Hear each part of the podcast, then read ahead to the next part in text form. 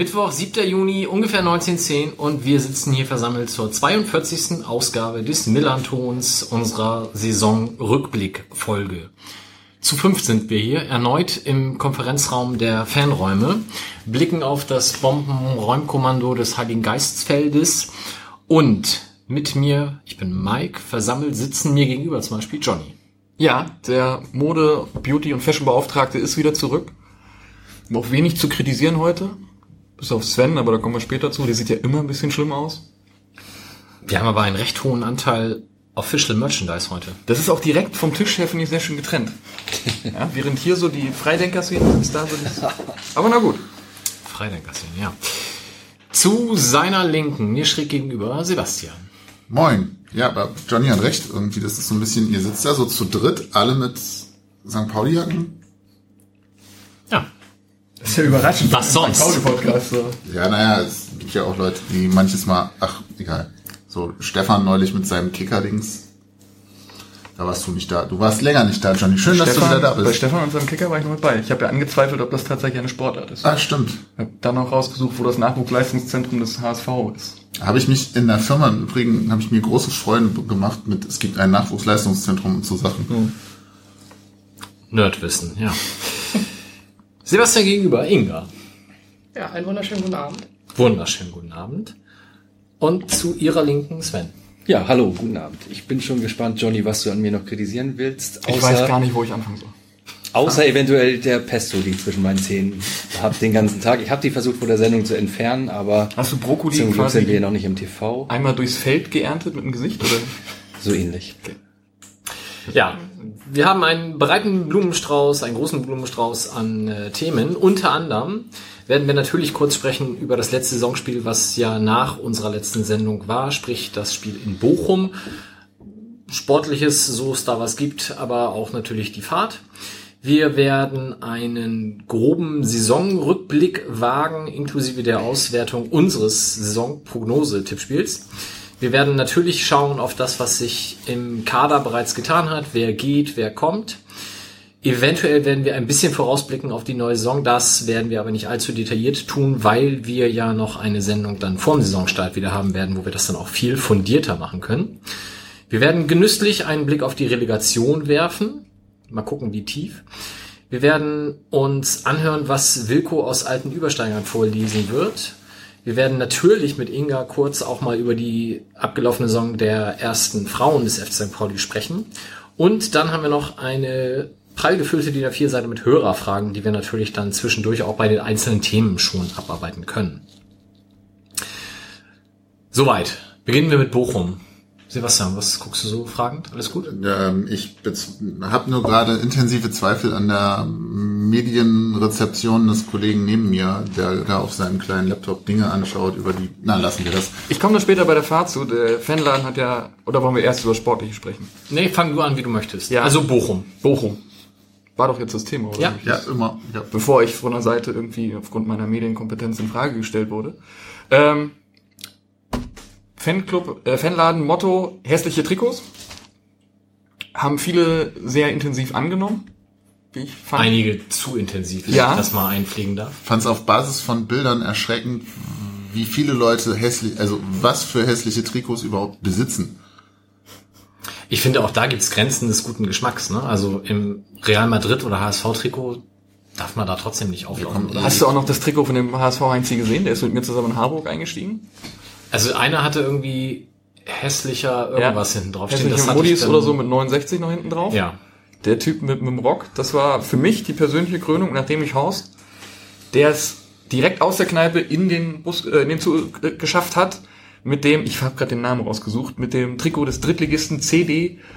Ich kann kein Spanisch, das ist ein spanischer Drittligist, das Ding war ja komplett mit Bacon voll. Ah, das war aber cool. Er hatte sogar die Hose dazu an, allerdings hatte ich das Gefühl, das war die Hose in der Kinderausführung. Das heißt, wenn er dann da saß und geschlafen hat, sah das alles aus nicht wie Schinken, sondern wie Presswurst. Und trotzdem gab es keinen Preis dafür. Das muss ich als einziges bemängeln. Ansonsten war es wie immer ein großartiger Sonderzug, viel Spaß, viel Freude, viel Gaudi. Warum gab es keine Prämierung, Sven? Ja. Weil ihr das jetzt zu spät erwähnt. Wir, Im Vorfeld sind wir immer gerne offen für Vorschläge, Ideen, Motti und auch sowas Schönes wie so eine, wie so eine, eine Prämierung. Ähm, ja, nehme ich einfach mal mit Vielen Dank. und wir bearbeiten das im nächsten Jahr dann weiter. Motti? Motti ist, ist das ernsthaft der Plural von Motto? Was hättest du gesagt? Motose? Mottos. Ohne E. Ich meinte den italienischen Spielmacher. Oh, Francesco Francesco Motti. Mo Oh Mann, ja, gut. Ja. Ähm, ja, sehr schön, sehr schön. Aber ansonsten auch die zwei Partywagen, alles gut gelaufen. Ja, größtenteils. Ich weiß nicht, was, ob es dann anderweitige Beschwerden gab. Ich habe das ja nur aus der Sicht des feiernden Musikmachenden gesehen. Ähm, Nee, also ich habe alles in allem hatten wir vom Fanladen das Gefühl, dass es wirklich eine sehr entspannte Fahrt war, auch so dem Saisonabschluss angemessen. Alle waren relativ relaxed und aber auch feierfreudig. Es gab tatsächlich so zwei, drei kleinere Diskussionen aufgrund der Kollegin und der beiden Kollegen. Ich glaube, drei HSV-Trikots waren es insgesamt im Zug, was bei einigen Mitreisenden nicht so gut ankam. Ja, und wir hatten ja auch tatsächlich eigentlich äh, nach hässlichen Trikots gefragt und nicht nach hässlichen Vereinen. Von daher war das natürlich etwas unglücklich. Und ja, aufgrund der aktuellen Situation in der Fanszene und zwischen den beiden Fanszenen ist es natürlich auch verständlich, dass da einige nicht so richtig positiv drauf reagieren. Nehmen wir auch mit für nächstes Mal. verbotene Trikots oder Ersatztrikots für die anderen mitnehmen. Ähm, sehr schön fand ich übrigens diesmal die Angestellten dieses privaten Unternehmens. Sonst wurden wir relativ häufig dazu aufgefordert, das Ganze mal ein bisschen leiser zu machen und die Musik nicht so laut und so weiter. Und der Typ guckte mich dann halt an, während ich dann saß und machte und tat und meinte dann so, äh, äh, warum drückst du nicht den roten Knopf? Keine Ahnung, roter Knopf ist nicht so. Und auf einmal, keine Ahnung, hat mir das gehört zerrissen. Ich weiß nicht, wie es bei den Leuten hinten war, wo der einzige Lautsprecher war. Ich hatte nichts zum Abhören oder sowas, aber es war, kam bei mir schon unglaublich laut an. Und dem war nachher auch scheißegal, was gelaufen ist, aber die müssen im ersten Moment, glaube ich, einen, einen Hörsturz gekriegt haben. Und dann hat er gesagt, so jetzt geht's. Und wenn du willst, dass es alle im Zug hören, drückst du den Knopf. Geil. Den Regler direkt nach oben geschoben, voll gut. Ja, ich war im, ganz dekadent im ICE angereist, erste Klasse hin und zurück und wir haben uns dementsprechend auch dann den Zeitvorteil gegönnt und uns in den Griechen am Eck da gesetzt, sodass der Zug der hässlichen Trikots dann an uns vorbeimarschieren durfte und es war tatsächlich ein großer Genuss. Also wir hatten sehr viel Spaß, bis dann die HSVer kamen. Da gab es dann auch bei meinen Mitreisenden den einen oder anderen Kommentar. Ähm, aber unterm Strich großartige Fahrt. Müssen wir über das Sportliche reden? Sven hat gesagt, wenn schon mal was Positives ist, dann wollen wir das auch ein paar Worte zu verlieren. Nächste Sache, die noch positiv ist, bevor wir zum Ah. Spor- Sportlichen kommen. Es gab Vollbier für alle und Bochum ist eins dieser Stadien, wo es auch noch ein lokales Bier gibt. Also nicht die gleiche Krombacher oder Hasse oder Plörre, die du sonst überall kriegst, sondern es gibt in Bochum das Bier von Moritz Fiege, aus der Privatbrauerei Moritz Fiege. Bekannt durch den Werbeslogan, jedes Kindchen in der Wiege kennt das Bier von Moritz Fiege. Ah ja, okay. Weitere Fragen? Ist das denn auch ein Qualitätsmerkmal? Privatbrauerei und so weiter? Oder ich Ja, habe da, natürlich. ich hab da Gegenteiliges gehört Von? von allen. Offensichtlich von jemandem, der keine Ahnung hat. Das war schon okay, das Bier. Also es hätte, es hätte uns wesentlich schlimmer treffen können. Jetzt können wir gerne zum Sportlichen kommen. Ja, 3-1 gewonnen. Danke. Völlig verdient. Ich habe ehrlich gesagt, nach dem 0-1 habe ich wieder, ah scheiße, jetzt haben wir uns hier so gut durch die Rückrunde geschlagen, jetzt schenken wir hier am Ende nochmal ab. Aber, ne, Gegenteil, die Jungs hatten nochmal richtig Bock und haben das sehr schön runtergespielt, wurden auch, glaube ich, von einer immens gut gelaunten, entspannten, fröhlichen Kurve da so ein bisschen hingetragen zumindest. Ich war ja auf den Stehplätzen. Es gab ja so ein bisschen den, den Aufruf, den ich nicht mitbekommen habe, äh, der Ultras auf die Sitzplätze zu gehen. Ich gehe geh im Aufsitz. Das, du bist ja auch schon alt. Ja, Ähm, Entschuldigung. Wenn er alt ist, was bin ich dann? jung geblieben. Ja, Man muss das immer positiv sehen. Ich habe also vom Spiel tatsächlich selber nicht so viel mitgekriegt, weil der Stehplatzbereich in Bochum halt auch wieder in so einem Tortenstück ist, halb hinter der Leinwand verdeckt, hinter der sonst immer noch eine Leiter lag. Ich glaube, das war immer so eine Herausforderung an die jeweilig anwe- anwesende Fanszene, denn Stadionordnung verbietet das Besteigen von Leitern und die lag da immer noch so rum. Dieses Jahr nicht. Äh, hab mir das dann nochmal in der Zusammenfassung angeguckt und hatte aber auch im Stadion stehend nach dem 0 zu 1 gedacht, so komm, ist abgehakt, gehst du nochmal an den Bierstand. Aber es hat ja dann doch noch funktioniert und auch schön funktioniert, wie ich fand. Also Lennart T. mit seinen zwei Sachen, ähm, immerhin doppelt so viele Tore wie in der ersten Liga geschossen in einem Spiel. Das ist ja schon mal nicht schlecht.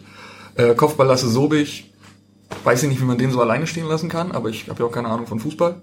Von daher, alles in allem fand ich eine runde Sache. Aber stand da nicht einer bei Lasse, der nur halt zweieinhalb Köpfe kleiner Die war? standen alle vor dem Elfmeterpunkt, quasi in Richtung der Ecke, in Richtung zum Miyachi hin. Miyachi? Njaichi. Zum Rio, zum, zum Ausführenden hin. Und ähm, vor ihm stand nur Hornschuh, glaube ich. Die haben sich auch noch so ein bisschen angesprungen. Aber sonst Ah, von den Bochumern ja. war halt keiner da. Und das habe ich mich gefragt, wenn man keine Lust hat, dann spielt man halt auch keinen Fußball mehr. Und für die ging es ja letzten Endes auch noch um ein paar mehr Euros als um uns. Ja, aber ich glaube, das ist so ein Fanargument, oder? Ich glaube, den Spielern ist das sowas von egal, ob der Verein am Ende eine halbe Million mehr oder weniger hat. Deswegen wird keiner in seinem Vertrag eine höhere Prämie kriegen. Weiß ich nicht, du kriegst Außer halt die. Spieltagsprämie, klar. Aber ich glaube, da Ich könnte mir tatsächlich, oder ich habe mir tatsächlich äh, gedacht, dass das Vereine in so einer Situation gerade nochmal extra Prämien ausloben, weil sich das ja tatsächlich durchaus rechnen mag. Ja, Bei wobei denen wäre Ach es so, 1,2 Millionen gewesen. jetzt so eine, für, für das eine Spiel zu Ja. sagen, wir kriegen nachher eine halbe Million mehr. Deswegen, wenn ihr gewinnt und das schafft, kriegt jeder von euch einen Tausi mehr. So ungefähr. Ja, Ja, so stelle ich mir das vor. der motivationale Nutzen von Bonussen Motivationaler Muss mir aufschreiben. Also, red ruhig weiter. Also äh, State of the Art sagt, der Forschung sagt, dass du mit so Boni eigentlich nicht zu besseren Leistungen motivierst, weil ähm, das langfristig halt nicht dazu führt, dass du mehr Spaß oder irgendwie Motivation aus deiner Arbeit holst, sondern halt nur mehr, Kohle. Das heißt, du musst andere äh, Belohnungssysteme schaffen, neben der finanziellen. Ich erinnere mich an einen letzten Spieltag vor einigen Jahren, da haben wir in Mainz gespielt. 4-0 oder 5-0 verloren, erinnert ihr euch auch? Ja. Auf den Rängen die Schuhe. Da waren wir aber schon abgestiegen, oder? War das nicht das? Das war alles das schon war die erste Saison. Ja, ne? genau, genau. Auf den Rängen gab's dann die Schuhe, auf dem Rasen wurde rumgelaufen, als hätte man keine Schuhe an. Und da habe ich äh, im Nachhinein wurde mir zugetragen, dass die Spiel, dass es schon klar war, wie das ausgeht, weil da einige Spieler nachts schon in Unterhose oder morgens früh in Unterhose über den Hotelflur getorkelt seien. Und eventuell kann man sowas ja durch Bonuszahlung vielleicht doch noch wieder einfangen oder so, wenn wir beim motivationalen Nutzen sind. Ähm, aber es waren auch noch ganz andere Zeiten. Sowas hast du ja heute gar nicht mehr. Spaß hatten die damals bestimmt mehr, aber auf dem Spielfeld hast du es am nächsten Tag nicht wirklich gesehen. Aber du stellst dich ja auch nicht aufs Spielfeld. Also ich meine, ich habe noch nie einen Bonus bekommen, ne? aber du stellst dich normalerweise nicht aufs Spielfeld, fängst an Fußball zu spielen und denkst so, jetzt laufe ich heute, laufe ich aber drei Kilometer mehr, weil ich bekomme noch einen Bonus. Also das ist in der Situation, du spielst einfach Fußball, entweder du hast Bock oder du hast keinen Bock. Ähm, aber da so auf Knopfdruck, ah, ich krieg heute 1000 Euro mehr, wenn ich richtig gut spiele, das bezweifle ich stark. Mich kannst du mit 10 Euro ködern. Was ist denn hier? Für 10 Euro Ja, ja, ist eigentlich Ja, Eisbär ich kann dich auch mit einer Bierflasche vorne an deiner Mütze ködern und du rennst dann schnell. Aber Aber du kannst ja gar nicht mehr besser spielen als. Ich kann gar nicht spielen. was war das mit dem Loch vorhin? Kommen wir weiter. Na gut, also auf jeden Fall hat das von unserer Seite aus geklappt. Bochum ist dann offensichtlich am Abend vorher in Unterhose über den Flur Ich gelaufen. meine, sie waren ja nicht kacke. Das ist ja jetzt nicht so, dass du sagst, die haben sich da irgendwie kampflos ergeben. Die haben ja die ersten 20 Minuten auch sehr gut mitgespielt und danach auch immer noch Stiche gesetzt. So. Das halt war ja nicht so, dass die gar keine Chancen hatten. Das war halt einfach nur, dass wir ein bisschen, das auch hier wieder der psychologische Effekt. Motivationaler Schreib mal- Nutzen. Schreib mal bitte auf fürs, fürs Phrasenschwein oder so. Wir wollten's mehr. Ja. Ja, Das, das hat man dann doch irgendwie schon so ein bisschen gesehen, dass dann doch ein bisschen mehr dahinter steckte. aber der Bochumer Trainer hat doch in der Pressekonferenz nach dem Spiel auch sinngemäß sowas gesagt wie, sie waren die ganze Saison irgendwie sowas wie Neunter, das passt schon. Ja. Wenn ja du halt gefühltes Mittelmaß bist, spielst du auch so. Mein Lieblingspressekonferenztrainer hat das schon relativ gut ausgedrückt. Er hat gesagt, wir waren halt nie beständig genug, als dass es über diesen Platz hätte hinausgehen können. Das ist wer? Trainer? Verbeek? Gerd-Jan Verbeek. Ja. Okay. Ihr lügt doch alle. Negativer Höhepunkt war, Lapper rempelt den Zias um in der 30. Minute, der verletzt sich daraufhin und ist, glaube ich, immer noch kaputt. Ja. Mit Operation und so weiter. Ähm, positiver Höhepunkt für mich war, dass der dafür eingewechselte Schnecke Kaller, dem man ja ab und zu Formschwäche nachsagt, äh, in der 80. Minute noch auf der Linie klärt. Das war eine geile Szene, Das, oder? also ich habe die Augen schon zugehört. Ich bin ganz ehrlich, ich habe das nicht gesehen und auf einmal freuen sich ringsum alle. Ich habe das überhaupt nicht verstanden. Das war mit, über meinem geistigen Horizont und dann sagt jemand, ich, ich nicht Tor. Gut. Also, wir standen ja hinterm Tor, beziehungsweise dann zu dem Tor so ein bisschen seitlich reingerückt. Ich habe den dreimal drin gesehen. Also der war, das war eine unfassbare Szene. Und du hast dann auch genau gesehen, scheiße, jetzt köpft er den dahin, da steht einer frei, der macht den bestimmt rein. Und dann klärt Kalla halt auf der Linie. Es war schon wirklich. Also für ein letztes Spiel, das wir eigentlich mit zwei Minuten abhaken wollten, haben wir schon ganz schön lange drüber gesprochen und es waren noch einige Höhepunkte dabei. Ja, unter anderem halt die zwei Lennart T-Tore. Ja. Damit zwei mehr als in der ganzen restlichen Saison. Also, wie du sagtest, ein Erstligator kommt noch dazu. Weil wir es kurz vor der Sendung davon hatten, wie die Audioqualität ist. Wenn ihr genervt seid davon, wie sich das anhört, schreibt ruhig was in die Kommentare. Ich bin gerade genervt davon, dass Johnny immer an seinem Blog blättert, weil das höre ich. Ich habe zwei Seiten in diesem Blog geschrieben. Einer davon war mit dem Bochum-Spiel und der andere mit der Auswertung vom Tippspiel. Ich blätter nicht mehr rum. Das ist schön. Sehr gut. Dann möchte noch jemand was zu Bochum ergänzen. Inga war ja nicht mit in Bochum. Erzähl doch mal, warum. Weil wir quasi fast zeitgleich unser letztes Spiel hatten. Wie war's denn? Sehr gut. Wieder erwarten sehr gut. Ähm, wir haben 5-0 gewonnen gegen den Tabellenzweiten. Ähm, Sind die denn vielleicht in Unterhose am Abend vorher im Hotel rumgelaufen, weil die sind Man- jetzt ja aufgestiegen? man könnte es vermuten, so wie sie gespielt haben. Ähm, sie waren nicht so richtig da. Wobei man dazu sagen muss, dass wir äh, quasi mit dem Anstoß das 1 zu 0 gemacht haben, was dann vielleicht ein bisschen, also es war der Anstoß. das war der Anstoß. Man kann Ähm, das auf YouTube oder auf Facebook Leute. Wir haben es auch an die. Sportschau geschickt, äh, als Ja. Tor des Monats. Cool. Man hat uns gesagt, es kommt in die Vor, Vor, Vor, Vorauswahl. Mal gucken, wie weit es es schafft. Ähm, ich glaube, da war man dann vielleicht äh, auf Seiten von Delmhorst ein bisschen konsterniert.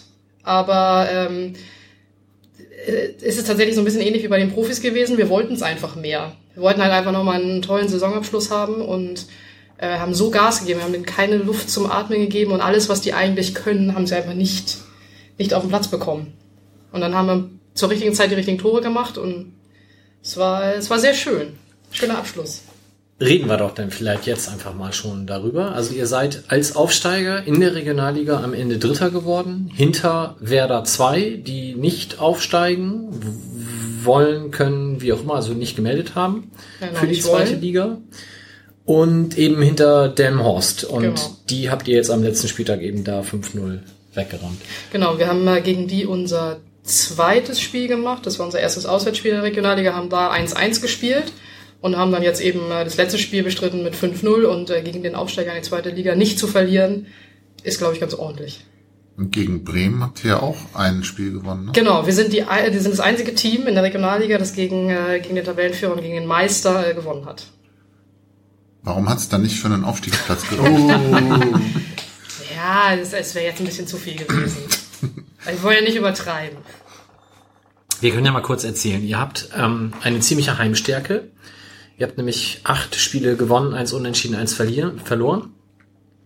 Auswärts auch immer noch ziemlich gut. Fünf Siege, zwei Unentschieden, vier Niederlagen. Dann eben, wie erwähnt, der einzige, das einzige Team, was gegen Werder gewinnen konnte. Ähm, das hat man ja vor der Saison nicht so erwartet. Also ich kann mich schon noch dran erinnern, dass es hieß, naja, also absteigen wollen wir nicht und wir trauen uns das auch zu, drin zu bleiben. Aber Platz drei ist ja doch deutlich mehr, als man annehmen durfte. Oder? Ja, auf jeden Fall. Also wir haben vor der Saison im Trainingslager eben auch drüber gesprochen innerhalb des Spielerinnenrats und dann auch mit dem Trainerteam nochmal und haben dann ähm, auch im Team festgelegt, ähm, was wir als Saisonziel ausgeben wollen. Und ich glaube, dabei kam Platz 6 raus. Ähm, Von zwölf, ne? Genau. Ja. Und also klar war, dass man nicht absteigen will, aber zu sagen, nicht, ich will nicht absteigen, ist halt einfach auch kein Ziel. Sondern äh, wenn man sagt, man will Fünfter werden, hat man halt einfach ein Ziel, auf das man hinarbeitet. Das ähm, hilft dann doch deutlich mehr.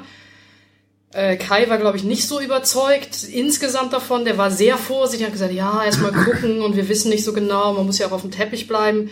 Ähm, wir im Team waren relativ überzeugt von uns. Wir haben ja auch ein paar Spielerinnen dabei, die schon höher gespielt haben und haben gesagt, nee, wir können das auf jeden Fall schaffen. Fünfter, Sechster ist total realistisch. Und letztendlich dadurch, dass es das Team als Ziel vorgegeben hat, ähm, war das dann auch völlig in Ordnung.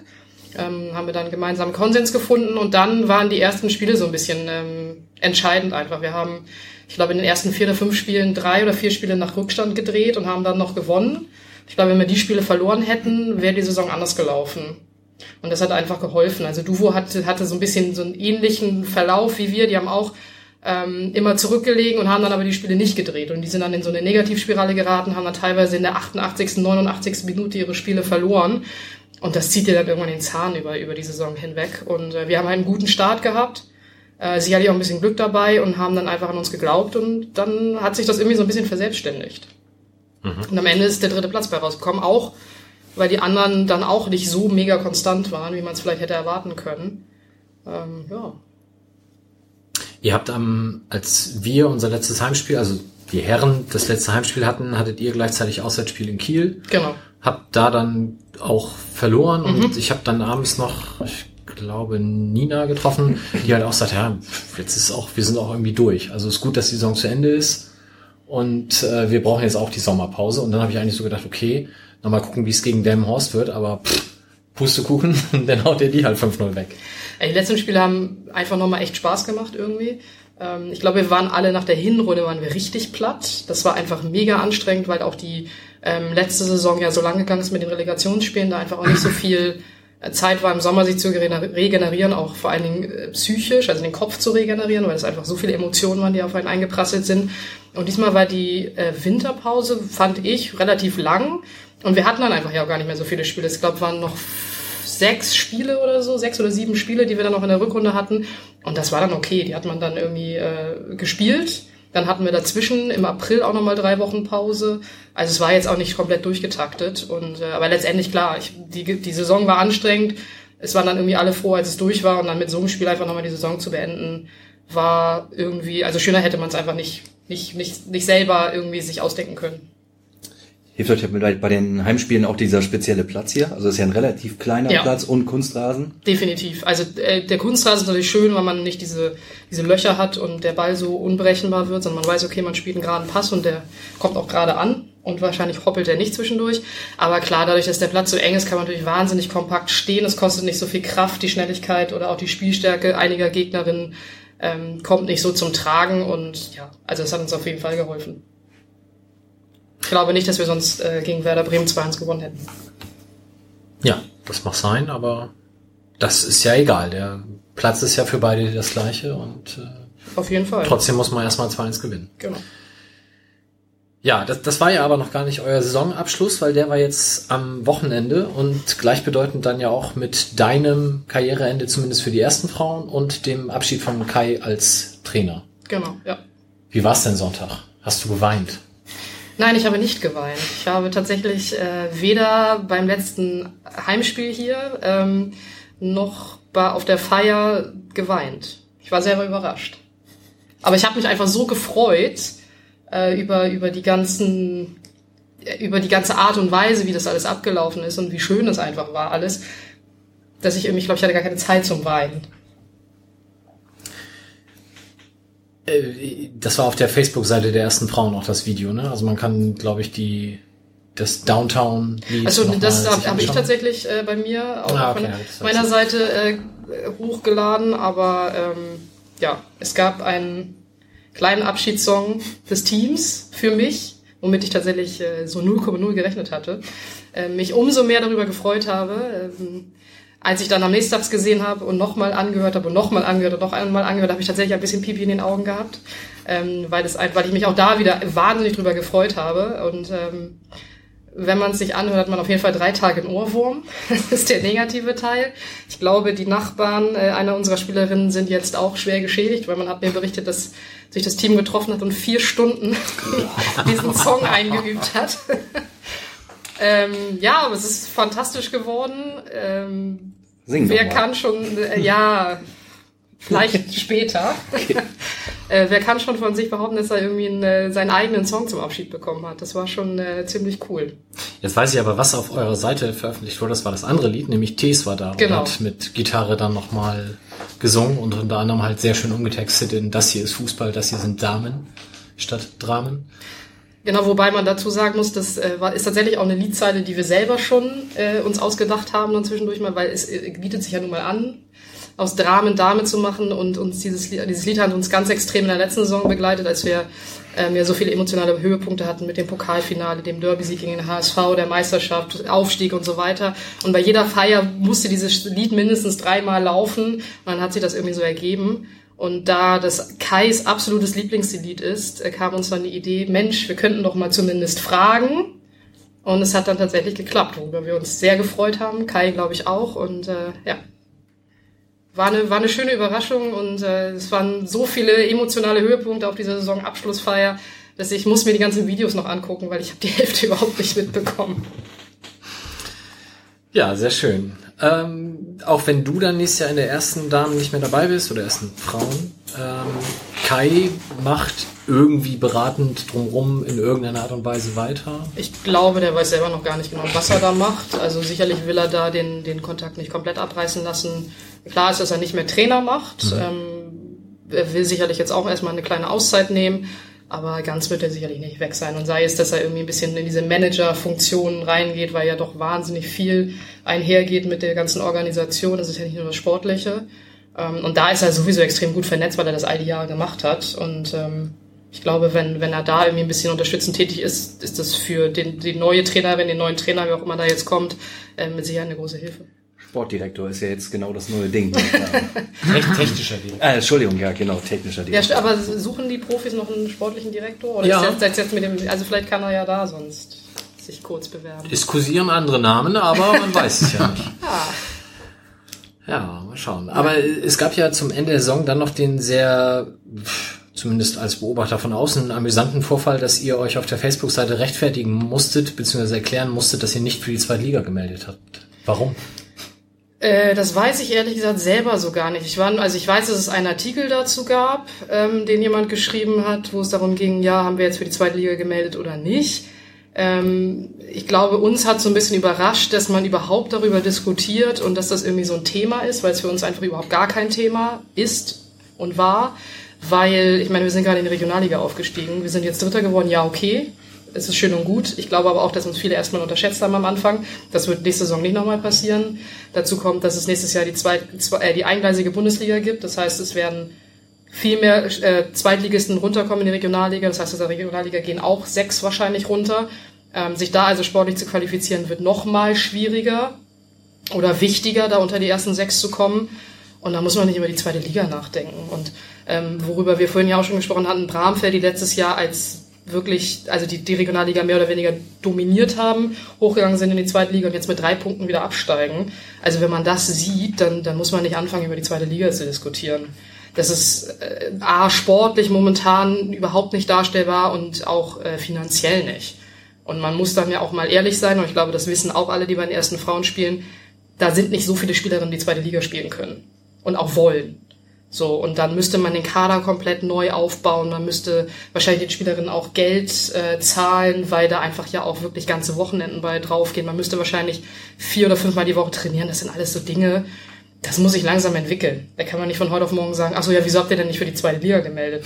Also, sorry, das ist äh, tatsächlich dann ein bisschen weltfremd auch und äh, macht überhaupt gar keinen Sinn. Damit würde man sich alles, was man sich aufgebaut hat, wieder kaputt machen.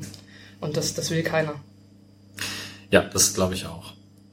Wer auf jeden Fall ähm, noch nicht fit für die Sommerpause ist, sondern lieber nochmal Fußball gucken will, kann das am Sonntag tun. Da wird dann der letzte Liga-Teilnehmer gesucht. Da spielt nämlich Henstedt-Ulzburg gegen den Walddörfer SV. Sonntag 14 Uhr Schäferkampfsweg in Henstedt-Ulzburg. Das ist die gleiche, immer noch aus meiner Sicht bescheuerte Dreier-Aufstiegsrunde, wie sie es letztes Jahr auch gab. Ähm, nur mit dem Unterschied diesmal, dass die beiden ihr erstes Spiel gegen den Bremer Vertreter gewonnen hatten oder haben und jetzt eben im letzten Spiel dann durch die Spieltagsterminierung aufeinandertreffen, was dann zumindest noch einigermaßen fair ist. Walddörfer würde ein Unentschieden reichen. Ja, ansonsten, aber du bist guter Dinge, dass es auch äh, zumindest möglich ist, den sechsten Platz nächstes ja, Jahr zu erreichen. Definitiv. Also nach dem, was, was ich jetzt diese Saison gesehen habe, man hat ja jetzt auch die Gegner so ein bisschen kennengelernt, ja, definitiv. Und du, nächstes Jahr? Ich werde mich ein bisschen mehr dem, äh, dem Hobbyfußball wieder widmen. also nicht mehr so dem Leistungsgedanken und werde äh, mal schauen, wie es in der Ü30 aussieht und wie es in der zweiten so vonstatten geht. Da kenne ich ja auch viele Spielerinnen. Ähm, und ja, werde da irgendwie gucken, dass ich mich da irgendwie einfinde, einpendel, mal Siebener Feld spiele, mal Elfer Feld spiele, je nachdem, wie es gerade passt. Und äh, dann äh, erstmal ein Jahr ruhig machen. Okay, dann dabei viel Spaß schon mal. Sehr schön. Dann würde ich sagen, machen wir mit dem Saisonrückblick weiter. Wir haben vorhin mal so ein paar Kategorien schon mal angestoßen. Der Moment der Saison ist ein sehr schöner, treffender Begriff vielleicht dafür. Ich glaube, wir hatten noch ein paar Hörerfragen dazu, aber äh, grundsätzlich mal, es gab diesmal unfassbar viele Hörerfragen. Es kann durch, durchaus sein, dass wir nicht alle abarbeiten können, aber ich versuche, die meisten hier dann auch auf dem Zettel nachher abzuhaken. Johnny, erzähl doch mal, was war dein Moment der Saison? Treffe ihn völlig unvorbereitet. Ja, ich habe mir vorhin, als du schon gesagt hast, kurz gedacht, na, was sag ich denn da? Und ich würde auch erzählen, bitte. Und ob ich äh, die Frage schieben kann, denn es ist für mich ziemlich schwer, ähm, tatsächlich diesen einen Moment auszumachen, weil der nicht unbedingt was mit der sportlichen Seite zu tun hat. Ähm, ich fand zum Beispiel, wenn, wenn wir ganz zurückgucken, das Spiel in Lübeck schön, mit vernünftigen Gesängen, mit so ein bisschen dem ganzen Hin und Her, das fand ich schön. Ich weiß nicht, ob ich das als meinen Moment der Saison für mich definieren würde, ähm, sportlich fand ich das Spiel gegen Kaiserslautern in Kaiserslautern schön. Ähm, das wäre so mein sportliches Highlight gewesen, glaube ich. Okay. Sebastian? Ähm, ich schwanke so ein bisschen. Der, der eine Moment ist sicherlich, da hat es in der Herwagen-Folge ja auch schon von irgendwie seine Einwechslung in dem Spiel auch gegen Lautern. Ähm, und der daran anschließende, naja, nicht gehaltene Elfmeter, aber der drumrum gejinxte. Soltan Stieber, wir grüßen ihn an der Stelle einfach. Genau. Äh, und weil neulich bei Twitter die Frage auftauchte und Mike und ich da irgendwie unabhängig voneinander ziemlich genau dasselbe drauf geantwortet haben, habe ich halt nochmal überlegt, was noch so ein Moment ist. Und ähm, das 2 zu 1 in München gegen 1860 auch mit Rückblick jetzt auf die gelaufene Relegation und die darauf folgende Tiefe. Äh, und zwar, weil das auch eines dieser Spiele war, wo es auf der Kippe stand. Hätten wir das verloren, wären wir wieder richtig unten drinnen gewesen. So haben wir 60 mit reingezogen. Ich habe null damit gerechnet, dass sie das Spiel noch drin. Das war, glaube ich, auch das erste gedrehte Spiel dann Ja. diese Saison. Sprich, es fiel das Gegentor. Es war irgendwie so dieses gefühlte, ach, geht das wieder los? Okay, dann haben wir in München halt verloren. Nee. Irgendwie wieder 17. gefühlt und 1860 ist, keine Ahnung, acht Punkte weg oder so. Und dann haben sie irgendwie ja den, sehr schnell das Spiel noch gedreht. Äh, von daher ist das dann noch so ein Moment der Saison, der irgendwie auch sehr ausschlaggebend für mich, für den weiteren Verlauf war, weil es da einfach dann auch nochmal klarer wurde, irgendwie, die können das wirklich packen und zwar nicht nur mit sehr viel Glück, sondern auch mit Können und mit ähm, Durchsetzungsstärke und eben mit es mehr wollen als der Gegner. Ja, sehr schön. Inga. Ähm, ich habe kein, also keinen so richtigen Moment, aber ich, also ich würde sagen, auf jeden Fall natürlich die Spiele der Rückrunde irgendwie so ein bisschen. Ähm, das Spiel gegen Braunschweig, weil ich glaube, da hat keiner damit gerechnet, dass wir da auch nur einen Blumentopf holen. Ähm, da hat man, glaube ich, so ein bisschen daran angefangen, daran zu glauben, dass wir es doch schaffen können. Dann gab es in den Wochen danach den einen oder anderen heftigen Rückschlag. Ich erinnere mich an das Spiel in Aue, was eine absolute Katastrophe war, wo ich dachte, jetzt machen sie sich gerade alles wieder kaputt und es wird doch nix. Ähm, dann, ich habe mir vorhin auch die, die Folge mit äh, Philipp Herwag nochmal angehört, um so ein bisschen da reinzukommen. Der sagte, für ihn war der, der Punkt so ein bisschen das, das, das Spiel in Fürth. Ich kann mich ehrlich gesagt an dieses Spiel nicht mehr erinnern. Haben wir da gewonnen? Cenk Shahin, Tor des Monats. Ah, ja, dann weiß ich doch wieder. Ja, also das auf jeden Fall war auch ein wichtiges Spiel. Ähm, und insgesamt waren es so die Spiele für mich, wo man das Gefühl hatte, das geht 0-0 aus und wir haben dann doch irgendwie gewonnen, weil wir auf einmal zwei Tore gemacht haben und man gar nicht so gerechnet hat. Ähm, und dann sicherlich auch das Spiel in Düsseldorf, wo sie erst äh, zurücklagen und dann Zierreis das 1-1 macht und dann bucht man direkt hinterher und dann noch das 3-1, wo dann irgendwie alle Dämme brachen und man dachte, oh, okay, jetzt läuft's irgendwie doch und ab da lief es ja auch. So, und dann, ähm, ich glaube, in Nürnberg war auch so ein Spiel, wo ich, als ich das gesehen habe, ich gedacht, die schießen kein Tor. Und dann schießen die auf einmal irgendwie doch zwei Tore. Und ich dachte, hä? Na gut, Hauptsache gewonnen. Also ich glaube, es war so ein bisschen die Gesamtheit aus allen Spielen, ähm, wo man dann irgendwie diese Punkte geholt hat, die man gebraucht hat. Sven? Ich würde mich so ein bisschen Inga anschließen tatsächlich. Ich glaube, dieses Spiel in Braunschweig ist das, was sich so langfristig sich bei mir so am ehesten verfestigt hat, weil das so ein bisschen war, in der Wüste fällt wieder Wasser. Ich muss schon zugeben, dass ich, ja, also ich muss zugeben, ich habe wirklich null an den Klassenerhalt geglaubt in der Winterpause. Ich fand auch tatsächlich die, das Festhalten am Trainer, ich gestehe es jetzt hier offen zu meiner Schande ein, fand ich fragwürdig mindestens und hatte nicht an eine positive Wende geglaubt. Und äh, die Hinrunde ging dann ja auch mit einem, ja, zwar ordentlichen, aber dennoch verlierenden Spiel gegen Stuttgart los. Und wie Inga schon eben gesagt hat, nach Braunschweig sind wir dann gefahren ohne einen Funken Hoffnung. Die waren damals Tabellenführer, hatten noch kein Heimspiel verloren. Und das Entscheidende war, dass wir dann 90 Minuten überragenden Fußball gespielt haben auf einmal. Das erste Mal in dieser Saison. Und mir war überhaupt nicht klar, wo das herkam, aber wir haben gesehen, es geht. Und das war irgendwie tatsächlich der Moment, wo du gedacht, oder wo ich gedacht habe, von wegen krass, das äh, kann ja tatsächlich noch klappen. Und das war so ein emotionaler Umschwung. Und äh, hat sich dann ja auch so im Laufe der Rückrunde irgendwie verselbstständigt, der Lauf. Ähm, ja, von daher Braunschweig. Okay. Ja, wenn, wenn ich es auf einen Moment runterbreche, ist es einfach der verschossene Elfmeter von Lautern nach der Einwechslung von Herwagen. Da bleibe ich auch bei. Als Spiel, wo es tatsächlich Klick gemacht hat, würde ich noch nicht Fürth nehmen, sondern eben auch Braunschweig. Und äh, da war ich beim jährlichen Grünkohlessen bei meiner Mutter und musste das Ganze am Ticker verfolgen. Und ähm, habe vorher auch die Ansage bekommen, nee, nee, wir essen da in Ruhe. Aber als dann das 2-0 fiel, habe ich gesagt, so, jetzt müssen wir bitte den Fernseher anmachen. Ich halte das nicht mehr raus. Und dann äh, natürlich das was 2-1, aber wir haben das dann auch zu Ende geguckt und alles war gut. Aber das, also das war so mein Spiel auch, wo ich gesagt habe, okay, jetzt, jetzt klappt das auch, weil es vorher halt das Stuttgart-Spiel gab, wo sie auch schon gut gespielt haben und dann wieder so ein Nackenschlag kurz vor Schluss und dann war Braunschweig einfach fällig. Genau, und da würde ich nochmal ergänzen, weil du ja auch tatsächlich nach dem Moment gefragt hast. Da gab es eine Szene in der, boah, ich glaube in der ersten Halbzeit, da hatte Park, hatte Linksverteidiger ja überraschend gespielt, was er, glaube ich, vorher selten bis gar nicht gemacht hat.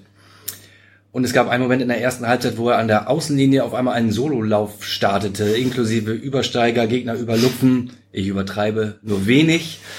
Ähm, sich dann in den Strafraum reingedribbelt hatte. Danach gab es eine dicke Chance, die wir nicht genutzt haben, aber das war tatsächlich gefühlt, als hätte irgendjemand die Special Move Taste auf der PlayStation Fernbedienung gefunden. Und ja, das war Wahnsinn. Also da, da bin ich tatsächlich richtig, habe ich mich dabei erwischt, richtig euphorisch zu werden. Das, da war ja, also in der anderen Kurve links außen. Ist das die genau, Szene? Ja. Ja, die habe ich auch noch bildlich vor mir. Sehr schön. Ja, positive Überraschung im Kader. Muss mal jemand anders anfangen, Sebastian. Danke, dass der Joker bei mir landet. Ähm, ich gebe zu, ich habe über die Frage, seit wir vor der Sendung darüber gesprochen haben, gar nicht mehr so intensiv drüber nachgedacht. Von daher ist das jetzt eine spontane Antwort. Ähm, Cheng Shahin, zumindest in der Rückrunde, mhm. ähm, als anders. Die Hinrunde war ja mit Grotte wissen wir alle. Und ich hatte ganz lange bei ihm das Gefühl, dass er einer dieser Spieler ist, die zwar mit dem Ball sehr viel können, aber sagen wir mal die Integration in eine Mannschaft, die modernen Fußball spielt und so Passwege, Zuspiele, ähm, auch mal den besser positionierten Mitstürmer suchen und so irgendwie nicht so funktioniert. Und es gab in den letzten 20 Jahren St. Pauli irgendwie ganz oft so kleine dribbelstarke Spieler, die das halt nicht hingekriegt haben, über die ich mich regelmäßig aufgeregt habe, so dann auch bei Schein in der Hinrunde.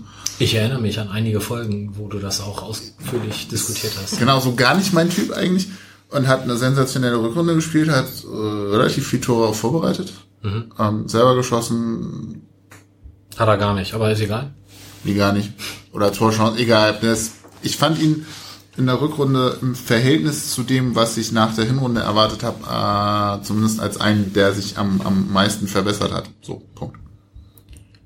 Okay. Inga, hast du eine positive Überraschung im Kader? Ähm, ich würde mich bei Cenk anschließen, weil man, glaube ich, ja vor der Saison auch nicht so wirklich wusste, was man von ihm halten soll. Ähm, Hinrunde war in der Offensive gut, in der Defensive eine Katastrophe. Das hat er gelernt, dann irgendwann. Ähm, ansonsten, also ich fand äh, zum Beispiel von der, von der Mentalität, fand ich Bernd Nierig äh, monstermäßig, wie der sich da reingehauen hat. Und ich weiß, dass da äh, durchaus, dass man da durchaus auch geteilter Meinung war, was so seine fußballerischen Qualitäten angeht und so weiter. Aber die kamen dann irgendwie, die waren nicht mehr wichtig sondern es war wichtig, dass er sich da irgendwie reinhaut. Und da ist er echt vorangegangen und ich glaube, da hat er bei den, bei den äh, St. Pauli-Fans auch echt an, an Kredit gewonnen. Ich möchte wild nicken. Ähm, mal gucken, wie es nächste Saison ist, wenn man wieder vielleicht mehr Fußball spielen äh, muss. Ähm, Herwagen hat sich sehr gut eingefügt, hervorragend, hat äh, gute Spiele gemacht. Und äh, ansonsten in der Rückrunde kann man fast vielleicht jeden nehmen, weil schlechter ging es ja irgendwie nicht mehr. und ähm, ich finde, wie sich die Mannschaft einfach da rausgezogen hat und ähm, einfach immer an sich geglaubt hat und, und diesen, diesen, also unbeirrt auf diesem Weg gefolgt ist, das fand ich einfach sehr beeindruckend, die Mentalität insgesamt, dass die echt geschafft haben, diesen Schalter umzulegen. Und da würde ich, glaube ich, gar nicht unbedingt einen Einzelnen rausnehmen. Völlig zu Recht auch, ja. Sven, hast du trotzdem jemanden? Wenn ich einen Einzelnen herausnehmen muss, dann würde ich tatsächlich Philipp Herwagen auch nehmen. Gerade äh, wenn, wenn wir nach der Überraschung gucken, den hat er dann tatsächlich gar keiner auf dem Zettel gehabt. Der kam dann ja auch nur durch die Verletzung von, von Robin da ins Tor.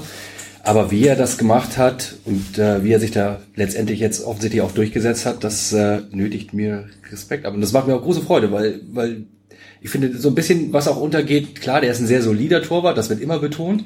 Er hat aber auch tatsächlich extrem wichtige Bälle gehalten in der Rückrunde, in schwierigen Situationen, uns ein paar Mal wichtig im Spiel gehalten.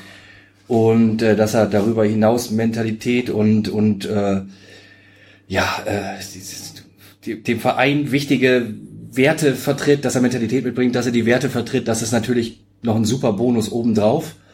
Und das ist natürlich schon eine Überraschung. Damit hat mit Sicherheit niemand gerechnet vor der Saison. Und es ist auch tatsächlich auch schade für Robin, weil der das ja auch alles mitgebracht hat. Also ich erinnere mich, dass wir am Ende der letzten Saison diskutiert haben, dass der uns nicht weggekauft wird aus der Bundesliga. Mhm. Und äh, trotzdem machen wir uns jetzt auf der Position mit äh, Philipp überhaupt keine Gedanken mehr. Und das finde ich schon herausragend. Und ja, finde ich Freut mich für ihn. Ja, also er ist jetzt ja nicht da, man kann ja ruhig über ihn reden. Ich habe die letzte Folge halt auch nochmal gehört und du merkst einfach in nahezu jedem Satz, wie viel Bock der auf diesen Verein hat. Und das ist so großartig. Und dass das dann auch noch einhergeht mit der sportlichen Leistung, ich habe, also könnte ich auch jeden Tag auf die Knie fallen und dankbar sein. Das finde ich ganz, ganz toll. Ähm, trotzdem, wenn ich jetzt eine Person rausheben müsste, würde ich äh, Mölle Dali nennen. Ah. Haha. ah, ich meine, da bin ich bei dir. ähm, wir, wir haben auch die Frage irgendwie sinngemäß, was wäre wenn und so gestellt. Also ich glaube, er als einzelne Person hätte auch in der Hinrunde nicht sonderlich viel mehr helfen können und er als einzelne Person hätte auch die Rückrunde nicht gerissen. Das passt halt immer nur im Team und weil da ganz viele Sachen zusammenkamen. Aber als die Meldung kam und wir haben ja auch letzte Folge drüber gesprochen, was müsste passieren, damit dieser junge Mensch noch etwas hier bleibt und wo Philipp Herwagen ja auch einiges dazu gesagt hat. Als die Meldung kam, Mölle Dali wird noch ein Jahr ausgeliehen, habe ich innerlich und äußerlich gejubelt. Fand ich ganz großartig und freue mich tierisch drüber und hoffe, dass der verletzungsfrei durch die Vorbereitung und dann auch durch die Saison geht. Dann haben wir, glaube ich, da sehr viel Spaß an ihm. Ja, jetzt habe ich dir den Spieler weg. Bin ich, bin ich voll bei dir. Ich hätte es mit äh, weniger Worten genauso schön ausgedrückt.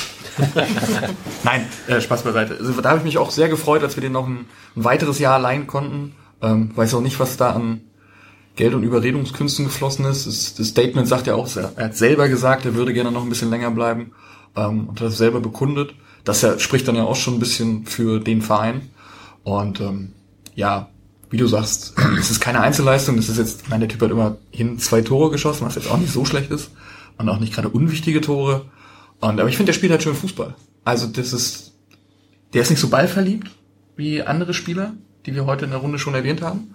Ähm, das, das finde ich funktioniert halt einfach. Und der fügt sich halt gut ein. Manchmal ist es halt noch ein bisschen fahrig, will ich nicht sagen, aber ein bisschen, dass man, dass er nicht genau weiß, wo alles hingehen soll. Aber alles in allem finde ich, ist es ein stimmiges Gesamtpaket und deswegen ist es für mich die positive Überraschung im Kader. Ich habe, ich lerne ja in diesen Sendungen auch immer viel und aus der Sendung mit Timo Schulz habe ich mitgenommen Vororientierung. Und das finde ich macht Mölle Dali wie kein anderer im Kader. Der weiß schon zehn Sekunden bevor er angespielt wird, dass er in fünf Sekunden angespielt wird und dann auch, was er die nächsten fünf Sekunden damit zu tun hat und hat das sofort umgesetzt. Egal wo der Gegner, wo der Mitspieler steht und leitet den Ball perfekt dann weiter. Das finde ich sehr beeindruckend. Mein Sohn versucht das jetzt auch, das klappt noch nicht ganz ähm, ich, ich möchte noch nachreichen, dass ich Olaf Janssen auch für mich so ein bisschen als große Überraschung wahrgenommen habe, weil Hast du ihn wahrgenommen wirklich? Das wollte ich auch gerade. Genau das wollte ich auch fragen. Hast du ihn wahrgenommen? Äh, Das, das habe ich, ich überhaupt nicht ihn als, als Mensch an der Linie irgendwie großartig wahrgenommen. Als ich habe nur bemerkt, klar, er ist da. Und danach wurden halt auch die Ergebnisse besser. Nicht sofort, aber Ja, aber auch gedauert. das auf dem Platz wurde irgendwie sortierter. Es ist immer schwierig, das zurückzuführen. Ne? Und lag Ja. das irgendwie daran, dass das Trainerteam irgendwas anders gemacht hat oder daran, dass die Verletzten wieder da waren oder daran, dass es einfach dann spätestens nach dem Braunschweig-Spiel dann vielleicht auch mit dem Ego wieder ein bisschen besser aussah und mit der Stimmung und du dann deswegen Spiele vielleicht leichter gewinnst. Ähm, nee, aber so der ganze Prozess, da kommt ein neuer Co-Trainer und irgendwie, ich sag mal, die Gerüchte waren ja so ein bisschen, ja, ja, und in drei Wochen wird Linen gefeuert und dann ist Jansen Cheftrainer und das passierte ja dann alles nicht. Ähm, aber dieses, er kommt bis zu dem Positionswechsel jetzt im Sommer, habe ich so überhaupt nicht mit gerechnet und fand ich dann halt doch sehr überraschend und aber dann spricht ja auch sehr viel dafür, dass das sozusagen einen intern wahrgenommenen, sehr positiven Effekt hatte, so. Also ich, ich glaube, sein Anteil an der positiven Entwicklung, der ist riesig, aber ich habe ihn halt auch überhaupt nicht wahrgenommen und finde das wiederum sehr positiv, dass er es eben geschafft hat, sich so zurückzunehmen und auch immer brav bei diesen Ehrenrunden, der tat mir immer total leid, dass er da wie so ein Dackel hinter Ewald hergetrottet ist. Äh, das meine ich aber gar nicht so negativ, weil er hat, du hast wirklich auch gesehen, wie viel Spaß er dabei hatte und wie sehr er das aufgesogen hat. Und ich fand es total super in Bochum dann, als äh, die, die beide ja vor der Kurve standen und Ewald dann irgendwann gesagt hat, so jetzt hört ihr mal mit den scheiß Evalinen-Gesängen auf. Olaf Jansen an der Hand genommen hat und den so zack vor den Block geschubst hat, damit der mal besungen wird. Und er hat es ja auch tatsächlich einen Großteil des Blocks ja auch geschafft, aus diesen Ewald-Linen-Gesängen einen Olaf Jansen zu machen. Das haben, glaube ich, nicht alle Teile des Blocks so ganz mitgehört. Und deswegen verschwamm das immer so, aber zumindest, ein, ich glaube, im Stehplatzblock war das deutlicher als auf den Sitzplatzbereichen. Oder Ich bin ja warst du da im Bierstand? grundsätzlich gegen Personenkult, deswegen habe ich da nicht mitgesungen. Oder mich selbst gefeiert, weiß ich noch nicht so genau. Kann mich nicht mehr dran erinnern. Da gab's äh, Moritz Fiegel.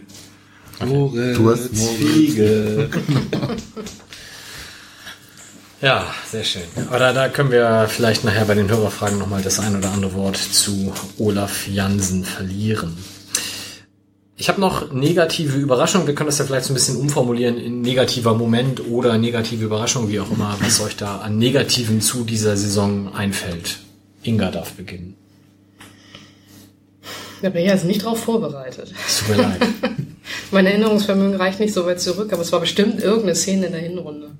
Irgendwie war da nicht irgendwie sowas mit unglückliche Eigentore und man wird angeschossen und der Ball, also irgendwie sowas. Also ich glaube, extrem unglücklich waren immer diese späten Tore. Wir haben zweimal hintereinander 0 zu 1 durch ein Eigentor verloren. Gegen Ja. Düsseldorf und in Würzburg. Genau, also ich glaube, das in Würzburg war echt so mein absoluter Tiefpunkt, wo ich gedacht habe, oder wo ich gehofft habe, dass man dieses Spiel 0 zu 0 beendet. Weil ich habe in der Hinrunde immer das Gefühl gehabt, der Gegner muss ein Tor schießen, dann kann er sich hinten reinstellen, weil dann passiert eh nichts mehr. Ähm, und dann, wenn man eben dieses Gegentor bekommen hat und teilweise auch spät bekommen hat, hat man gar keine Möglichkeit gehabt mehr zu antworten. Ich glaube, in Würzburg, das war, war das nicht auch so eine Slapstick-Einlage wieder? Ja. das war dann einfach so, es hat so gepasst zu der ganzen Situation. Da saß man vom Fernsehen nur noch und hat gedacht, pff, ja, okay, dann nicht. Das wird irgendwie nichts mehr. Also ja, vielleicht, vielleicht war es tatsächlich der Würzburg-Moment, der so der absolute Tiefpunkt war.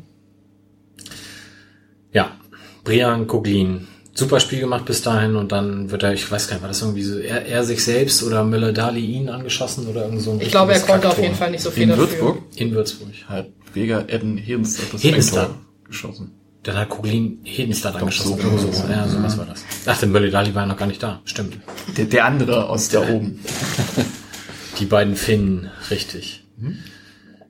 Sven, kannst du das benennen? Ich würde mich vollumfänglich schon wieder anschließen. Also genau dieses Tor.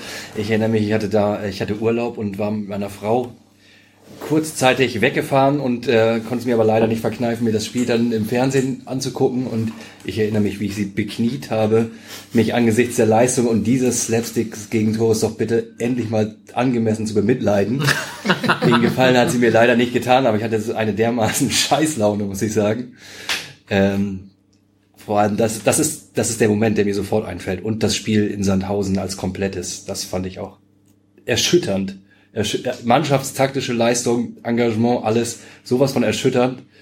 Ähm, war auch, glaube ich, der Moment, wo das erste Mal seit langer Zeit wieder unten die Fans am Zaun ernsthaften inhaltlichen Diskussionsbedarf hatten und ich fand es noch betrüblicher, dass die Spieler da mehr oder weniger ratlos dann davor standen und ich das das war das war so das Spiel, wo allen klar wurde, oha, wir brauchen hier ein mittelschweres bis sehr schweres Wunder, um das irgendwie geregelt zu kriegen. Ja. Mein negativer Moment war die Aue-Fahrt mit allen Begleitumständen. Also es war, du stehst in dieser Kurve, kannst die eine Eckfahne gar nicht sehen, weil die neue Tribüne schon ins Blickfeld ragt, du selber aber noch in diesem alten Teil des Stadions stehst. Dann spielen wir gar nicht so schlecht, haben uns ja auch wirklich eine gute Ausgangsposition vor diesem Spiel erarbeitet, hätten die damit abschießen können, wären selber noch ein Stück näher an der Rettung gewesen und dann machen die da dieses, dieses Fallrückzieher Traum Kacktor aus dem Nichts, haben selber auch nicht viel mehr Chancen und wir rennen dann diesem dummen Tor hinterher, verlieren das Ding 0-1, weil auch noch in der letzten Minute irgendjemand irgendjemand anderen anschießt, statt ihn eins ins Tor zu bolzen.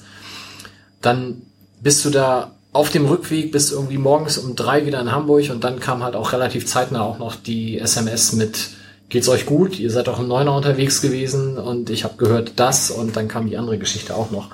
Also das war tatsächlich so die richtige, der richtige Kacktag der Saison und ähm, ja, soweit von mir.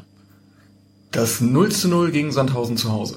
Also mit dem Verlieren, da habe ich mich inzwischen mit abgefunden. Das ist halt so. Da ärgere ich mich dann den Tag auch noch sehr. Gerade bei Aue zum Beispiel, da war ja auch wirklich ein schönes Tor, so ein ein Seitfallzieher. Seitfallzieher. Und, aber das, das hake ich dann irgendwann ab. Aber dieses 0 zu 0 gegen Sandhausen zu Hause, das hat mich sehr lange beschäftigt, weil für mich war das optisch lust- und einfallslos. Also es war gerade in so einer eigentlichen Endsportphase, wo du halt was machen musst und ich will Sandhausen nicht zu nahe treten. Wir kommen nachher bei der Auswertung vom Tipp auch noch drauf, von unserer großartigen Aus äh, Einschätzung von Sandhausen. Aber ich denke einfach, das hätte man durchaus gewinnen können und dann treten die da so auf. So, 80 so, Minuten Überzahl. muss So kann ich auch. sagen. In dem Moment, als er dann, als, als er Sandhäuser vom Platz geschickt wurde, wusste ich schon, ah, ah. Und dann fällt mir dieser Satz mit den, mit den Meerschweinchen, das mit Wattebäuschen wirft ein und sagst dann, boah, nee, das, boah. Und ich hatte einen Bekannten von mir mit, der nicht so häufig mit äh, ins Miteinander kommt und sagt, das ist doch super, das wird was und hin und her. Ich sag, Komm, kann nach Hause gehen. Funktioniert einfach nicht. Das mit dem Meerschweinchen kenne ich gar nicht, muss ich sagen. Irgendwer schrieb mal, wir sind dann im Überzahl so gefährlich wie nasse Meerschweinchen, die mit Wattebäuschen werfen oder so. Das in irgendeinem Blog kam das mal vor. Man kann mich da gerne korrigieren, irgendwer hat das bestimmt geschrieben oder gelesen. Aber es, es kommt ziemlich genau hin. Es ist, war dann einfach irgendwie einfallslos und man kann ja sich nicht mehr beschweren. Sandhausen hat ja nicht nur gemauert und sich hinten reingestellt und gesagt, so, wir legen uns jetzt mit zehn Mann ins Tor oder so, sondern die haben ja auch noch mitgespielt. Und das war für mich wirklich der, der negative Punkt. Das kann ich aber verstehen. Das ging mir tatsächlich ein bisschen ähnlich äh, in dem Spiel auch. Und auch als ich das Spiel schon geguckt habe, habe ich gedacht, wissen die eigentlich, worum es geht? Ja. Weil wenn ein Dreier in dem Spiel hätte, wäre halt schon die halbe Miete gewesen. Und die haben da rumgedaddelt und waren sowas von einfallslos und, und auch uninspiriert, dass man nach dem 0-0 einfach nur noch gedacht hat, was macht ihr da? Warum? Was soll das? Und ähm, um auf das Aue-Spiel zurückzukommen, da war ich, glaube ich, das erste Mal in der Saison richtig sauer, weil ich gedacht habe, ähm, da fahren, also weil, weil ich tatsächlich auch relativ viele Leute dann kannte, die nach Aue gefahren sind und wieder zurückgekommen sind und völlig genervt waren, habe ich echt gedacht, ey, da fahren Leute diese Strecke nach Aue in dieses furchtbare Stadion, ähm, gucken sich da einen Grottenkick an, fahren dann wieder nach Hause für nichts und wieder nichts. Und da habe ich echt gedacht, Jungs, das haben die nicht verdient. Ihr müsst euch da echt schon ein bisschen mehr anstrengen. Das war echt eine Frechheit. So, da, da habe ich echt gedacht, das hätte ich als Fan, wenn ich da hingefahren wäre, hätte ich das persönlich genommen. Ja. Na, hm, ging. Bisschen vielleicht. Bisschen. Sebastian. Ich finde es so ein bisschen schade, dass wir weg sind von Personalien und hin zu Momenten. Du kannst auch gerne über kannst- schlechte Meinungen ja, aber dann bin ich der Einzige, der hier eine schlechte Meinung über irgendwen postiert. Wie wirkt denn das nach draußen? Wir Vielleicht können Lass uns, ich, lass uns das? über Marvin Duck reden. Äh, ja, dazu müssten wir Wolf hier haben, um mal ähm, Das können wir gleich beim Tippspiel Ich möchte machen. gerne- beim Tippspiel, genau da, aber ähm, nochmal kurz zu den Momenten Hannover auswärts. Was? Hannover auswärts. Wo warst Ja, du denn? In Hannover. Ja, ich auch. Ja, war auch kein schönes Spiel, stimmt. Also wir, wir spielen gegen einen Aufstiegsaspiranten. Hier möchte ich mal an der Stelle einhaken. Wir Ja, lass ihn- lass ihn erstmal erklären. Aber das Spiel muss man nicht verlieren. Das Spiel, Haben wir nicht.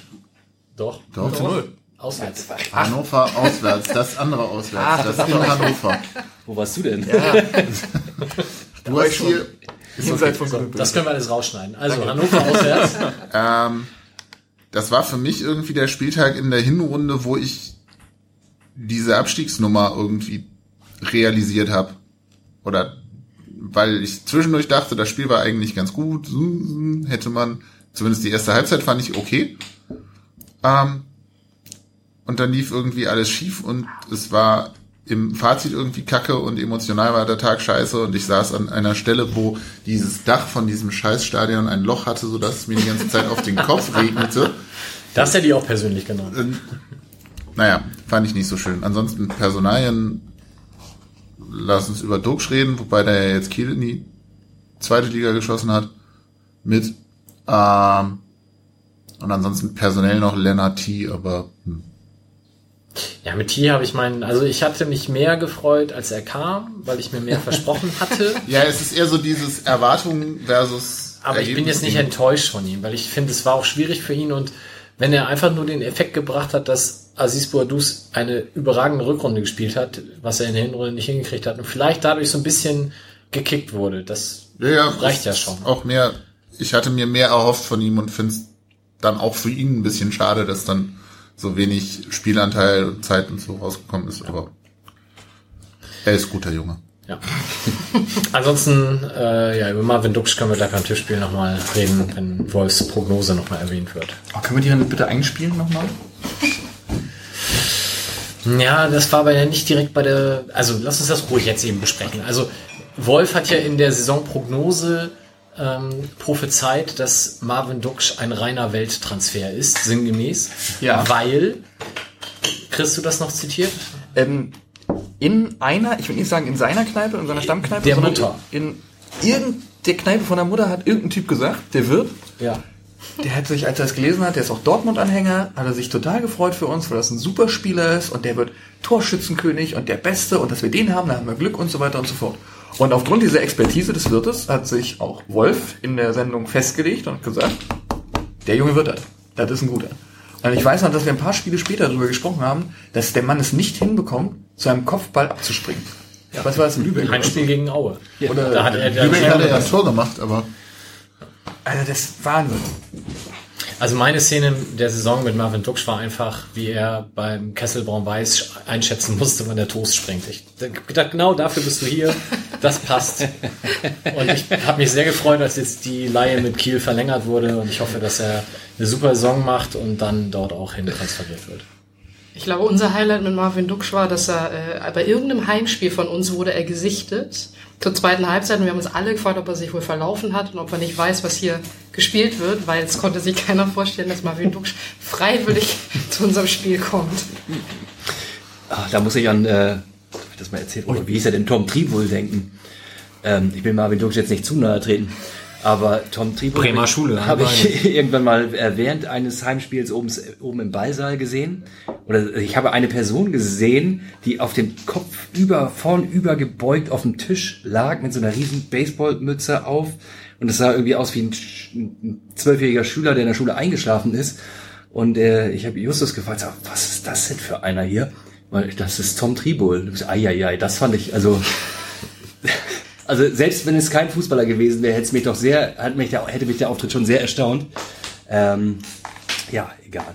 Ich bin mir trotzdem sicher, dass Marvin Duksch nächstes Jahr mindestens zwei Tore schießt, nämlich in jedem Spiel gegen uns eins. Da kannst du von ausgehen. Das, ähm, das hat mit John Verhooker jetzt auch geklappt. siehst du, ja, äh, genau, dass er im Spiel ein Tor schießt, Oh, wenn stimmt. wir auch auf dem Platz sind. Ja, Stimmt. Das ist eine gute Wenn Idee. ich noch eine Persön ein persönliches Highlight an Spielern bringen darf, dann wäre es John Verhoek gewesen.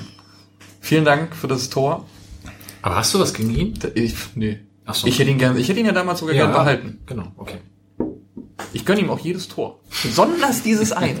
Ich hatte da ja tatsächlich ein bisschen Mitleid mit ihm. Also, Nö, das nicht, Aber aber nachher gerne noch einen Zehner zugesteckt oder sowas. Aber kommt ja immer nicht vorbei. nächstes Thema. Zu- und Abgänge. Ich referiere einfach mal die Leute, die uns definitiv verlassen. Das sind Stand heute nur zwei, nämlich Sören Gonter und Lennart T. Eventuell noch äh, pending ist Dennis Rosin, dessen Vertrag noch nicht verlängert wurde. Das kann ja aber noch kommen. Und natürlich könnte der ein oder andere noch wegtransferiert werden. Das müssen wir, glaube ich, hier heute nicht zwingend diskutieren. Wir wollen Lennart keine. Tipps geben. Nee, wir wollen genau. Lennart T. kam ausgeliehen in der Winterpause und hat, wie wir eben schon sagten, die in ihn hochgesetzten Erwartungen vielleicht nicht ganz erfüllt. Trotzdem unvergessen für mich sein Defensiv- oder Offensiv-Rebound gegen Dresden an der Eckfahne gegen gerade Süd, was dann zu einem, zum, ich glaube, zum 2 zu 0 führte, mehr oder weniger. Sensationelle Aktion, ja. Hat mich deswegen auch eben sehr gefreut, dass er in Bochum noch die zwei Tore gemacht hat. Bin trotzdem gespannt, weil glaube nicht, dass er sich in Bremen nächstes Jahr in der ersten Liga durchsetzt. Also mal schauen, was da in der Sommerpause vielleicht noch passiert mit ihm. Und als zweites Sören Gonter, dessen Tochter, wie ich einer Schlagzeile entnehmen musste, jetzt schon Dynamo-Lieder singt. Ja. Ja, was soll er auch sagen? Ja, Fresse halten vielleicht wäre Ja. eine gute Idee gewesen, aber Aber wie, wie sagte Philipp Herwagen, er ist halt Familienvater und muss auch ja. eine, Ich wünsche ihm auch alles Gute. Also ich finde es gar nicht so schlimm, dass man nach Dresden wechselt. Also ich kann mich auch über die Dresdner Aktion in Karlsruhe ja gar nicht so furchtbar echauffieren. Ähm, Wäre jetzt nicht meine Aktion gewesen, Johnny guckt schon so, aber Krieg erstmal 2000 Leute dazu, dein T-Shirt zu kaufen. genau, genau, genau. Das, das finde ich viel bemerkenswerter, diese Marketingstrategie dahinter. ja. ja, Wir ja gleich nachziehen mit unserem Trikot.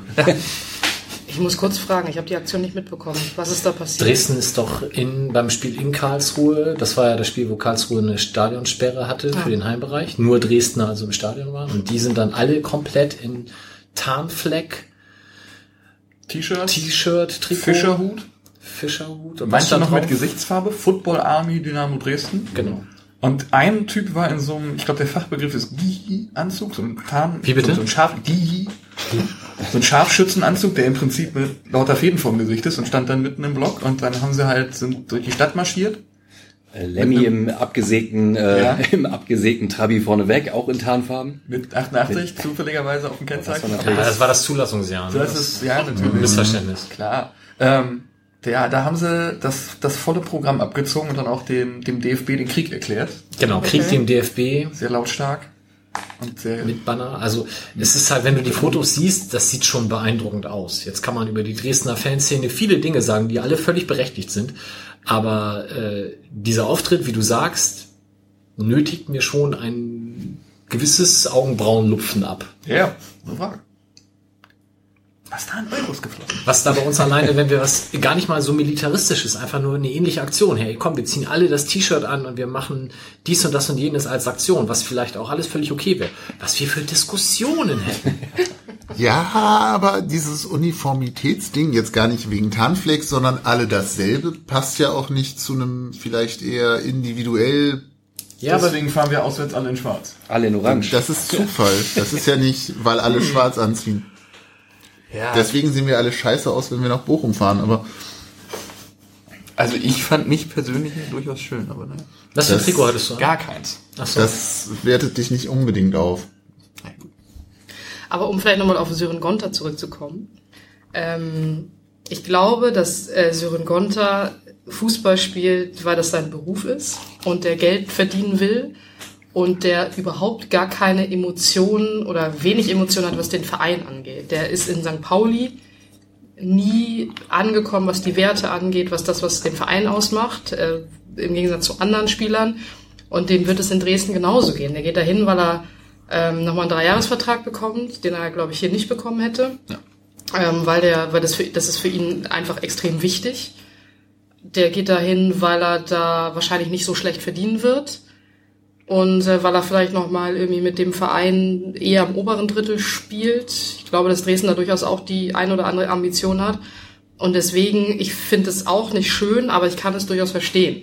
So, es macht halt schon für ihn persönlich macht es Sinn. Ja. Aus Fansicht macht es keinen Sinn. So, und ich glaube, das muss man halt einfach differenzieren. So. Ja, ich glaube, du hast das gar nicht negativ gemeint jetzt mit dem, er ist hier nie so richtig emotional angekommen, sondern so positiv halt, er ist ein Profi und zack Ende, oder? Ich glaube, das hat, das bedarf gar keiner Wertung unbedingt. Ich meine, man, jeder muss selber für sich entscheiden, ob er sich mit dem, wo, oder mit dem Verein, wo er spielt, zu 100% identifizieren will, ob er sich da so drauf einlassen will oder ob er das nur als Job ansieht. ne? Ich meine, wenn du für eine normale Firma arbeitest, ist ja auch so. Gehe ich da voll drauf ein und voll drauf ab, auf alles, was diese Firma ausmacht, oder gewahre ich eine gewisse Distanz und sage halt, ja, wenn es hier nichts wird, dann wird es halt woanders was. Und ich glaube, das ist im, im Profifußball genauso. Der will halt einfach Fußball spielen, vernünftiges Geld dabei verdienen und da ist es ihm relativ egal, für was, ein, für was für einen Verein er spielt. Ja. Also ich kenne Sören Gonter persönlich überhaupt nicht, aber ich habe mich tatsächlich gewundert, äh, dass er jetzt zum Kapitän gemacht wurde hier bei uns. Oder zum, wurde er gewählt eigentlich oder wurde er bestimmt? Das weiß ich ehrlich gesagt überhaupt nicht. Aber so, Gewählt. ja, Ja. weil der Eindruck, den Inga beschreibt, den kann man tatsächlich von außen haben, aber irgendwelche Qualitäten scheint er ja dann auch im, im menschlichen Bereich mitzubringen. Ja, Philipp Herrwagen klang ja auch so zumindest, dass das durchaus ein menschlicher Verlust wäre in der Mannschaft, wenn Gonter ginge. Ich glaube ja auch, du musst nicht unbedingt die Werte dieses Vereins so sehr nach außen tragen oder vielleicht auch gar nicht unbedingt zwingend verinnerlichen, um ein guter Kapitän für eine Profimannschaft zu sein. Also das sind ja. auch nochmal verschiedene Dinge. Wenn du einfach nur in der Mannschaft integrativ arbeiten kannst und vielleicht jüngere Leute gut an die Hand nimmst und solche Geschichten, das erfordert ja gewisse charakterliche Fähigkeiten, die er zweifelsohne hat. Und deswegen, ich, ich wünsche ihm, wie gesagt, alles Gute. Äh, freue mich immer noch darüber, dass er Vicky Leandros in die deutschen Fußballstadien gebracht hat, oder zumindest in unseres ab und zu. Johnny bricht gerade Wein zusammen. Und ähm, Soll ich auswechseln? Ich breche unter den Tisch, das ist was anderes. würde mich sehr freuen, wenn auch er nächstes Jahr ein Tor macht, wenn wir im gleichen Stadion sind. Eigentore hat er, glaube ich, schon mal geschafft. Von daher gucken wir mal. Er wollte, glaube ich, auch schon mal weg zum KSC damals. Letzte Saison, Ja. ne? Letzten Sommer. Weil- Mit Winterpause, so- glaube ich. Als es nicht so Nee, lief vor- für ihn. vor der Saison. Es war vor der Saison. Da lief es für ihn nicht ganz so rund. Der war nicht Ja. mehr so häufig gesetzt und dann wollte er da auch schon mal weg. Ja. Das hätte er mal. Nee, hat er nicht. Alles gut. So, dann kommen zu uns unter anderem ein gewisser Cenk Shahin, den wir von türkischen Vizemeister Başakşehir gekauft haben, mit einem Vertrag bis 2021. Also, dass, er, dass wir die Option ziehen, war ja relativ klar. Aber ein Vierjahresvertrag finde ich krass. Wenn du die Option gezogen hättest und hättest ihm nur einen Zweijahresvertrag gegeben, hättest du ihn direkt verkaufen müssen. Wieso kannst du ihn noch nach einem Jahr dann verkaufen? Ja, aber der Marktwert nach einem Jahr ist halt auch nicht mehr so richtig. Weißt halt auch nicht, ob er das nochmal bringt. Was ich mich aber gefragt habe, ist, wenn du so eine Option da schon drinne stehen hast beim Beginn der Leihe, ist dann eigentlich zumindest die Basics des Vertrags im Falle des Ziehens der Option eigentlich schon geklärt? Also du meinst wie viele Jahre zum Beispiel? Weil irgendwie, ich stelle mir das so vor, die diskutieren irgendwie erstmal mit dem abgebenden Verein, so ja, wir würden ihn möglicherweise danach gerne kaufen. Ähm, und die sagen, ja, ist okay, Ablösesumme schreiben wir jetzt auf, keine Ahnung, eine Million fest. Punkt. Aber du musst ja auch irgendwie mit dem Spieler Einigkeit erzielen und ist so eine Option dann nur, wenn der Spieler dann Bock hat, bei euch zu spielen, hm, dann ist die Option wieder nichts wert? Oder ist das im Prinzip schon weitgehend ausverhandelt? Ich würde davon ausgehen, dass der, der aufnehmende Verein das, den gleichen Vertrag anbieten muss wie der Stammverein. Sonst funktioniert es ja tatsächlich nicht. Das glaube ich nicht. Wir können niemals so viel bieten wie ein türkischer Erstligist. Finanziell im Monat. Aber hat er da so gut verdient, bevor er verliehen wurde? Das ist ja Er hatte so vorher einen Marktwert von 4 Millionen. Nee, nee, Für einen Vizemeister in der Türkei wird er bestimmt Na, aber damals nicht waren ja Polo nach Hause gefahren. Die waren ja gerade erst aufgestiegen, genau, ich, die sind aufgestiegen. also ich kann mir das schwerlich vorstellen, dass wir genau das gleiche geboten haben. Muss ja. Also es geht ja gar nicht anders. Du kannst den Spieler ja nicht zwingen, einen Vertrag aufzulösen, wenn er dann hinterher weniger Geld verdient und so Irgendwer weiter. wird immer bestimmt ein Vetorecht haben. Also ich weiß auch nicht, wie das genau funktioniert. Da müssten wir uns mal vielleicht den Rettich nochmal einladen, bei sich bietender Gelegenheit. Aber Johnny, auch das geht ja nicht. Wie soll denn ein Spieler ein Vetorecht haben, wenn ein Verein eine, eine, eine Kaufklausel hat? Dann wäre Also, die ja völlig hinfällig. Im Prinzip Du muss kannst doch in jeden der Vertrag Spieler reinschreiben. Du kannst in jeden Vertrag reinschreiben, von wegen, der hat noch, eine, der hat noch ein Recht zu sagen, nein, möchte ich nicht. Oder der hat noch ein Recht zu sagen, will ich nicht. Ja, aber wenn du so eine Abrede Option, ja, aber wenn du so eine Option reinschreibst, brauchst du ja eine gewisse Vertragssicherheit, sonst ergibt diese Option keinen Sinn. Wenn du die Option reinschreibst und sagst, okay, wir leihen dich jetzt für ein Jahr und wenn wir wollen, zahlen wir dann eine Million an den abgebenden Verein und dann gehörst du uns, sage ich jetzt mal so blöde. Ähm, und der Spieler dann so- aber noch ein Vetorecht hat und sagen kann, nee, mache ich aber nicht, ähm, dann kann ja der Spieler im Prinzip das komplette Konstrukt torpedieren. Das kann es ja auch nicht sein. Also Ja, aber so, stell dir ma- mal so vor- verfasst du ja keine Verträge. Dann wäre die Option sinnlos. Ja, aber stell dir mal vor, dass der Verein sagt, ja, wir wollen den, aber der Spieler fühlt sich hier unglaublich unwohl und weiß halt, dass das nicht funktioniert. Stell dir vor, Bajak hier hätte gesagt, du gehst jetzt zum HSV. Wie soll das Da hätte ich auch Nein gesagt. Ja, dann hat der Spieler keinen Bock, aber das ist ja dann eine andere Nummer. Macht Trotzdem Spaß- kann ja der Spaß Ja, Verein. er muss ja unterschreiben. Und wenn er sagt, ich unterschreibe hier nicht. Ja, aber der hat ja letzten Sommer schon unterschrieben. Das ist mein Punkt. Ja, und dann bin ich bei Sven, dann sage ich, dann muss wahrscheinlich drinstehen, du nimmst die Vertragskonditionen, die er bisher hatte. Also so eine Art Besitzstandswahrung oder wie auch immer muss ja da sein. Dass man sich dann zusammensetzt und sagt, wir geben dir nicht zwei Jahre Vertrag Naja. zu den Konditionen, sondern wir geben dir vier Jahre und dafür schreiben wir dies und das und jenes rein. Das kann mehr oder weniger sein, das ist dann ja eine andere Geschichte. Genau, Aber irgendein so ein Rahmen muss ja vorher schon drinne stehen. So. Bei dieser Kaufoption würde mich mal interessieren, nach außen hin wurde ja immer diese Millionen kundgetan. Und jetzt kursieren ja Zahlen wie zwei Millionen. Du hast auf transfermarkt.de geschaut. Ich habe es zufällig offen. Äh, Im Stadion zum Beispiel neben mir stehen zwei sehr engagierte, nicht mehr ganz so junge Herren. Und im letzten Heimspiel haben sie jedes Mal, wenn der äh, Chengschein angegangen wurde, gesagt, das ist unser Millionenmann, lasst ihn in Ruhe. War sehr interessant. Und dann lese ich halt in diversen, ich will nicht sagen Fachmagazinen, das sind Hamburger Tageszeitungen, dass da zwei Millionen aufgerufen werden. Man weiß es nicht. Vielleicht ist das auch inklusive der Leihgebühr für die Zeit, die er jetzt schon da war oder so.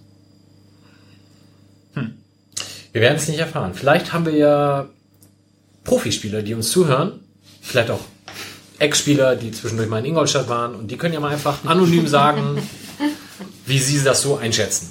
Dann würden wir euch in der nächsten Sendung darüber informieren. Außerdem kommt Mats Mölle-Dali, den wir für ein Jahr weiter ausgeliehen haben. Ist da bekannt, ob es eine Kaufoption gibt? Ist nicht bekannt. Also ich würde es auch sogar tendenziell wahrscheinlich nicht erwarten. Ich wollte gerade sagen, weil wenn es eine gegeben hätte, hätten sie es, glaube ich, direkt mit angesagt. Genau. Und wahrscheinlich direkt gezogen. Ja. ja. Aber haben wir vorhin schon Worte drüber verloren. Ich glaube, da freuen wir uns alle sehr. Außerdem, und äh, schlechte Wortspiele auf Twitter waren ohne Ende bereits zu lesen, Clemens Schoppenhauer von den Würzburger Kickers, ablösefreie Innenverteidiger, 25 Jahre alt, hat für zwei Jahre unterschrieben, hat 31 Spiele für die Kickers gemacht, war da mit 3, schieß mich tot für einen Innenverteidiger eines Abstiegs, äh, eines Absteigers relativ gut benotet. Hat jemand von euch mehrstündige YouTube-Videos von. Clemens schon gesichtet? Erinnerung. Ja, Aber ich, ich musste, als du vorhin ein wenig Stirnrunzeln von der Bremer Schule sprachst, dran denken, dass der ja auch Bremer Schule ist. Stimmt. Ja, wir haben aber auch sehr gute Erfahrungen Ja, ja. gemacht mit Bremer Spielern. Also sein Ab, abseits von Tribul. Aber wurde der vielleicht verpflichtet im Hinblick darauf, dass Tierreis etwas länger ausfällt? So ein bisschen als Backup. Ja, Gonta ist ja Oder auch Gonta weg. ist Und weg, Gonta ja. ist weg, Ja. genau.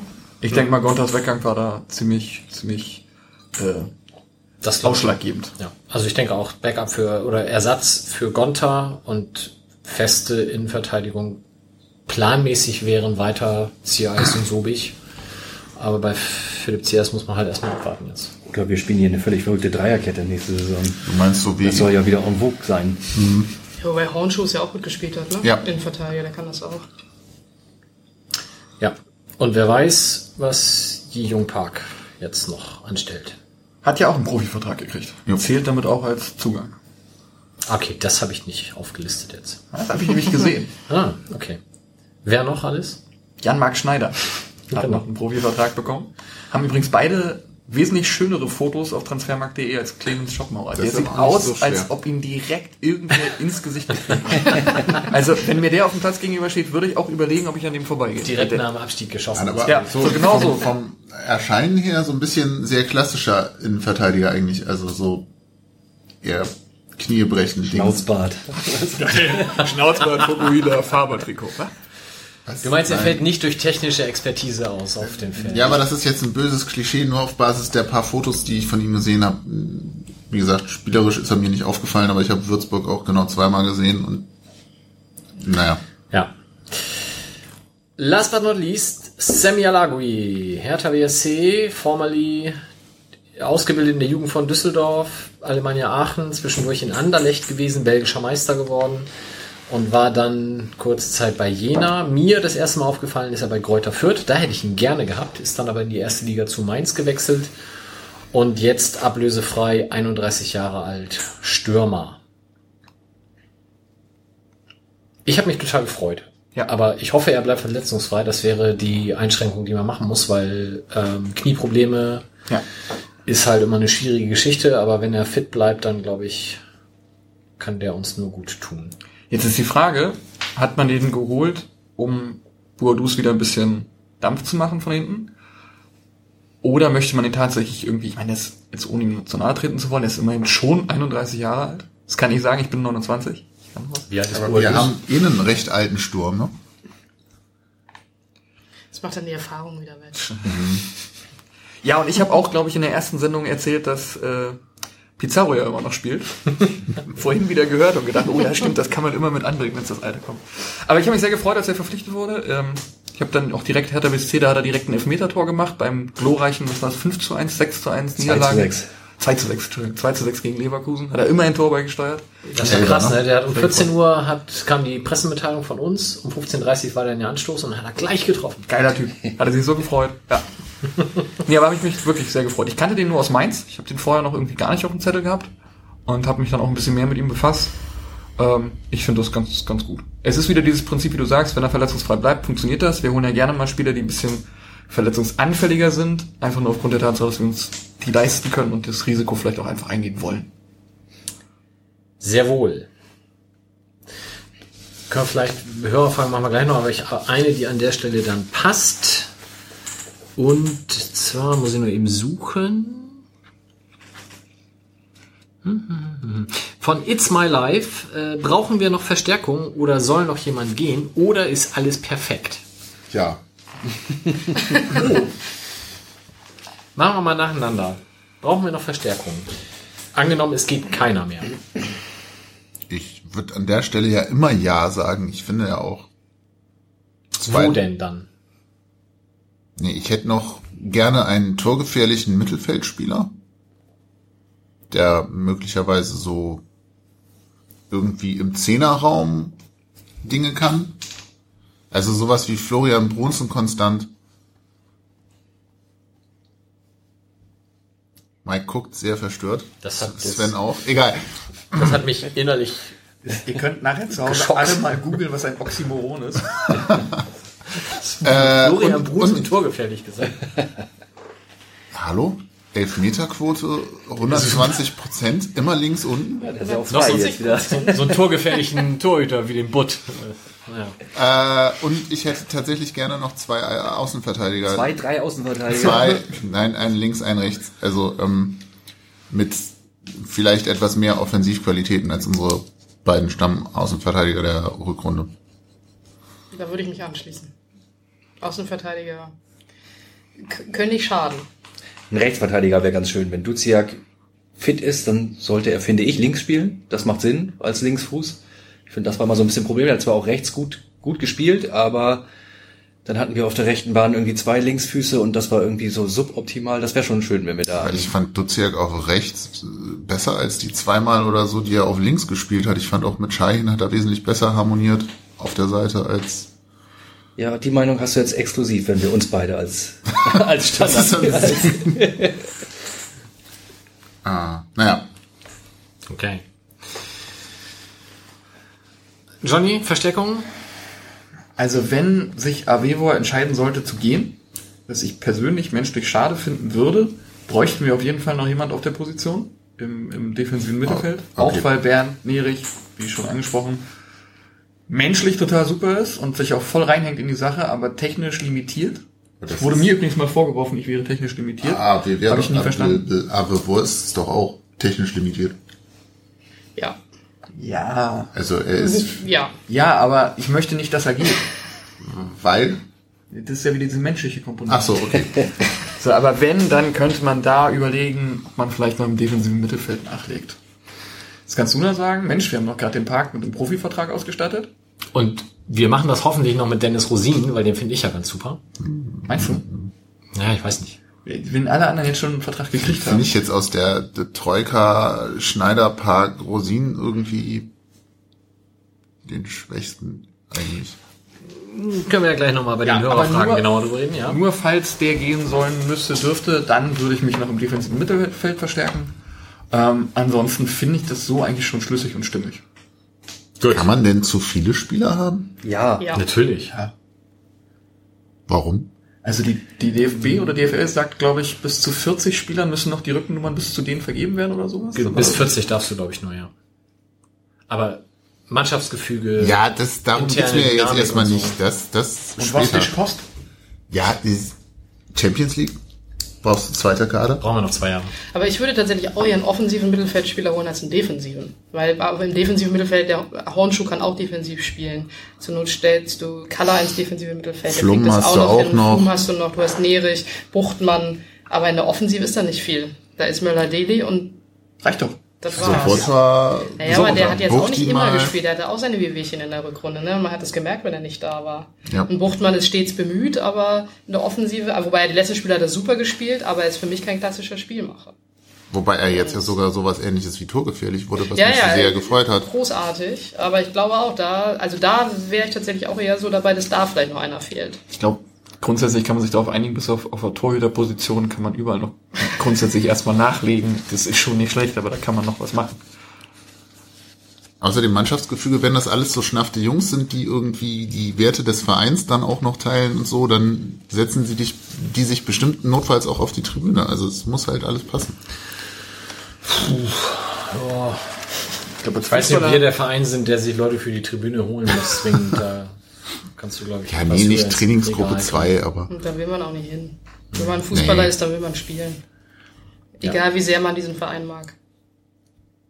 Außer Philipp Herrwagen, der war total happy, dass er sich die Choreos ansehen konnte und muss jetzt nochmal spielen.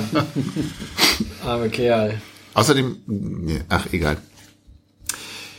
Gut, ähm, was war das? Ach ja, soll noch jemand gehen? Muss noch jemand gehen? Kann noch jemand gehen? Bestimmt.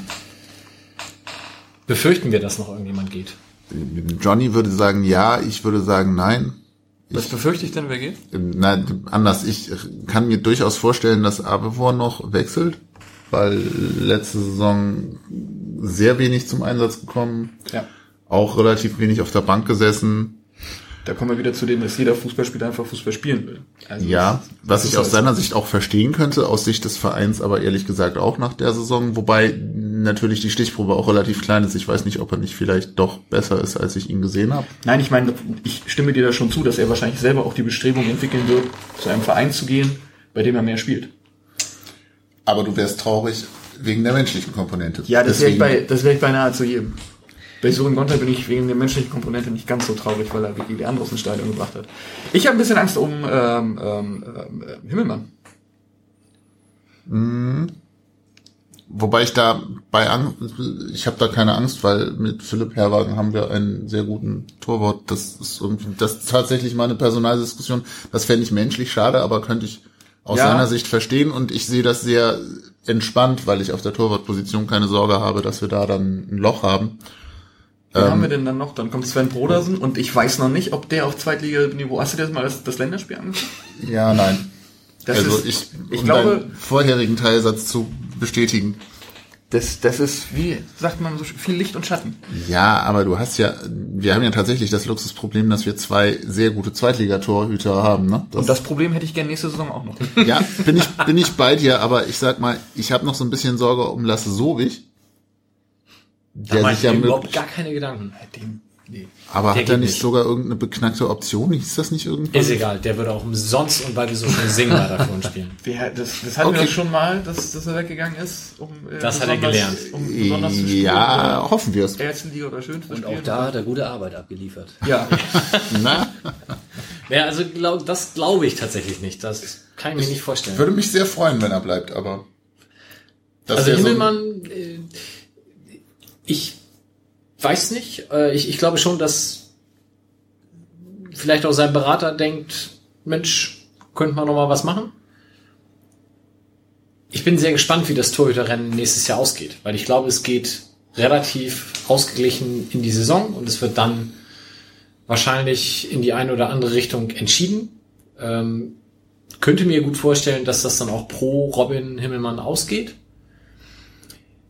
Ich weiß aber nicht, ob wir vielleicht die Transferbewegung dann haben, wenn entschieden wird, Philipp Herrwagen geht ins Tor. Ob Himmelmann dann noch sucht. Und dann ist es vielleicht konsequenter zu sagen, ich suche jetzt schon mal. Also ich glaube, sobald äh, Robin Himmelmann feststellt, dass er hier wahrscheinlich nicht die Nummer eins sein würde, soll, muss er eigentlich wechseln bei seinem Potenzial und bei seinem Alter, äh, angesichts seines Alters. Das, das wäre sonst auch schade für ihn tatsächlich. Ist natürlich und toll, gute Spieler unter Vertrag zu haben, aber ich glaube tatsächlich ist es A, tatsächlich auch eine Kostenfrage für einen Ersatztorwart dann auch ganz schön teuer. Und dann auch eine Frage der Perspektive, weil, weil äh, Philipp Herrwagen hat ja noch zwei Jahre Vertrag. Und dann hinterher wäre Robin Himmelmann auch alt. Ich glaube, das macht, das macht einfach, das würde für ihn Sinn machen zu wechseln. 30 wird übrigens. Ja, wollte ich nicht Bis sagen. 30 würde ich schon alt. Ich frag das. Für einen Profifußballer Für einen vielleicht. Torwart noch nicht. Nee. Also nicht, dass Torwärte keine, keine Profifußballer sein, nicht, dass das mir nachher nachgedacht wird. Ja, aber es, es, machen wir uns nichts vor, der ist einfach zu gut für die Bank. Eigentlich ist er, also sind beide zu gut für die Bank. Das ist das, dieses Luxusproblem, was wir derzeit haben und das ich aber wirklich sehr gerne nächste Saison noch hätte. Das ist wirklich das, wo ich Angst vor habe. Also Angst ist das falsche Wort, aber wo ich ein bisschen Befürchtung vor habe. Ich glaube, Sven Ulreich wollte wechseln. Vielleicht können wir uns den auf die Bank setzen. Auch. Real ist Ja, ja, stimmt, der auch. Ja. Wer- Während ich andere Ex-HSV-Torhüter ja zu ihrer Zeit sehr gerne und mit Kusshand genommen hätte, René Adler, nee. Das war auch nicht ganz so furchtbar. Ja, ja, ich wollte das trotzdem Aber er nochmal, passt ja das ist so, Profil, ne? Der ist ja verletzungsanfällig und zu haben. Also, wozu mir einfällt, was macht eigentlich Richard Golds? Uh, Hertha BSC, Ja, Torwarttrainer. ja, genau, genau, genau. Und sein Sohn spielt beim HSV in der A-Jugend, glaube ich, auch im Tor. Ja, der hat doch gerade, habe ich im Deutschlandfunk gehört, der HSV-Nachwuchs hat irgendein Turnier, ein ganz bekanntes in Nordrhein-Westfalen mitgespielt und da hat er im Elfmeterschießen im Halbfinale gehalten und im Finale dann trotzdem verloren. Ganz der Vater. Ganz der Fall. Gut, bevor wir uns Wilko anhören, werten wir noch kurz die Saisonprognose aus. Kurz. Kurz. Das sind die Geräusche, die ich meinte. Ich, das habe ich extra gemacht. ich lese mal kurz vor, was wir, äh, nein, erstmal erzähle ich, wer da war und wer getippt hat. Es waren nämlich Johnny, Sebastian und Mike da, von den hier heute Anwesenden. Außerdem Justus, den können wir natürlich wunderbar quasi in Sven verschieben. Und Wolf, der heute krankheitsbedingt absagen musste, während Christoph zeitbedingt absagen musste. Das habe ich am Anfang vergessen zu erwähnen. So, wir haben folgendes getippt. Wir haben gesagt, wer schießt die meisten Tore für den F. St. Pauli in dieser Saison? Wie weit kommen wir im Pokal? Wer kommt auf die Plätze 1 bis 3? Wer wird 16. bis 18.? Und wo landet der FC St. Pauli? Ich würde jetzt mal folgende Punkteverteilung vorschlagen und Inga muss das dann als neutrale Instanz abnicken oder anpassen. Richtiger Torschütze gibt 5 Punkte. Pokal gibt 6 Punkte und für jede Runde, die man falsch liegt, einen Abzug. Hat damit eine ähnliche Relevanz wie der Torschützentipp. Ja, das, ich verstehe überhaupt Ah, äh, fünf Punkte, Du hast, fünf Punkte. du hast ja deine Tipps vor Augen. Ich verstehe gar Nein, ich habe meine, aber ich, ich habe eh verloren. Äh, die Plätze 1 bis 3 geben drei Punkte pro richtiger Verein. Jetzt ist die Frage, es gibt ja Leute, die haben den richtigen Verein, aber die falsche Reihenfolge. Ah, ich hätte nicht auf die Reihenfolge bestehen sollen. Ich habe es aber Ja, getan du beim hast- Vorlesen. Das habe ich noch gehört. Und ich habe mich bei, vorhin noch drüber aufgeregt, dass Sebastian, vielen Dank dafür nochmal, du den VfB gesagt hast, aber dann gesagt hast als Dritter.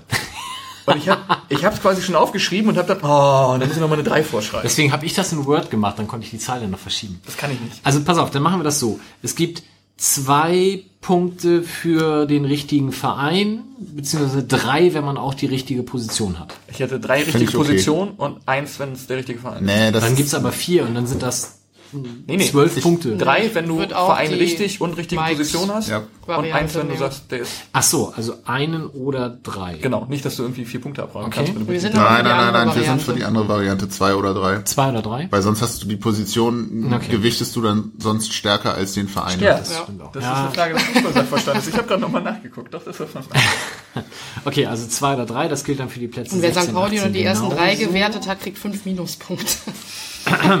Und dann müssen wir noch die richtige Position. Da würde ich einfach sagen, von 18 Vereinen, die Hälfte ist neun. Also man kriegt neun Punkte und für jeden Platz, den man dann falsch liegt, ein weniger. Ich würde, ich habe gerade schon mal geguckt, im Sinne meines Kollegen sagen, nicht überbieten. Die Regel muss gelten. Nicht Wenn über ich einen Verein auf eins gesetzt habe, der dann nur drei wurde, ist schlimmer, als wenn ich einen Verein auf drei setzte, der dann erster wurde? Wir sind uns gerade im Thema nicht einig. Ich hab, Nicht, kennt nicht ihr, kennt ihr nicht, der voll. Preis ist heiß, man darf nicht überbieten. Alles, Ja, was, das was ich. drüber ist, das ist. Okay, dann tot. machen wir das anders. Der, der am nächsten dran ist, kriegt fünf Punkte. Hast du Okay. Das ist doch Mist. Johnny schon fast gewonnen. Scheiße. Nee, nee, das ist richtig gut. Also, sowohl Ja, aber bei den als auch beim Tippspielen. Naja. Gut, fangen wir an mit dem Torschützen. Da haben getippt auf die richtige Antwort Assis Bourdous, Justus, Johnny und Sebastian und kriegen damit jeweils fünf Punkte. Wahrscheinlich die einzigen fünf Punkte, die ich kriege. Ähm, da können wir vielleicht noch mal ganz kurz die, generell die Torschützen äh, der Saison erwähnen, nämlich unfassbare 15 Tore Assis Bourdous. Ich habe vorher nicht mehr nachgeguckt, ob wir wann, wann das letzte Mal jemand so viele Tore geschossen hat. Wird Ebbers gewesen sein. Ginczek. Ginczek. Nee, Ginczek war ja dann eher so auch 10, viel krank. 13, Der war, wenn er gespielt hat, gut, aber Also ich denke mal, Ebbers hat er es mit Aufstiegssaison, ne? 19 oder so. Ja. Zweiter, Buchti mit sechs. Dann schon Lasse Sobich und Cheng Shahin mit vier. Mölledali und T mit zwei, weil er am letzten Spieltag zweimal getroffen hat. Und dann Nerich, Sobota, Choi und Sea-Eis mit jeweils einem. Das sagt erschreckend viel über die Hinrunde aus. Es wird noch besser. Rangliste, wer hat die meisten Torschüsse abgegeben? Assis Boadus 99. Zweiter, Lasse Sobich mit 39. Ja, jede Ecke. Alles ist nicht aufgeschlüsselt. Wir hatten 39 Ecken diese Saison, das finde ich ganz schön wenig. Davon, ja davon nicht- kam ja aber nur hat ja jede jede achte Ecke auf. Und ähm, dann muss ich noch ein, ein wunderbares Wortspiel von Wolf aus jener Saisonprognose zitieren, ähm, weil wir nämlich über Boadus im Rahmen der Neuzugänge sprachen und er dann sagte, äh, weil wir auch über Scorerpunkte sprachen, er nannte ihn Assist Boadus. Das fand ich besonders schön. Und ähm, er hat recht behalten. Also Assis Boadus hat tatsächlich mit sechs die meisten Vorlagen. Vor Sobota mit vier, Shahin mit drei, Buchtmann und Miyaichi mit zwei. Das ist jetzt immer die Frage, wie du es zählst. Also auf der offiziellen Vereinsseite wird nämlich gesagt, dass sowohl Boadus als auch Shahin als auch Sobota sechs Assists geleistet hätten. Ich habe es von Bundesliga.de. Vielleicht haben die keine, also dieses, wenn du gefoult wird, wirst, kriegst du den äh, Scorerpunkt beim Freistoß und beim Elfmeter und so. Ja, Transfermarkt hat das noch wieder anders gezählt. Aber Der Verein hat die Transferrechte. Okay, also wahrscheinlich ein bisschen. wir haben. Leute mit Assists gehabt auf jeden Fall. ja, ich möchte an dieser Stelle, nachdem wir jetzt die, die Sieger quasi Ja, geführt haben jetzt. in dieser Kategorie, immer noch die Verlierer beschämen. Ähm, wir hatten ja schon, dass Wolf Marvin Duksch äh, getippt hat. Mike, möchtest du vielleicht deinen deinen Tipp nochmal loswerden? Also da waren Für ganz den, viele... nochmal ganz kurz für den Torschützenkönig. Und wir haben gesagt, übrigens ohne Scorerpunkte, nicht, dass du dich jetzt rausreden willst. Was, was hat er getippt? Oh, da kam Löte? ganz viel Unglück und Verletzungspech und so zusammen. auch Ja. Rio Miyaichi. So, und dann war Pokal. Weißt du noch, wie du in der Saison davor getippt hast? Ja. Sag's ruhig, komm, wir sind im Radio. Lelati? Nein. Budimir. Oh. Wer war das denn? Ihr könnt euch jetzt schon auf meinen... Welttransfer, was macht der eigentlich? Ja, wie, wie Nächste Saison werde ich Sami Alagui tippen. so. sind sie nicht. Kann, kannst du nicht irgendwie, ach egal. John Verhooke oder so. Marvin Duksch. So, Pokal. Wie weit kommen wir? Und da, das, also das kann man sich tatsächlich noch mal anhören. Die ersten vier Personen, die da getippt haben, haben in der Reihenfolge nämlich gesagt, Halbfinale, Halbfinale, Pokalsieg, Pokalsieg. Das waren Johnny, Sebastian, Wolf und Mike. Ich habe aber Finale gesagt übrigens. Ne, du hast das noch geändert. Du hättest Nein. weiterhören müssen. Äh, In die ersten 16 Minuten haben ich gesagt Finale und habe übrigens noch, ich, dafür wollte ich noch einen Zusatzpunkt beantragen, äh, habe übrigens den Finalgegner bereits korrekt benannt. Du hast aber, also wir, du hast erst? Finale gesagt, das stimmt. Ja. Dann haben die anderen beiden Halbfinale gesagt und dann habe ich gesagt, wir gewinnen das Ding. Und dann fragte irgendjemand, ob es denn für Gewinnen noch einen Bonuspunkt gibt oder ob Finale reicht. Nein, du hast dann gesagt, Finale würde nämlich, wenn man Finale sagt, würde man davon ausgehen, dass man das Spiel verliert. Richtig. Ja, dann habe ich gesagt, das ist Quatsch. Ja, aber du hast dann gesagt, ach komm, was soll's? Und dann tippe ich auch auf Sieg. Ja. Hör dir das nochmal an. Ja, dann habe ich doch Finale gesagt. Auf welcher hast Grundlage habt ihr das getippt? Ah, da gab's Bier. es gibt Ah, Bier. okay, verstehe. Also ist ja auch egal, wir haben alle falsch. Außer? Außer Justus, der zweite Runde richtig angesagt hat. Er hat gesagt, Lübeck schaffen wir irgendwie. Ja. Das irgendwie gibt eigentlich auch noch einen Bonuspunkt. Also Justus fünf Punkte und wir, ich gebe uns einfach mal allen null, dann ist das hier einigermaßen fair. Kommen wir zu den Aufstiegstipps. Möchtest du für Justus vortragen, was Justus getippt hat? Oh, sehr gerne. Das hat er gut gemacht. Hier steht VfB, Hannover 96 und Heidenheim. Naja, ein bisschen Schwund ist immer. ne? Ja, die haben in der Hinrunde ja schon. Glück Ich mal kurz zwischenfragen, gegen wen sind wir im Pokal noch mal raus diese Saison? Hertha. Hertha. Hertha. Okay. Sami Alagui. Das war übrigens die zweite Runde. Ah, Okay. Ah ja, jetzt habe ich uns auch gefunden, danke. Ähm, Also damit kriegt Justus drei Punkte, drei Punkte, aber keinen für Heidenheim. okay, welchen Pokalgegner hast du uns richtig vorhergesagt schon? Ich habe gesagt, im Finale die üblichen Verdächtigen, Dortmund oder Bayern. Ja, damit hättest du aber Unrecht gehabt, weil Dortmund hat in der ja Runde der gegen Hertha gewonnen. Das heißt, wir hätten im Achtelfinale gegen Dortmund gespielt, hätten also gewinnen müssen und wären dann gegen möchte Frankfurt im Finale gewesen. Dir jetzt mitgeben, was ich beim Statistikprofessor mitgegeben habe, hätte, hätte Fahrradkette. Siehst Die Kugeln wären ja ganz anders erwärmt Ja. worden, dann, wenn ein anderer Ja, Verein dabei gewesen wäre. Johnny, zitiere doch kurz deine Aufsteigs Aufstiegstipps. Ich habe als der dritte ist sehr schön. Direkten Aufsteiger den äh, VfB Stuttgart als ersten, als zweiten dann Hannover 96 und habe mit dem Vermerk, dass es vielleicht nicht so ganz richtig sein könnte, und ich habe mir den Satz aufgeschrieben, wahrscheinlich wird es eher die andere Relegation, äh, 1860 als Aufsteiger über die Relegation getippt. Ich habe es mir auch aufgeschrieben, ich möchte das nochmal in Gänze zitieren. Dritter wird 1860 wegen der personellen Verstärkung. Aber wahrscheinlich wird es ganz andersrum, dass sie die Relegation nach unten spielen. Und dafür möchte ich dir auch nochmal, dafür gebe ich dir drei Bonuspunkte. Ja. Dankeschön. Also das freut mich so sehr. Ich habe danach noch über Eigner philosophiert und über den Brasilianer, dessen Namen ich nicht wusste und, Der mir auch immer noch nicht ganz klar ist. Aber und habe dann gedacht, Olic und alle so.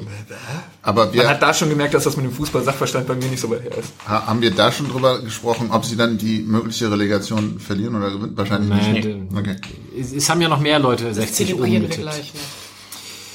Sebastian, weißt du noch, wen du getippt hast? Ja, wobei es beschubst, weil Johnnys hat mir es vorhin Ach so. vorgelesen. Also 96 auf 1, das gibt zwei Punkte. St. Pauli auf 2, Ich finde, ich krieg fünf Bonuspunkte für Optimismus. nein.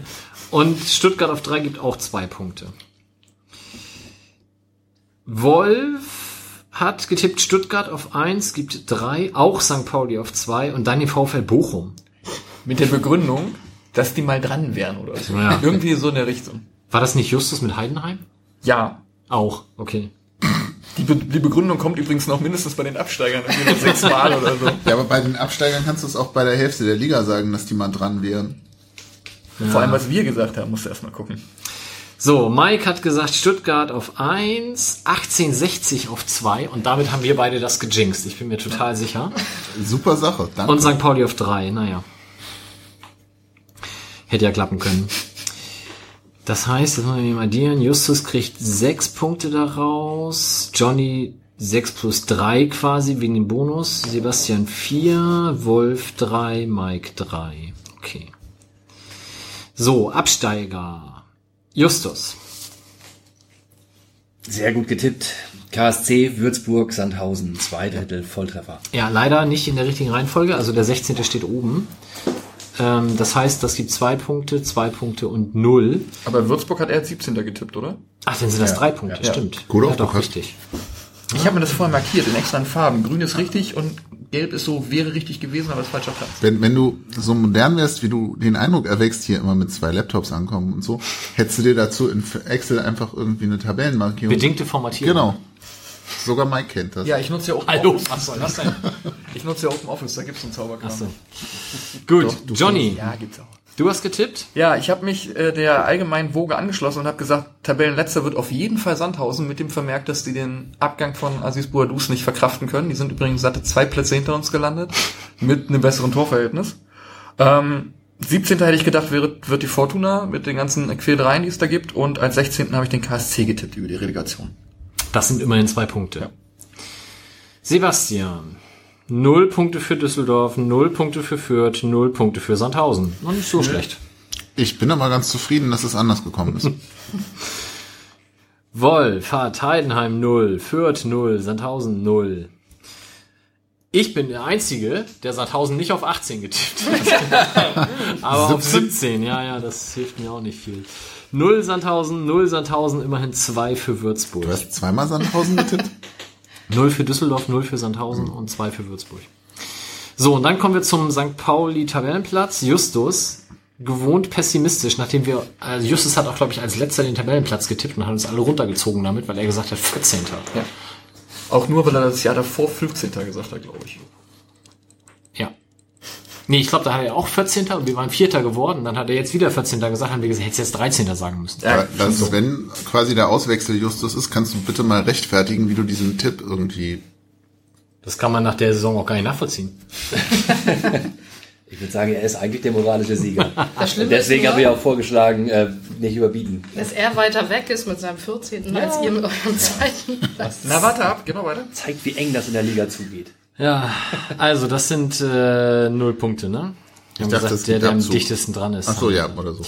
Der, der am dichtesten dran ist, ist Johnny, der uns auf einen aus unserer Sicht damals sehr pessimistischen sechsten Rang gelegt hat. Aus eurer Sicht. Also Justus und ich war ja die einzigen, die so ein bisschen Sachverstand bewiesen haben. außer, außer beim Moment, Absteiger. Moment, ihr seid quasi beide in der Gruppe Sachverstand, obwohl ihr acht Plätze auseinander getippt habt in der 18er Liga. Das spricht nicht gerade für uns, aber auch nicht unbedingt für euch. Also generell weiß ich nicht, ob wir uns wirklich als Fußball-Podcast hier bezeichnen sollten. Was haben die anderen denn getippt? Ja, das hatten wir ja bei den Tipps eben schon. Also du Zweiter, Wolf Zweiter, Mike Dritter. Hm, Ja, lassen wir das. Dass du damit der zweitbeste Tipper bist, finde ich aber auch. Ich bin mit meinem dritten Platz näher dran als Justus mit 14. Das Ja. ist durchaus korrekt, ja. Und wenn wir in der Hinrunde nicht so scheiße gespielt hätten, dann wäre das mit dem dritten Platz auch locker drin gewesen. Also gefühlt sind wir 14. geworden. Wenn Marvin Duksch ein paar mehr Tore geschossen hätte. Außerdem. Rückrunden Dritter sind wir auch. Ja, stimmt. Kriege ich einen Bonuspunkt oder Nee. nicht? Hm. Schade. Gut, damit kommen wir zur Siegerehrung, die da besagt. Justus 15, 16 plus 5 sind 21. Johnny 5 und 9 sind 14 plus 2 sind 16 plus 5 sind 21. Wir haben alle 21. Sebastian 5 plus 4 sind 9 und mehr wird das nicht. Alle 21. Wolf, Gerundet. Wolf kommt auf 3 Punkte. und ich komme auch nur auf 5. Naja, was soll's. Ich bin Dritter? Ja, da weiß auch keiner Das- warum. Wegen Buadus, die fünf Punkte Sieger. machen das. So, und Justus und Johnny müssen sich dann halt äh, zum Deathmatch noch irgendwie treffen. Ich finde, fairerweise muss man sagen, Johnny hat ja drei von den 21 Punkten nur aus Sympathie gekriegt, weil er 1860 auf den, also, Damit ist Justus der Sieger. Okay. wenn Johnny mir das nicht übernimmt. Na, wir machen nachher die Mikros aus. Das glaubst du. So, das wäre dann soweit die Auswertung dessen. Habe ich mir da irgendwas aufgeschrieben, was wir dringend besprechen müssen? Ach so, ich möchte ganz kurz noch, nur noch mal, weil ich das nach wie vor absolut unfassbar finde. Heimtabelle sind wir nicht so richtig gut, ne? 14. mit fünf Siegen, sieben Unentschieden, fünf Niederlagen. Auswärts sind wir relativ gut mit sieben Siegen, zwei Unentschieden, acht Niederlagen. Das heißt aber, wir sind aus Heim 14. in der Tabelle, auswärts siebter, gesamt auch siebter. Das ist schon auch eine Form von Qualität, wenn man aus zwei beschissenen Tabellen eine ganz annehmbare macht. Ähnliches, ne, Hinrundentabelle, zwei Siege, fünf Unentschieden, zehn Niederlagen, Tabellenplatz 18. Rückrunde, zehn Siege, vier Unentschieden, drei Niederlagen. Tabellenplatz 3. Da ist dann so ein siebter Platz annähernd die Mitte, das passt schon. Und einfach, weil es so viel Spaß macht, 1860, Voll die Mitte. Hinrunde 14, naja, fast. Hinrunde 14. Rückrunde 12. Macht Platz 16. Und Heim 11. Auswärts 16. Macht auch 16 gesamt. Die haben einfach auch ein bisschen Pech gehabt. Sie haben sich's verdient. Ja, Gut. also, Und da hören wir jetzt einmal kurz Wilko zu, wie er aus alten Übersteigern uns etwas vorliest von der Lizenzgeschichte des Totenkopfs. Und dann sind wir wieder da, sprechen noch ein bisschen über die Relegation und beantworten diverse Hörerfragen. Viel Spaß. So, einen wunderschönen guten Abend. Neue Folge Willkulis aus alten Übersteigern. Ich muss mir dieses guten Abend wohl abgewöhnen. Man kann Podcast ja immer hören, also wie auch immer. Hallo, ich lese den letzten Text der laufenden Saison. Dann äh, nächste Saison geht's weiter, wenn es mit dem Millanton weitergeht, wovon ich mal schwer ausgehe. Diesmal aus der Nummer 20 vom 6. April 1996 auch immer noch für eine Mark und 50 vorne drauf. Royal Cops führen jemanden ab. SEK Übersteiger im Einsatz ist das Titelblatt. Er schließt sich einem nicht sofort. Erst wenn man das Vorwort liest, kriegt man so eine Ahnung davon, ähm, wie stressig die letzten Wochen für die armen Übersteigermacherinnen waren. Denn, ich sagte es gerade, es ist Nummer 20. Der Übersteiger ist das erste Mal pleite. Dann ist der Übersteiger verklagt worden vom HSV wegen Verbreitung von Anti-Hollerbach-Aufklebern. Und dann, Achtung, festhalten, folgen nach dem Vorwort, in dem alles steht, 10, 11, 12 Seiten Leserbriefe zu allem Möglichen. Zum einen zu dem Text, den ich letztes Mal gelesen habe. Dann regen sich Leute über die Musikrezensionen auf. Wahnsinn! Arrogante Arschlöcher seid ihr, schreibt einer. You are shit and you know it. Es ging rustikal zur Sache. Auf jeden Fall steht dann im Vorwort ähm, zusammenfassend, es war so viel los, äh, dass wir keine vernünftige Ausgabe hinbekommen haben. So, das merkt man der Ausgabe auch an. Äh, außer Leserbriefe und ähm, Rezensionen und Fanzine, Besprechungen und normale Leserbriefe. Übrigens auch der erste Internetleserbrief wird er noch genannt. Eine tatsächlich in der Schrift, na, wie heißt denn die Schrift noch, die im Texteditor drin ist? Äh, abgedruckter, abgedruckte E-Mail, 8. März 1996 mit Header und so, so wie man, wie, wie mein Vater E-Mails äh, per Copy und Paste rettet. Kommt gesendet von EGB 95 sb at sheffield.ac.uk. Und ich weiß aber nicht, wer Sören, ein gewisser Sören. Findet die, findet die Internetseite toll, der Mann. Wie auch immer, trotzdem gibt es einen hier lesenswerten Artikel, Überschrift Onkel Toms Hütte, der dreht sich um das mehr über ja lange Jahre mehr oder weniger identitätsstiftende Zeichen, Symbol St. Paulis über den Totenkopf es geht dort um einen Streit, rechte Streit, wo kommt der Totenkopf her und gehört zum Verein wie Arsch auf Eimer, wie das Arm in die Kirche. Deswegen lese ich den jetzt vor. Onkel Toms Hütte oder wie der Totenkopf zum Skull wurde. Und es begab sich zu jener Zeit, da Peter und Dr. Mabuse eine Fahne schulterten und sich auf den Weg ins Stadion machten. Eine Fahne von schlichter schwarzer Eleganz war es, bedruckt mit dem nunmehr schon legendären Totenkopf. Und hätten sie gewusst, was sie damit anrichten, so hätten sie diese Fahne sicher zu Hause gelassen. Wie orakelte noch Kollege Lü in einer der letzten Ausgaben, der inflationäre Gebrauch des Totenkopfs ist unvermeidbar. Recht hat er gehabt. Trauriger Höhepunkt ist sicherlich die Unterlassungsaufforderung der Firma Texman an die Firma Tom Sport, von der weiteren Verwendung des Totenkopfmotives Abstand zu nehmen. Thomas Herbst, seines Zeichens Kopf und Namensgeber der Firma Tom Sport sowie nach eigenem Bekunden langjähriger St. Pauli-Fan, konnte es nicht mehr ertragen, dieses Schickimicki-Rebellentum und die damit verbundene Vorstellung, dass sich inzwischen billig gedruckte Knochenschädel martialisch über Bierbäuchen an den Stränden von Mallorca bis Sylt spannen. Eine Lösung musste gefunden werden und der gute Tom glaubte auch, sie zu haben. Er fängt an, sich an die Herstellung eben dieses Motives zu machen und vergaß in seiner Aufregung, ob einer solch marktstrategisch genialen Idee wohl, dass schon eine andere Firma sich dieser Aufgabe angenommen hatte. Diese andere Firma, sprich Texman, kann dann auch als geistiger Vater des Totenkopfsymbols in der Form, wie er uns seit Jahren präsentiert wird, angesehen werden. Liegt doch die Herstellung und Verbreitung schon seit 1989 in ihren Händen. Kaum verwunderlich, dass sie gar nicht angetan waren von Toms Idee. Und so kam es zu dem eingangs schon erwähnten Rechtsstreit. Eine Auseinandersetzung, die übrigens bis heute noch nicht ausgestanden ist. Zwar ist der Skull der Firma Tom Sport, nachdem das Ding Design geändert wurde, weltweit geschützt worden, doch aufgrund der Ähnlichkeit kann es immer noch zu Verwechslungen kommen, so zumindest Textman. Eins unserer Motive zu kopieren, das hat nichts mehr mit Fair Play zu tun. Es gibt doch genügend Motive rund um den FC St. Pauli, meinen die Betreiber von Texman. Und wie kübelweise ausgeschütteter Hohn in ihre Richtung muss ihnen das Motto der Neueröffnung von Tom Sports neuem Laden vorkommen. Style Pass. Mode aus St. Pauli. Politisch korrekt. heißt es da. Aber ob es das wirklich ist? Nun, was jetzt PC ist oder nicht, darüber möchte ich nicht urteilen. Manche werden meinen, ich kann es gar nicht, aber verwundern tut mich in diesem Zusammenhang nur folgende kleine Anekdote. Es war im zweiten Jahr der Zweitliga-Zugehörigkeit unseres FCs, als Tom fast täglich im Fanladen verkehrte, Sekt für die Damen und Bier für die Herren spendierte und folgende Geschichte zum Besten gab.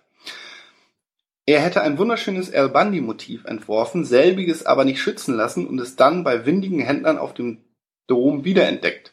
Der finanzielle Verlust sei unermesslich groß, noch schlimmer aber sei diese unglaubliche Unverschämtheit, einfach sein Motiv zu kopieren.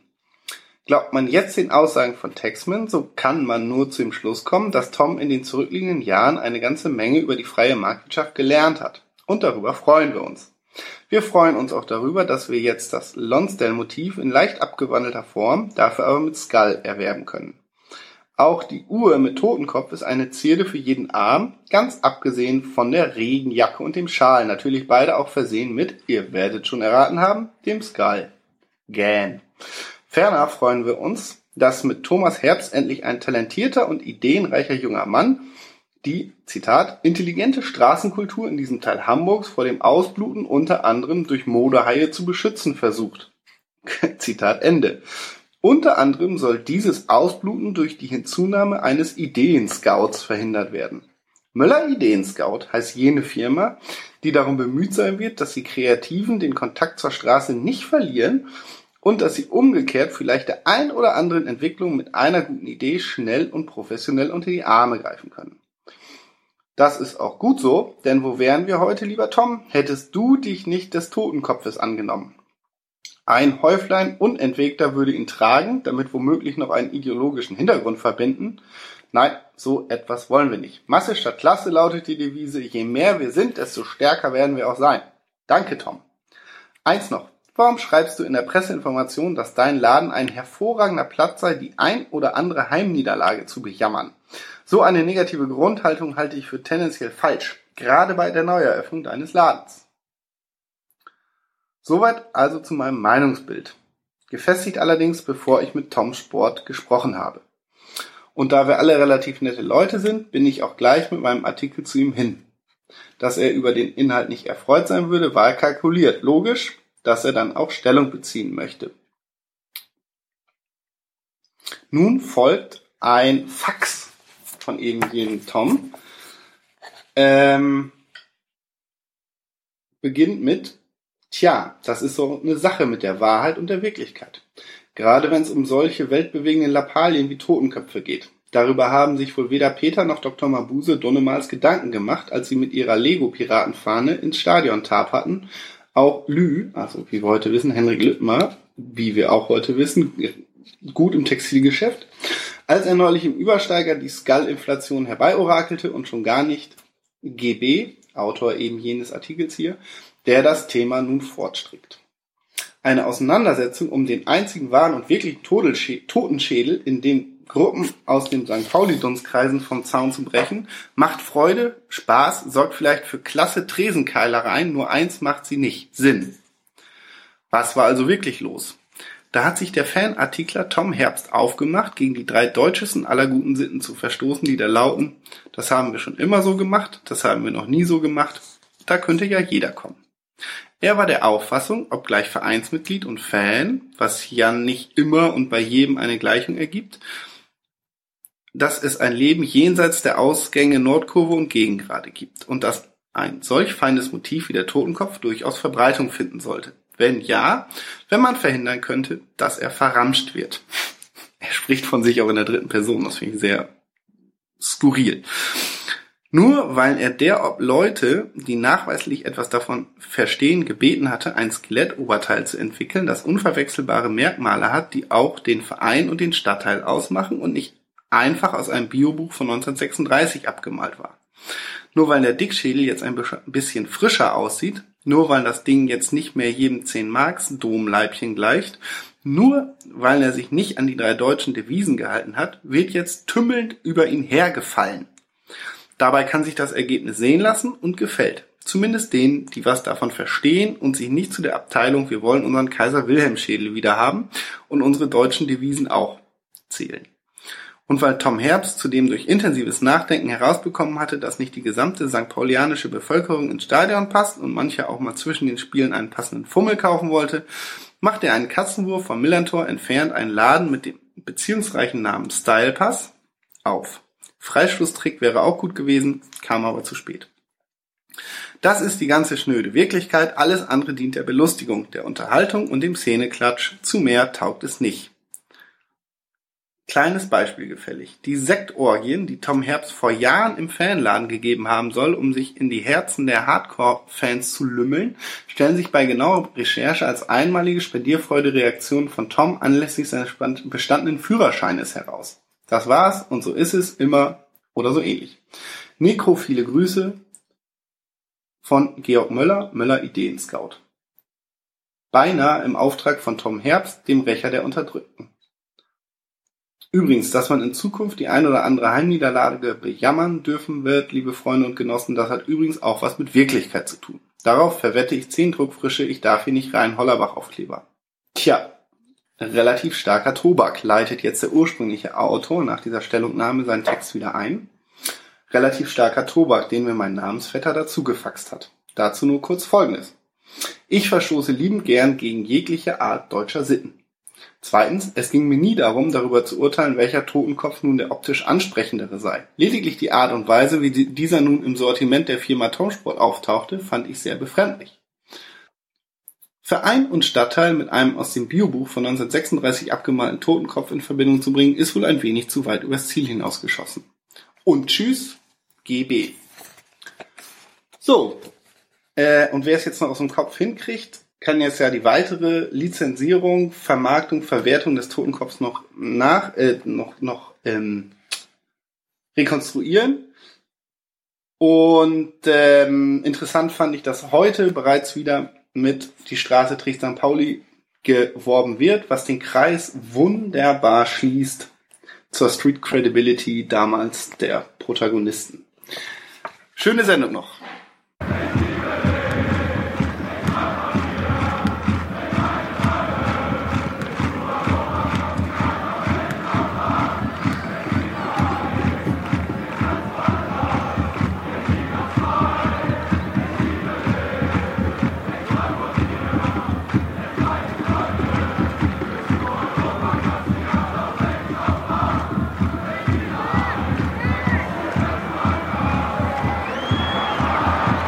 Da sind wir wieder. Wilko also ausführlichst über den Totenkopf. Ich wollte auch noch nachschauen, wie das genau mit, den, äh, mit der Klage des HSV gegen den Übersteiger war. Also irgendwas mit Hollerbach, Aufklebern, du musst leider draußen bleiben. Die habe ich noch sinngemäß, ähm, oder ich muss leider draußen bleiben, war das stand da drauf. Habe ich noch vor Augen, ich weiß aber nicht mehr, wie das mit der Klage ausging. Auf jeden Fall ist der Übersteiger damals nicht pleite geworden. Ähm, gibt ja immer noch. So, wir haben ganz wunderbar viele Hörerfragen bekommen und auch die unterteilen sich so ein bisschen in die Bereiche sportlich, Podcast und Klamauk. Ich denke, wir fangen mal mit sportlich an. Das schließt dann ja am ehesten noch da an. Und das mache ich einfach mal in der chronologischen Reihenfolge. Da hat als erstes gefragt Nikki Green, alles Twitter-User. Ähm, hatte die Entlassung von Meckle einen Einfluss auf die Rückrunde? Denn schließlich hätte Rettich ja auch im Hintergrund wirken können. Ich habe euch die Fragen extra vorher nicht gesagt, um euch jetzt möglichst spontan damit zu überraschen. Großes Schweigen. Keine Ahnung. Also dazu müsste man ja erstmal einschätzen können, wie, wie viel Einfluss auf die Wintertransfers bis Mitte November war das? Mhm. Wann, ähm, schon genommen wurde. Keine Ahnung, wie spontan sowas dann läuft. Ja, und ob Megle die mutwillig verhindert hätte, wenn er noch im Amt gewesen wäre. Ja, das Beispiel. hätte ja dann aber gehießen, dass jemand anders sich zumindest maßgeblich beteiligt an der Auswahl der möglichen Spieler oder so. Und irgendwie, Aber relativ offensichtlich war ja, dass Rettich ganz gute Kontakte noch nach Freiburg hat und ähm, wahrscheinlich die Chancen dadurch schon vergrößert hat, so, ein- so einen Transfer wie Möller, Möller-Dali einzutüten. und ist Flum nicht auch unter, unter Rettich in Freiburg gewesen? Damals, also wahrscheinlich auch über irgendeine Rettich-Connection dazugekommen. Ja. Also ich persönlich mag Thomas Megle sehr gerne, bin auch mit ihm immer gut klargekommen. Ähm, es tut mir sehr leid, dass das so hier ausgegangen ist. Und muss natürlich trotzdem sagen, der Erfolg gibt im Nachhinein allen recht. Es ist gut ausgegangen. Ob das anders auch aus, so ausgegangen wäre, weiß man natürlich nicht. Ist schwierig, müssen wir, glaube ich, jetzt auch nicht sonderlich mutmaßen. Ja. Aber ich glaube, was man festhalten kann, ähm, die Paarung Megle-Linen hat nicht funktioniert, die haben sich nicht gemocht, waren sich nicht grün und da musste man sich wahrscheinlich dann eben trennen. Zweite Frage von ihm, hätten wir eine bessere Hinrunde gespielt, wenn Mölle Dali, Flum und T da schon im Kader gewesen wären? Glaube ich nicht. Nee. Glaube ich auch nicht. Habe ich vorhin schon lange drüber nachgedacht und habe das für mich so beantwortet, dass ich gesagt habe, nee, weil die ganzen äh, unglücklichen Umstände inklusive Verletzungsgeschichten etc. wären halt auch mit den dreien da gewesen, hätte sich vielleicht von denen noch einer verletzt. Ich glaube auch, das hätte nicht so viel verändert. Und ich glaube, es war auch ganz viel so Psychoscheiße. Weißt du, in Stuttgart eigentlich gut gespielt. Dann bringen die irgendwie Maxi, der uns da an die Wand spielt, alleine quasi die zwei Tore macht. Ähm, dann verlierst du irgendwie gegen Braunschweig und dann bist du halt irgendwie schon in der Scheiße plus Versetzung. Also das, das war ja auch so eine sich selbst ver verselbstständigende Spirale dann irgendwann. Und ob du nun Mölle Dali hast, der kein Selbstvertrauen mehr hat, weil es gerade alles nicht läuft oder ähm, sonst wen, das ist, glaube ich, hm. Ich glaube, dass es deswegen gerade Kaffeesatzleserei ist, weil ähm, da gebe ich dir, da gebe ich dir recht, so in der Einschätzung. Ich glaube, dieser dieser völlig unerwartete Fehlstart, der hat die Mannschaft runtergezogen, weil ja alle irgendwie schon so im Hinterkopf ein bisschen die, die Idee hatten, vielleicht in dieser Saison oben mitzuspielen. Wären dann in den ersten zwei, drei Spielen die Umstände zufällig glücklicher gewesen, weil andere Akteure auf dem Platz gewesen wären, hätte sich die Sache, glaube ich, auch schon anders entwickeln können. Von daher, glaube ich, ist das nicht pauschal zu beantworten. Kommst du in den Lauf, kommst du in den Lauf. Und kommst du in den Negativlauf, dann spielst du so eine Hinrunde wie wir. ja.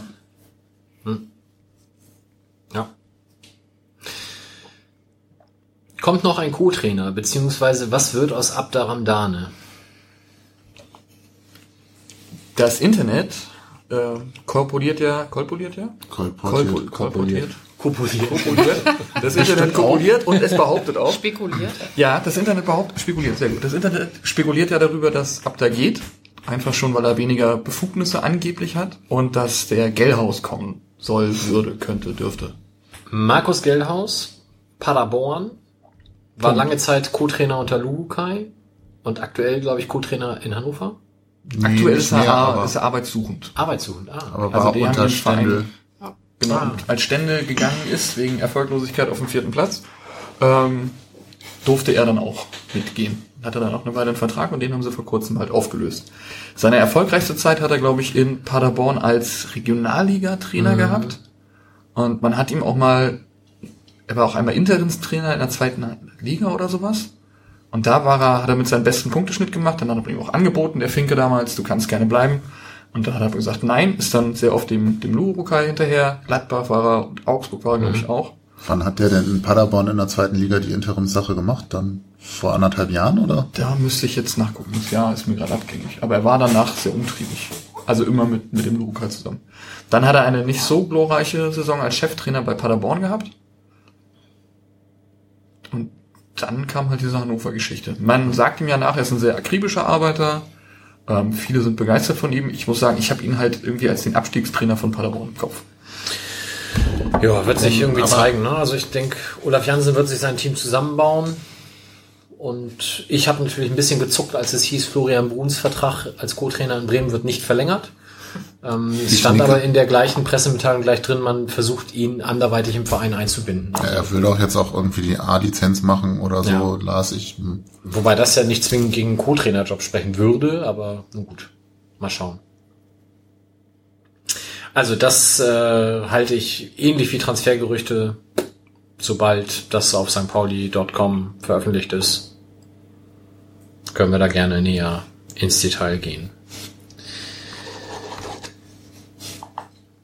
The Skender fragt, war es richtig, den nun erfolgten Wechsel von Schewald in die Chefetage und Jansen als Cheftrainer nicht schon im Dezember gemacht zu haben? Das Ergebnis spricht dafür, oder? Wären sie sonst Rückrunden Zweiter geworden? Man weiß es nicht, aber Ich glaube, dass die äh, Emotion, die Ewald Lien transportiert hat, auch im, äh, in, in der Öffentlichkeit und den Fans gegenüber, äh, nicht gerade schädlich war. Also ich glaube, dass es hilfreich war und dass es genau die richtige Entscheidung war. Und ich meine, klar, im Nachhinein kann man immer sagen, äh, ja, war die richtige Entscheidung.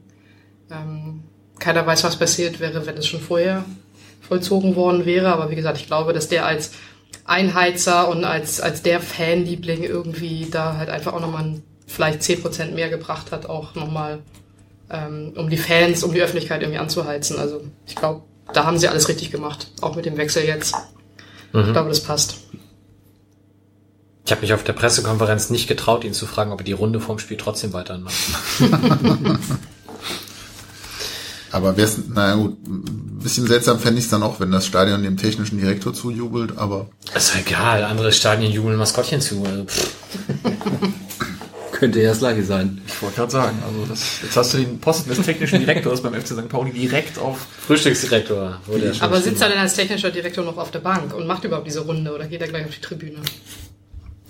Also sitzt der technische Direktor auf der Bank. Ich glaube, den vergleichbaren nicht. Posten gibt es bei Bayern München noch und beim HSV. Der Technikraum wahrscheinlich. gab es beim HSV, bei Bayern gibt's den, ähm, das ist Name vergessen, aus Leverkusen Reschke. gekommen, genau, Reschke. Ah. Genau. Den siehst du nie. Der ist, der ist total vernetzt.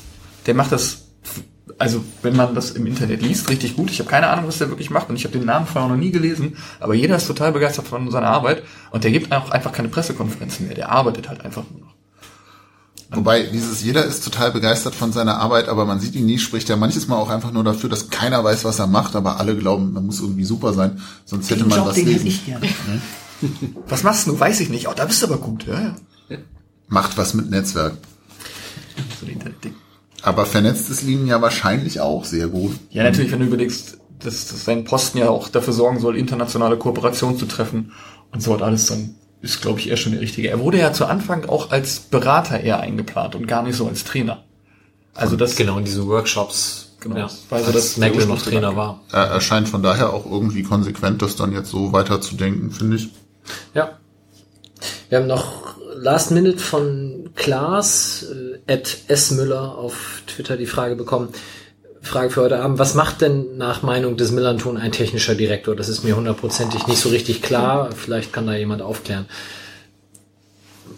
Also ich denke, in der Pressemitteilung stand alles soweit drin. Die Pressekonferenz selber ist auch öffentlich. Vieles wird sich da finden. Ich finde dieses etwas flapsig dahingesagte, ich möchte irgendwann mal als Außenminister für den FC St. Pauli an der Außenministerkonferenz teilnehmen.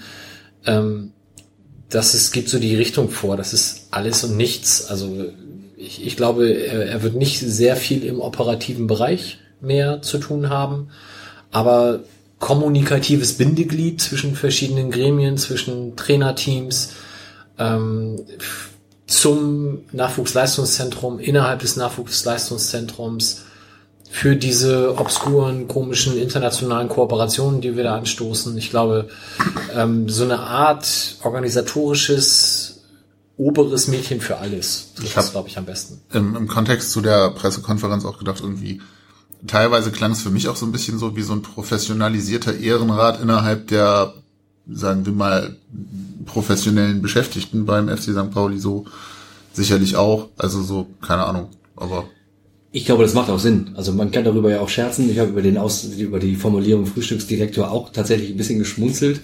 Aber ähm, wenn, wenn wir davon ausgehen, wir haben ein komplett äh, ehrenamtliches Präsidium und einen äh, ehrenamtlichen Aufsichtsrat, und dann ergibt das schon Sinn, jemanden mit seiner Integrität, Parkettsicherheit hat Andreas Rettich genannt und letztendlich Ahnung von Fußball und er ist einer, der die DNA des Vereins irgendwie vertreten kann und die er auch lebt. Das ergibt schon Sinn und ich glaube schon, dass er seine, dass er seine Bereiche finden will und dass er hier auch wertvolle Lücken schließt. Ähm, man kann darüber, man kann darüber lachen, aber ich glaube tatsächlich, dass, dass die, das Sinn macht, die Ja, zu halten hier so- und die einzubinden. Sponsorenpflegenummern. Irgendwie, die freuen sich doch auch, wenn sie irgendwie mal einen Gast in der Loge haben oder so, der ein bisschen Ahnung hat und irgendwas ausstrahlt. Ich habe halt zuerst diese Stellenbeschreibung gelesen und die ersten drei Punkte sind halt genau sowas, Sponsorenpflege und sowas. Da habe ich erst gedacht, ah, ich glaube, das ist die Rolle des Grüßonkels. Zufälligerweise geht's auch bis zum gesetzlichen Rentenalter, sein Vertrag. könnte so ein nettes Goodie gewesen sein, aber ich finde halt diese Nachwuchsleistungszentrum-Geschichte, dieses Trainer-Mentor, dieses, den Leuten halt auch ein bisschen beibringen, was man auf so und so könnt ihr, weil das kann er ja mit den Spielern halt reden. Ähm, das fand ich dann schon wieder sinnig und das fand ich dann auch ziemlich gut.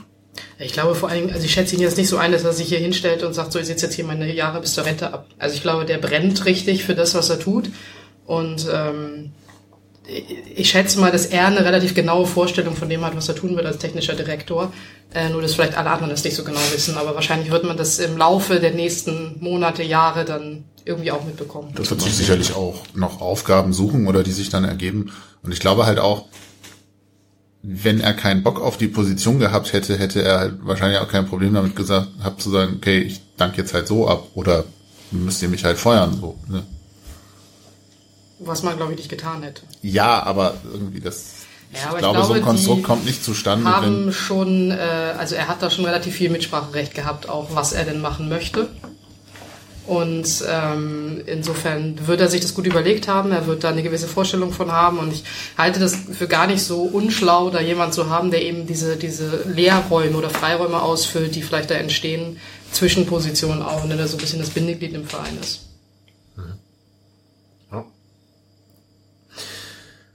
Ich habe noch eine zweite Frage von The Scander. Sollten die U23-Spieler in Klammern Littgar Schneider Park mehr Einsätze bekommen? das kommt darauf an.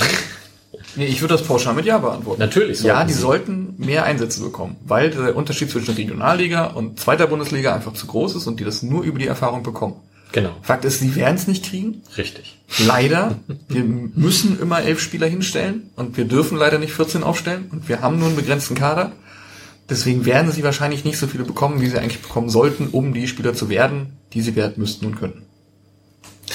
Ja, also ich, ich denke auch, es ist schwierig. Äh, In einer perfekten Welt würden wir viel mehr Nachwuchsleute in die erste Mannschaft integrieren. Klappt halt leider nicht so. Ähm, bei Leuten, wo man dachte, ja geil, klappt, wie Choi, kommt halt dann der Schritt zurück und klappt es halt doch nicht. Also wenn wir in der Lage sind, vielleicht auch mal den einen oder anderen in der dritten Liga dann zu verleihen, kann das sicherlich nicht schaden. Grüße an Marvin Duksch. So. Bjarne Ahl fragt, warum wird die nächste Saison besser als die letzte? Erinnert sich noch jemand an die Hinrunde?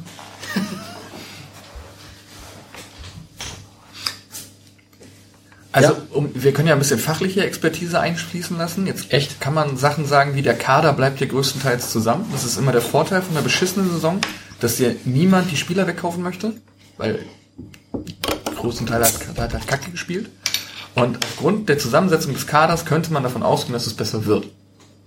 Und weil die Zielsetzung des Vereins eine andere sein wird. Als, Was als mein- war sie denn letzte Saison? Weiß ich nicht, tatsächlich. Ähm, Aber laut Rettich doch sowas wie, wir sind oder Sechster oder Siebter in der Fernsehgeldtabelle gewesen, dass solange man so gut oder besser ist, wie die Kohle, die man zur Verfügung hat im Verhältnis zu den anderen Clubs, wäre es erfolgreich.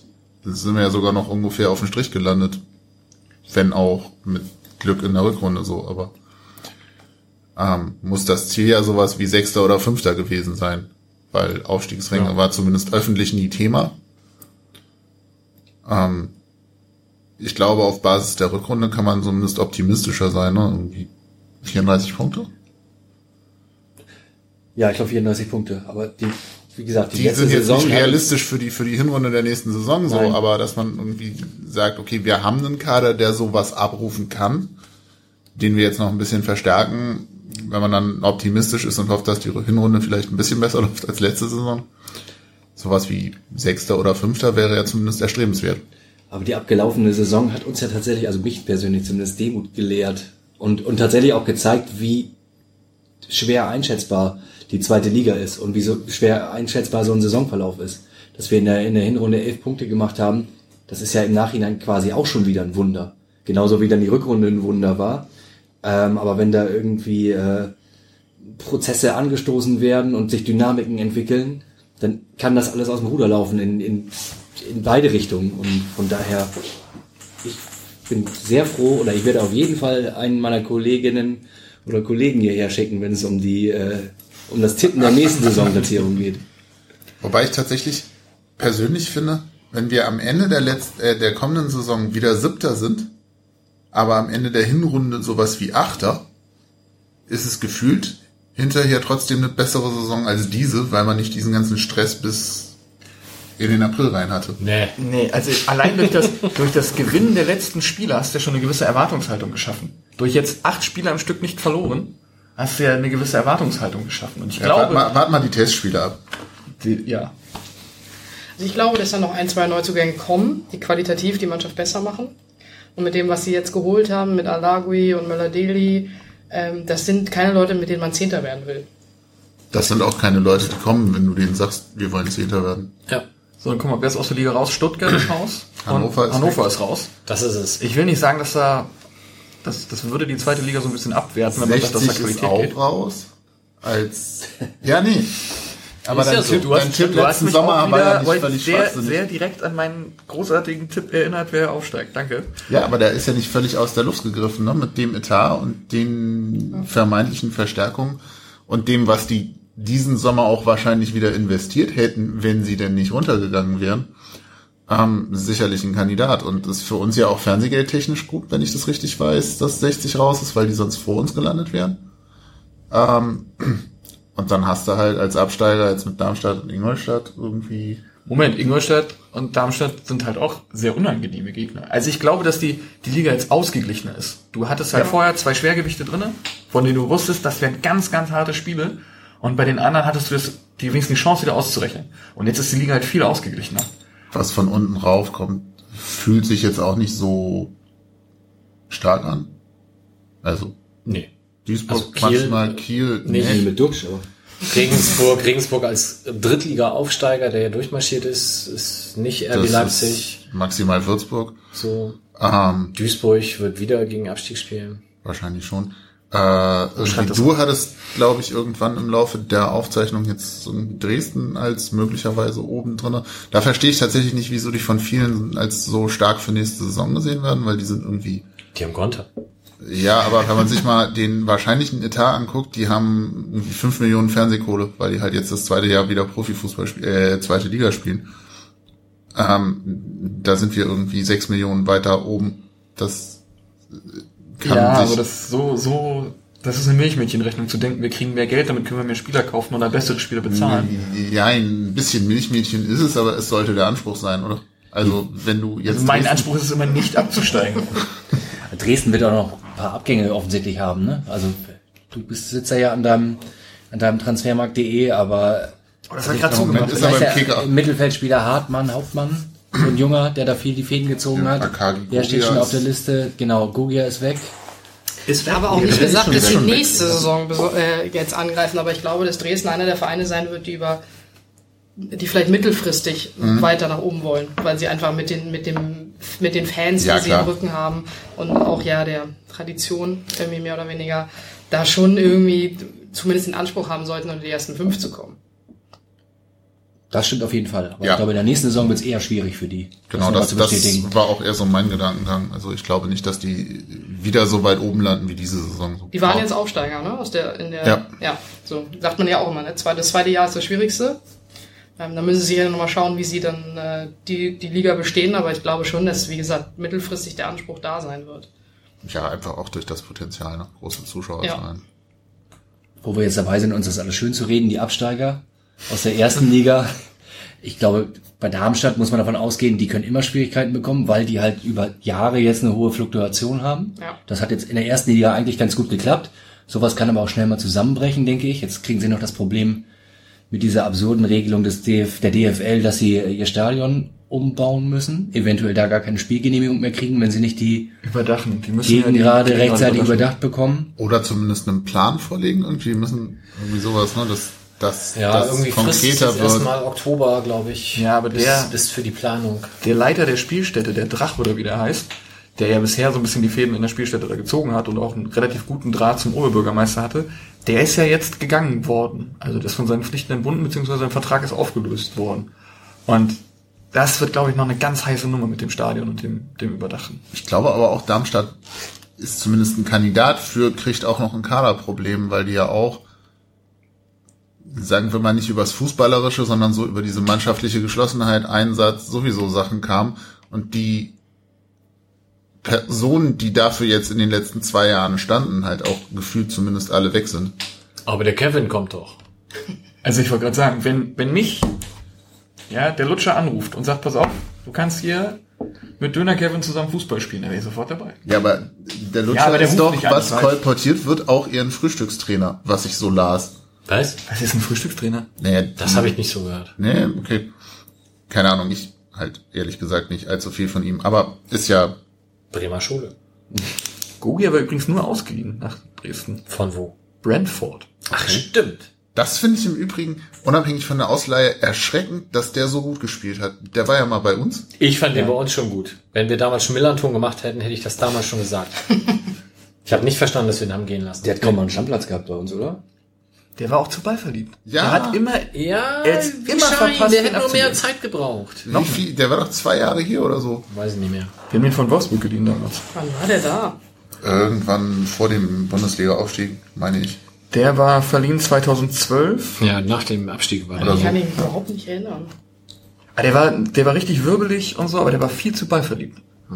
Wirbelig, wie Cem Karaca. Das muss ich Also, googeln, Ich zitiere an der Stelle nochmal, weil es ja, ne, wie wird nächste Saison so, meinen guten Freund Frank, der gesagt hat, der Fußballgott hat Großes mit uns vor. Was hat Frank vor der letzten Saison gesagt? Der Fußballgott hat Großes mit uns vor. Aber ne, Da dieses war Jahr wird alles irgendwas. anders. Und genau wie Johnny sagt, wir haben dieses Jahr keinen designierten Aufsteiger. Das heißt, es ist zumindest schon mal möglich. Du hast natürlich trotzdem Vereine wie Düsseldorf, Union, Bochum, Dresden, uns, Ingolstadt, Darmstadt. So, jetzt habe ich schon sieben aufgezählt, die alle irgendwie da oben spielen können. Aber wir halt auch.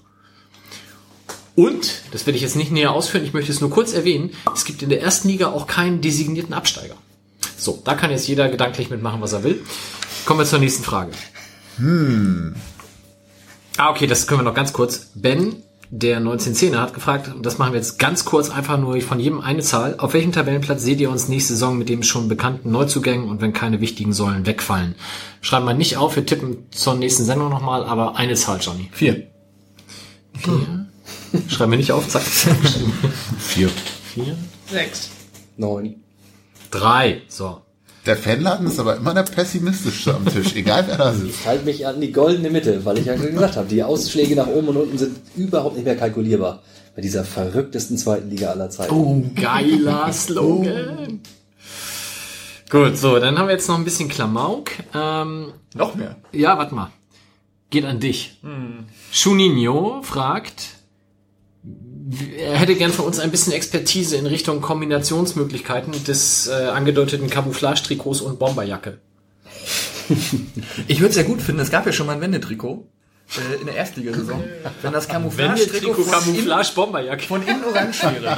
Das würde ich sofort, da würde ich drei von kaufen. Was ich mich ja gerade gefragt habe, hieß das Trikot 8990 eigentlich auch Wendetrikot? Ui. Versteht hier keiner. Ich glaube, ich Egal. habe es verstanden, aber Danke. Ja, der war schlecht, aber Oh, der hat lange Ich gedauert. von der anderen Seite vom Zaun, ich kann da nicht drüber lachen. Ja, nee, ernsthaft. Äh, Camouflage-Trikot gab's vorher schon, gab's bei Do You Football. Ja, es wird jetzt ein bisschen gepusht, weil es halt irgendwie Under Armour ist. Ähm, wir müssen eh warten. Es ist halt auf irgendeiner Seite geleakt worden, die eine- wahrscheinlich eine Quote von ein Drittel hat, dass es wirklich funktioniert, wenn nicht sogar weniger. Du, du nix, du Schütze. Äh, alles gut. Also wir müssen eh erstmal abwarten, was da passiert und ich würde halt da keine Energie investieren, mich in irgendeine Diskussion zu stürzen, wegen irgendwas, das vielleicht kommt oder vielleicht nicht kommt. Und selbst wenn es dann kommt, wie du schon sagst, wir hatten es auch schon mal, ja, es waren Vereinsfarben. Am Ja. fand ich die Aussage, die Vereinsfarbe ist braun, weiß, rot, warum macht man ein schwarzes Trikot? Und dann habe ich auch gedacht, also ein, einmal. Ich habe wirklich mir, wie- mich wieder hingesetzt, habe die Mopo-Kommentare durchgelesen, habe gedacht, also einmal stimmt das mit dem Rot nicht so ganz und dann haben wir auch vielleicht schon das ein oder andere schwarze Trikot gehabt. Du liest Mopo-Kommentare. Ist geil, wenn ich morgens in den Schwung komme und ich trinke keinen Kaffee mehr in letzter Zeit, geht das. Alter, vielleicht solltest du wieder Kaffee trinken. Ich kurz auch überlegt. Ich finde ja ist, aber Trikots ist die auch immer Brisanz nur bei so. dieser ganzen Camouflage-Diskussion nicht allein einfach nur gegeben, weil der Ausrüster eben in klar. diese Richtung, ansonsten wird es doch keinen interessieren, oder? Ich glaube wahrscheinlich auch noch wegen der zeitlichen Nähe zu der Dresden-Nummer in Karlsruhe. Mag Das- sein. Hast du dir mal das Mainz-Trikot, das dritte angeguckt von dieser Saison? Ah, ich Das finde ist, ja auch, das ist schlechtes Camouflage, aber es ist Camouflage. Und das, das an der Armausdrücke hat ja wenigstens noch Totenköpfe irgendwie drin. Ja, nur wenn du gutes Camouflage beim Fußball machen willst, läufst du rum wie Fürth, nämlich in grün-weiß. Die hatten dasselbe Trikot wie wir von Hummel damals, ne? Ich weiß. Es war jetzt auch mehr, egal. Rasen, War nicht ganz der Witz, ja, ja, genau. Noch einer. Gut. Ja, nicht schlecht. ähm, machen wir vielleicht weiter. Chrome Riders T. Worauf freut ihr euch perspektivisch mehr? Erste Runde Bukarest oder zweite Runde Rom? Ich hasse ihn so sehr für diese Frage. Ich sitze gerade hier und klatsche. Wusstet ihr, dass die ersten, die das gesungen haben, der KSC war? Magst du das nochmal vorsingen? Wir haben heute keinen musikalischen Input bisher gehabt. Nee, das möchte ich eigentlich äh, nicht. Also es geht um die Reise und die haben damals, der KSC hat tatsächlich in Bukarest und Rom gespielt und dann Ach, wussten echt? sie halt nicht, wo es weitergeht. Ah, Okay, das habe ich nicht mehr. Das- Und dann mal- war nämlich die Frage, in Kopenhagen stellt das Telefon. Ja, genau. Und was war dann? Ob Rotterdam, ob Mailand? Egal. Also Axel kann das, Axel kommt aus, aus dem Stuttgarter Raum, der kann das singen und singt das immer, der spuckt jedes Mal aus, wenn er das singen muss, aber es, halt, es ist halt wirklich ein guter Song. Das kann man, da kann man nicht meckern. Ja, also d- wir werden ja dann in der nächsten Runde den Pokal nochmal tippen. Ich werde diesmal wieder auf Pokalsieg setzen und dann werden wir nächste Sommerpause dann uns da eingehend damit beschäftigen. Aber wenn wir schon beim Thema Europa sind, eine besonders schöne Frage von Matten. Würdet ihr eine garantierte Champions League Teilnahme des FC St. Pauli oder für eine garantierte Champions League Teilnahme des FC St. Pauli eine Saison in Handschellen an Erika Steinbach gekettet verbringen? Oh, nein. Nur während der Spiele oder von Anpfiff hin erstes Spiel bis Abpfiff letztes Spiel ohne Pause? So wie er es geschrieben hat. Vor allem, mit, mit welchem Kader würden wir diese Champions League spielen? Das Verlieren wir dann- Frage dazu. Das ist deine Frage. Ja, dann verlieren wir jedes Spiel 8-0, aber ja auch nichts davon, wenn wir Champions League spielen. Oh, vor allem muss man immer sitzen mit der. Das ist ja Nee. Ja, eben aus was für einem Material sind die Handschellen? Puschel. Kann ich? Leopardenbuschel. Dann nein. Ah, ich würde es machen. Ich habe gerade wieder ähm, Any Given Sunday gesehen, wo dieser unfassbar übergewichtige Footballer auf Klo geht und gerade an so einem Tropf hängt und der Massagemensch mit ihm dann auf Klo gehen muss, weil ja der Tropf da noch bewegt werden muss. Und dann hat er Durchfall ganz laut. Und man sieht diesen Medizinmenschen dahinter. Das ist ganz wunderbar schön. Das ist so das erste Bild, was ich bei Handschellen und Erika Steinbach habe. Ja, also allein deswegen würde ich schon machen. Also ich würde es nicht tun. Nicht für eine Champions League Teilnahme.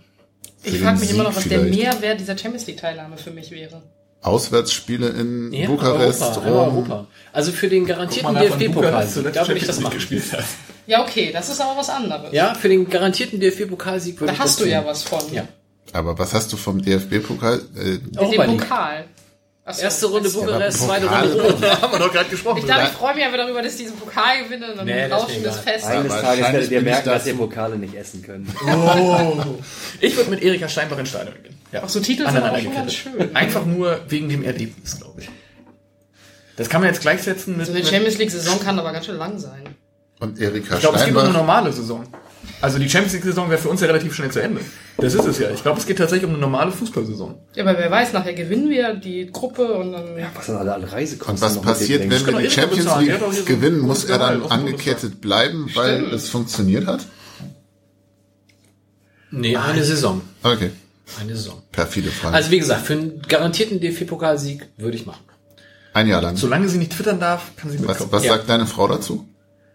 Da würden wir Mittel und Wege finden, uns damit zu arrangieren. Also ein Jahr lang, das geht schon. Ähm, Habe ich eigentlich schon vom Pokalfinale erzählt? Eigentlich? Nee. Welcher Pokal? Ach so, der, ja.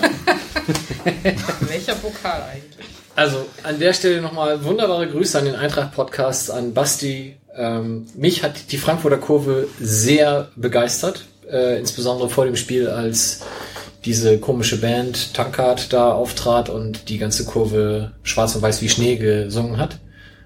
Wo die berechtigte Frage auftritt, warum ist Schnee schwarz?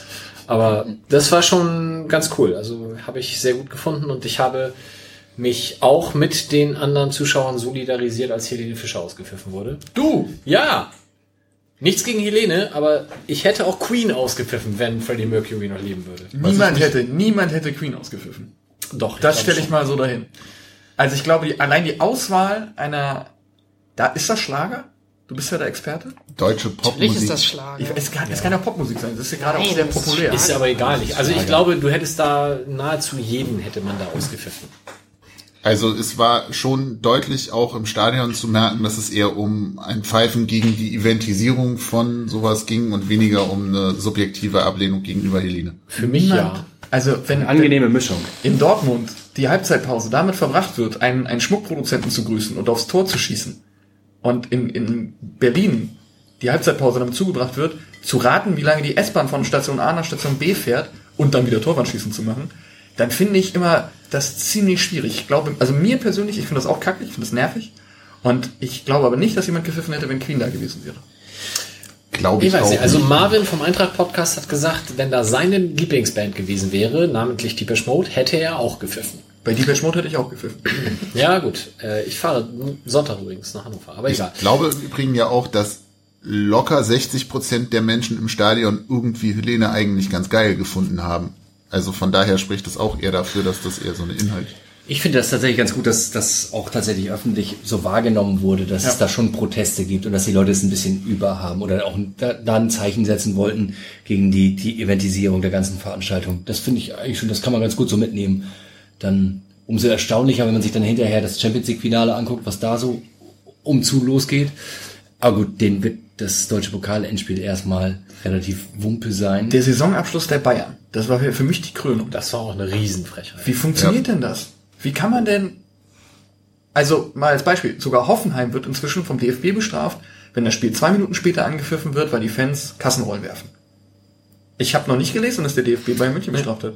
Es sind acht Minuten gewesen und jetzt mal, wenn die das beim DFB-Finale machen, ist mir das auch noch wurscht. Aber es ging für Freiburg ja noch um was. Ja, genau, Sportlich. das ist. Das ist Und total dann dieser ganze. Akt, die letzten zwei Spieltage zeitgleich anzupfeifen, damit du nicht mitkriegst, was auf den anderen Plätzen ist. Und dann schieben die das Spiel halt einfach mal. Ich, ich frage mich immer noch, ob Wolfsburg noch eine Strafe kriegt für das Gewitter. Oh ja. Das hat ihm ja eher selber geschadet. Ja, wie bescheuert bitte Wolfsburg auch war. Die wissen, alle anderen Ergebnisse sind durch, steht unentschieden und sie wissen genau, wenn wir jetzt verlieren, haben wir einen Punkt Vorsprung. Wenn wir gewinnen, haben wir zwei Punkte, äh, haben wir vier Punkte Vorsprung, sind gerettet. Warum spielen die nicht alles oder nichts diese halbe Stunde lang? Und dann verlieren sie halt noch. Aber dass sie da das Unentschieden halten, Das war schon bescheuert, ja. Ja. Ähm, ich hatte mich in dem Moment tatsächlich eher noch ein bisschen gefreut, weil ich dachte, na, müssen sich äh, beim HSV wenigstens noch ein bisschen anstrengen. Aber das war ja auch Pustekuchen. dann. Das Aber- funktioniert. Schlimm. Gut, also Ich keine Grüße übrigens, an Erika äh, das, Steinbach. Das, das DFB-Pokalfinale, ganz lustig, weil wir waren äh, zu dem Zeitpunkt zufälligerweise auf Mallorca und äh, haben dieses Spiel ohne Ton geguckt. Und man hat äh, an der Reaktion von, also man hat gedacht, ah ja, Helene Fischer tritt jetzt auf, total tolle Halbzeitshow, bla bla bla.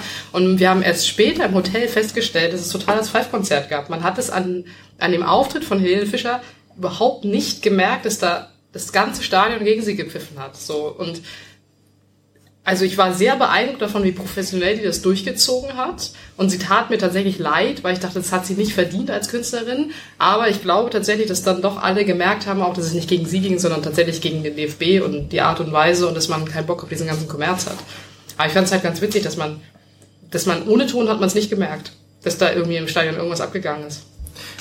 Also sie hat ja danach auch das relativ sportlich, ja, also professionell Ja, trifft sehr gut. total, also sie hat ja. das sehr sportlich genommen, hat auch gesagt, naja, das ging halt gegen diese, also ich verstehe schon, dass Fans da damit nichts anfangen können. Ich habe auch gedacht, sowas kennt sie ja gar nicht. Weil egal was sie macht, sie Ja. wird überall gefeiert.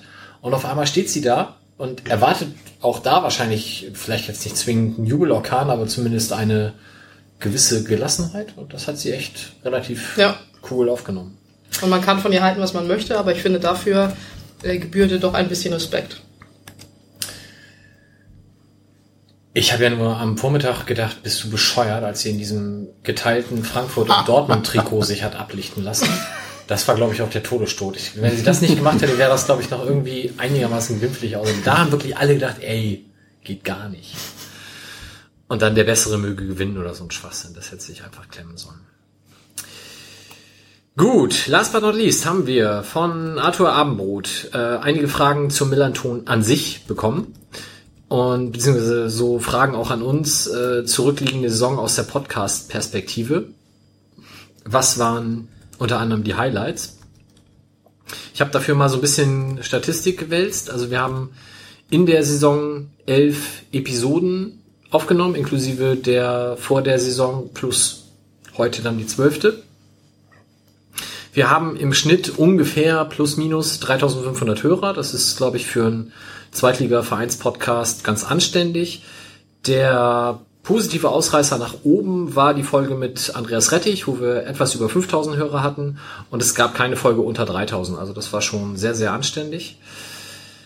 Highlights habe ich mir so ein bisschen Gedanken gemacht. Da seid ihr jetzt alle etwas unvorbereitet, weil ich euch das vorher nicht erzählt habe. Aber für mich kann ich das auch gar nicht groß an einer Folge festmachen, sondern grundsätzlich jede Folge, wenn wir irgendwie einen Gast da haben, finde ich, ragt immer noch aus dem, wenn wir hier einfach nur in unserem Dunstkreis sitzen, so ein bisschen heraus. Ich habe einfach mal geschaut, wen wir dieser, in dieser Saison da hatten. Das war äh, in äh, nicht chronologischer, andersrum geordneter Reihenfolge Philipp Herwagen, Tamara vom HFC Falke, dann Timo Schulz, Rainer Wulff, Sandra Schwedler, Aufsichtsratsvorsitzende, dann der Trainer der ersten Frauen, Kai Czarnowski, Timbo vom Übersteiger als Taktikexperte, Norbert vom Magischen FC als Rechtsexperte und eben Andreas Rettich. Ähm, und da würde ich jetzt auch keine Abstufung machen, die fand ich alle ziemlich gleichwertig, ziemlich gut. Chronologisch ist übrigens nicht nur von früh nach spät, sondern auch von spät nach Ah, früh. siehst du, dann von spät nach früh. Also es ist Hauptsache zeitlich, sortiert. zeitlich geordnet, genau. Ja. Möchte ich zustimmen. Du, gar kein, gar keine Gegenworte. Als du gerade so angefangen hast zu erzählen, dachte ich so, oh ja, die Rettich-Folge, gut. Oh ja, die, die Folge mit Norbert, die war auch, oh ja, die Folge mit Timo war schon ganz gut. Oh mit Tamara war auch schon, ah ja. Ja, bin ich da, ich glaube, voll auf deiner Seite. Wir sollten einfach gar nicht mehr selber so viel reden, sondern einfach nur Leute einladen und ein Mikrofon hinstellen oder so. Ja, gute Idee. Das würde vieles vereinfachen. Machen wir jetzt vielleicht an der Stelle auch gleich die große Klammer auf, weil wir planen zur nächsten Saison dann tatsächlich die bereits mal angekündigte, vielfach versprochene Sendung mit Zuschauern. Ähm, wir sind da noch im Planungsstatus, aber wir haben das zumindest so weit eingegrenzt, dass es wahrscheinlich der 19. oder 26. Juli wird. Also entweder der Mittwoch direkt vor Saisonstart oder eben anderthalb Wochen vor Saisonstart. Wir planen das zu machen im Fernräume Saal, logischerweise, werden das dann dementsprechend noch auf allen möglichen Kanälen dann auch bewerben, wenn es soweit ist. Wird keinen Eintritt kosten, Getränke könnt ihr dann da verzehren, so gewollt.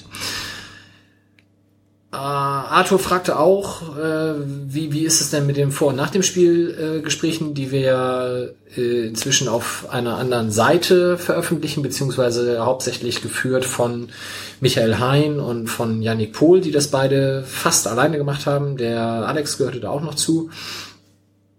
Ähm, die haben ungefähr, also erstmal riesen Respekt, die haben 59 Folgen in dieser Saison abgerissen, also wirklich fast jedes Spiel vor und nach dem Spiel besprochen. Das gab äh, insbesondere in englischen Wochen ziemlich viel Stress, weil da waren es dann teilweise sechs Folgen in acht bis neun Tagen, die eben die beiden größtenteils alleine gemacht haben.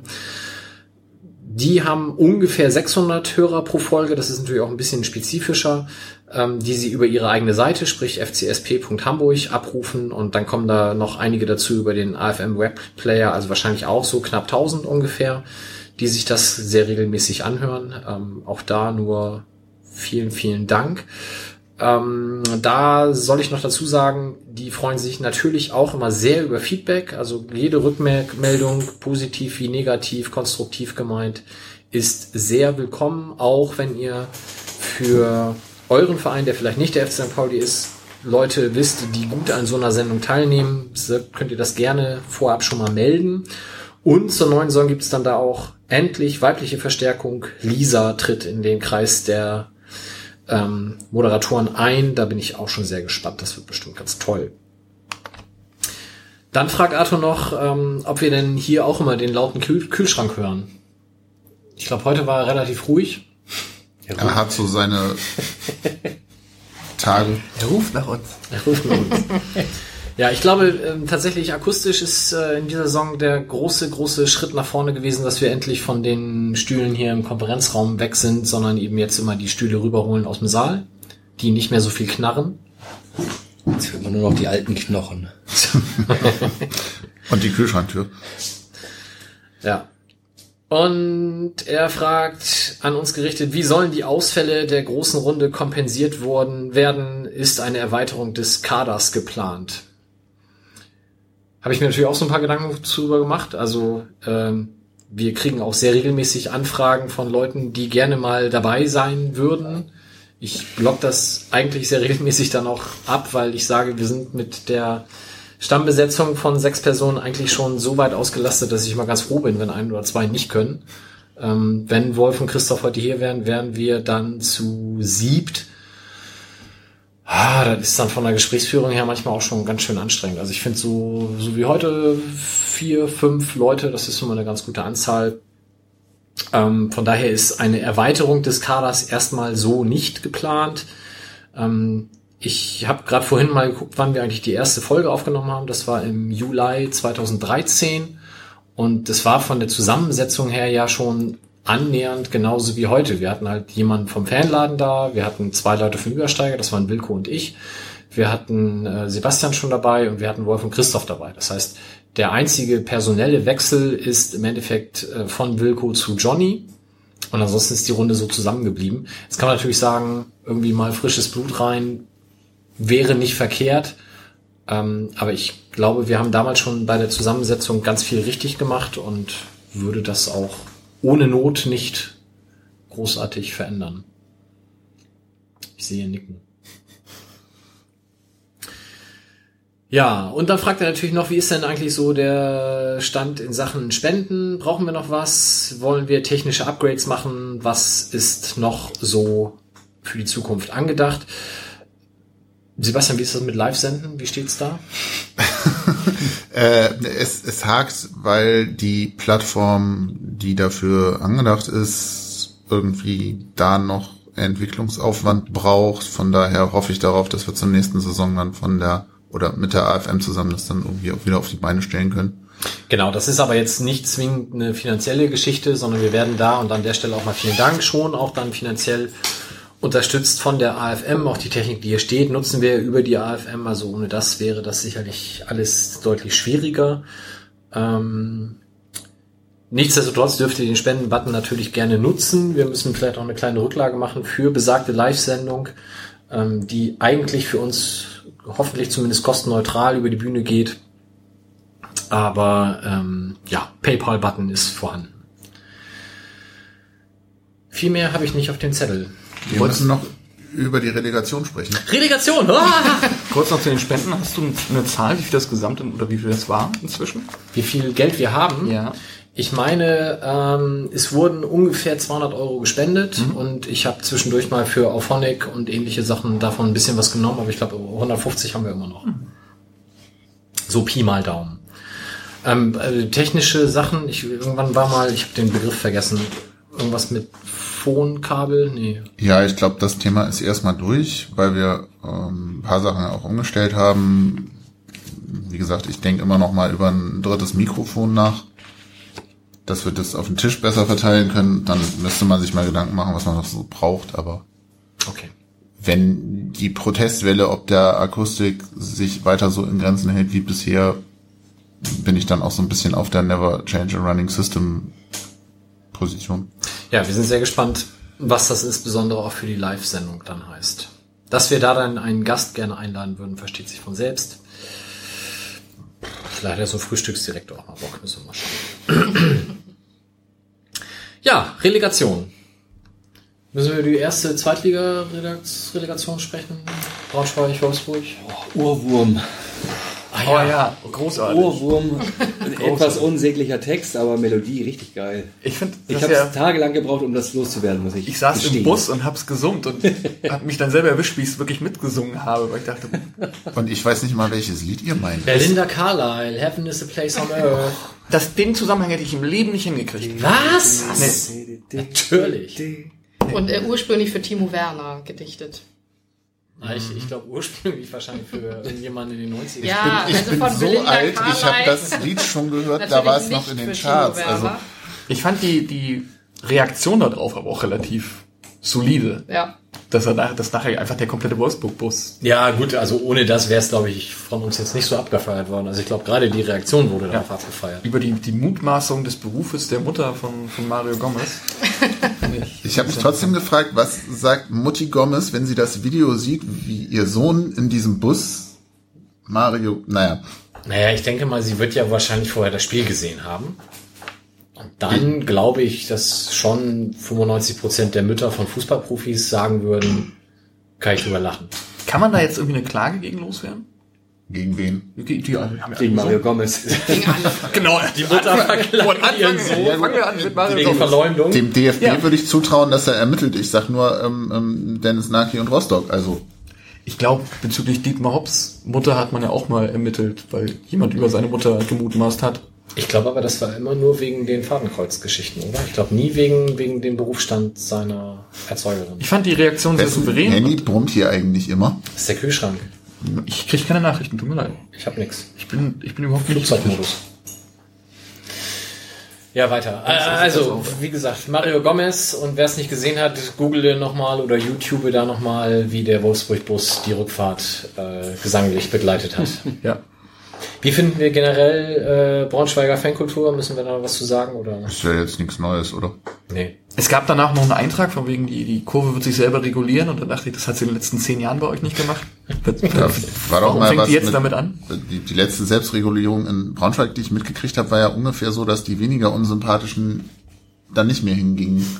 Die gingen schon noch dahin, aber die gingen nicht mehr in deren Südkurve. Ja, oder Ja, so. die gingen die aber- ganze Zeit aber auch gar nicht mehr hin. Die sind Die Ultras. Ultras Braunschweig sind ein paar Jahre tatsächlich nur noch zum Wasserball gegangen. Ja. Ähm, Und zu U23. ja.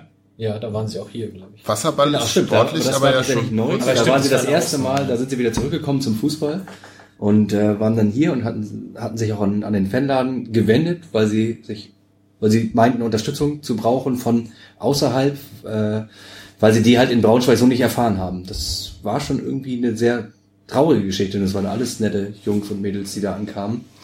Ähm, ja, schade, dass sie es auch nicht geschafft haben, so richtig in die Kurve zurückzukehren. Die haben ja hier auch mal einen Vortrag gehalten damals, ich glaube im Knust, über, gerade über Verdrängung in so einer Fußballszene und das war sehr interessant. Da war ich auch zu Besuch, das war bedrückend eigentlich. Also wir sitzen halt immer auf unserem bisschen auf dem hohen Ross und sagen, hier, die Fanszene kann das nicht und sowas. Aber dann mal zu hören, wie das so wirklich passiert, dass du nicht nur innerhalb des Stadions der Feind für die eigenen Fans bist, sondern auch außerhalb dessen permanent bedrängt wirst von eigentlich den Leuten, die das gleiche Trikot tragen wie du. Das ist sehr, sehr bedrückend. Deswegen also Regulierung der Fanszene in Braunschweig in diesem Leben nicht mehr. Ich fand es nur einfach, also krass, wie, wie dann auch in den Medien danach tatsächlich ja den Fans die, die Schuld an der sportlichen Niederlage zugeschrieben wurde. Ja. Weil es war ja so, sie waren in der ersten Halbzeit besser. Ich muss dazu sagen, ich habe das Spiel nicht gesehen, weil selbst ich bin inzwischen mit der Relegation durch, also Fußballmüde etc.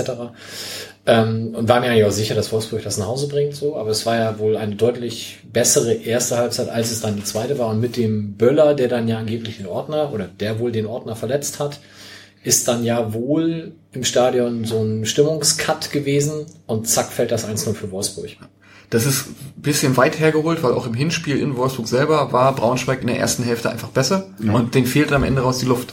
Das, das kannst du äh, zwar auch so ein bisschen auf diese Fanschiene schieben, aber das sind zwei Prozent, fünf Prozent. Außerdem fiel das Tor für Wolfsburg ja sowas von direkt danach, dass da noch gar kein spürbarer Effekt durch diesen Cut in der Stimmung eigentlich hätte. Also das Ich weiß nicht, ob du dich ja- als Spieler auch erschreckst, wenn du halt irgendwie so. Und das ist ja, das, die schmeißen das ja wahrscheinlich, ich weiß nicht, ob sie es wirklich auf den Ordner geschmissen haben oder in deren Eingang, der da ist. Dann halt das ja noch ein bisschen mehr Vorne und in, so. die, in, die, in die Kurve, wo die Tatanbahn, glaube ich, ist, zwischen Tor und Fankurve. Aber ähm, zum 1 von Wolfsburg, also sorry, aber ein 10-Fan nagelt der das Ding übers Tribünendach. Also das Ding muss ja auch nicht reingehen. Der hat den einfach optimal getroffen. Es war jetzt auch nicht so, wir sind jetzt alle paralysiert und spielen kein Der hat sich auch mehr. Es war äh, wahrscheinlich. und dann hat er, einfach, hat er einfach geschossen. Was ich in Braunschweig ja immer wieder irritierend finde, ist, dass in so einem vergleichsweise kleinen Stadion eine Laufbahn ist.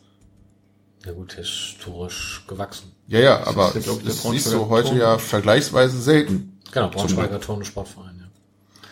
Ja, also nee, was, was ich sagen wollte, ist, dass Medien dann auf einmal Stimmung als relevant erachten. Was sie halt häufig sonst nicht tun. Und auch als sportlich relevant das dann herbeischreiben. Das fand ich einfach nur erstaunlich. Also es stimmt natürlich, dass es halt irgendwie ein bisschen pushen kann und auch so ein bisschen drücken kann, wenn halt irgendwie die Kurve dir den Rücken zudreht. Aber wie gesagt, das sind zwei, fünf Prozent vielleicht. Es gibt ja, auch das Studien, wären die, schon viel. Also Das ist halt schon hochgegriffen. ja, zumal es ja auch Studien gibt, die behaupten auf der jeweiligen Datenbasis, dass es eher den gegenteiligen Effekt hat, dass die Mannschaft dann irgendwie schlechter spielt, weil die Stimmung so gut ist irgendwie. Also diese. Erklärungsversuche erinnerten auf jeden Fall hier an das, äh, war das das vorletzte HSV-Heimspiel gegen Darmstadt, wo auch relativ viel Pyrotechnik eingesetzt ja, wurde, ja. wo die, wo das Spiel unterbrochen werden musste und hinterher tatsächlich von HSV offiziellen als Erklärung äh, das herangezogen wurde, dass die Mannschaft aus dem Rhythmus gekommen ist. Ja. Ja, wobei bei Spielunterbrechungen, bei Spielunterbrechungen kann ich zumindest verstehen, dass man drüber nachdenkt, ne? ob das nun beide betrifft oder nicht, aber dass das was verändert in sowas wie Momentum, also so die Wolfsburg-Nummer mit dem Regen, wo sie irgendwie eher dran sind, das Spiel noch zu gewinnen, dann ist Regenpause, dann spielt Gladbach war es, glaube ich, irgendwie besser. Sowas kann ich mir schon vorstellen, dass du, wenn du gerade einen Lauf hast und dann hast du eine ungeplante Pause und musst dich neu finden, dass das eine Rolle spielen kann, aber in Braunschweig. Hm. Außerdem, wir haben dann die 60 Fans mit den geworfenen Sitzschalen, die zwei Tore nachträglich Oh, da kommen wir gleich noch. Da, kommen wir- da freue ich mich schon ein bisschen. Also ich habe mich auf jeden Fall äh, sehr gefreut, dass Wolfsburg in der ersten Liga bleibt, einfach weil ich die bei uns gar nicht haben will. Ich wäre lieber nach Wolfsburg als nach Braunschweig gefahren. Wolfsburg hat die bessere Stadionwurst und die Ordner sind mir da egal. Aber entschuldige, In Braunschweig hast du immer Assi-Ordner aus Magdeburg und du hast immer Stress. aber in Wolfsburg fährt der ICE durch und du musst dann von irgendwo im Süden wieder hin. Das ist erst zweimal passiert. Dreimal. Na, also ich bin ja auch immer noch so ein bisschen, ne, also äh, wollte ich vorhin noch fragen, wer war nach dem letzten Heimspiel mit am Knust bei der Feier von euch? Jemand? Wir sind uns alle sehr einig, auf solche Pauli-Partys geht scheinbar keiner. ähm, da muss ja aber unser sehr geschätzter Präsident, der auch diese Sendung sehr regelmäßig hört, schönen Gruß, Okel, gesagt haben, nächste Saison greifen wir an. Und da habe ich gedacht, ja Mensch, dann habe ich lieber Braunschweig in der Liga als Wolfsburg. Ja, weil Wolfsburg wäre Außerdem, in Braunschweig gewinnen wir immer. Gefühlt. Immer. Immer. Bra Braunschweig und. Lauter, ne? Also mal gucken. Also das war auf jeden Fall eine Relegation, die für mich ganz okay ausgegangen ist. Die anderen nicht, ne? Und dann gab es tatsächlich etwas, was äh, viele nicht mehr für möglich gehalten haben. Äh, So wie der HSV nicht aus der ersten Liga absteigt, steigt 60 nicht aus der zweiten ab. Und dies ja dann eben doch. Müssen wir nochmal über den letzten Spieltag reden eigentlich? Das ist ja auch schon ein bisschen Pech war, dass sie dann doch auf 16 geblieben sind. Ich habe ein bisschen gefeiert, vielleicht am letzten Spieltag, weil sie waren ja lange Zeit dann irgendwie nicht mehr 16., sondern irgendwie 14. oder so. Dann hat, weiß ich gar nicht mehr, irgendwer hat den Ausgleich geschossen für irgendwas. Egal, aber das, Die haben sogar noch gegen Heidenheim die, das, das Tor, das 1-2 kassiert. Genau, sie haben geführt 1-0 Ja. und haben dann 2-1 verloren, wobei das Unentschieden, glaube ich, auch nicht gereicht hätte. genau, aber es hing an noch einem anderen Aue, Spiel, irgendwie Aue, genau. Auer hat geführt. Ja, dann ähm, war ich am Freitag schon in Berlin, zwecks Pokalfinale und habe dann da vor Ort das im Fernsehen geguckt, das erste Spiel, habe mich sehr gefreut beim 1 für Regensburg.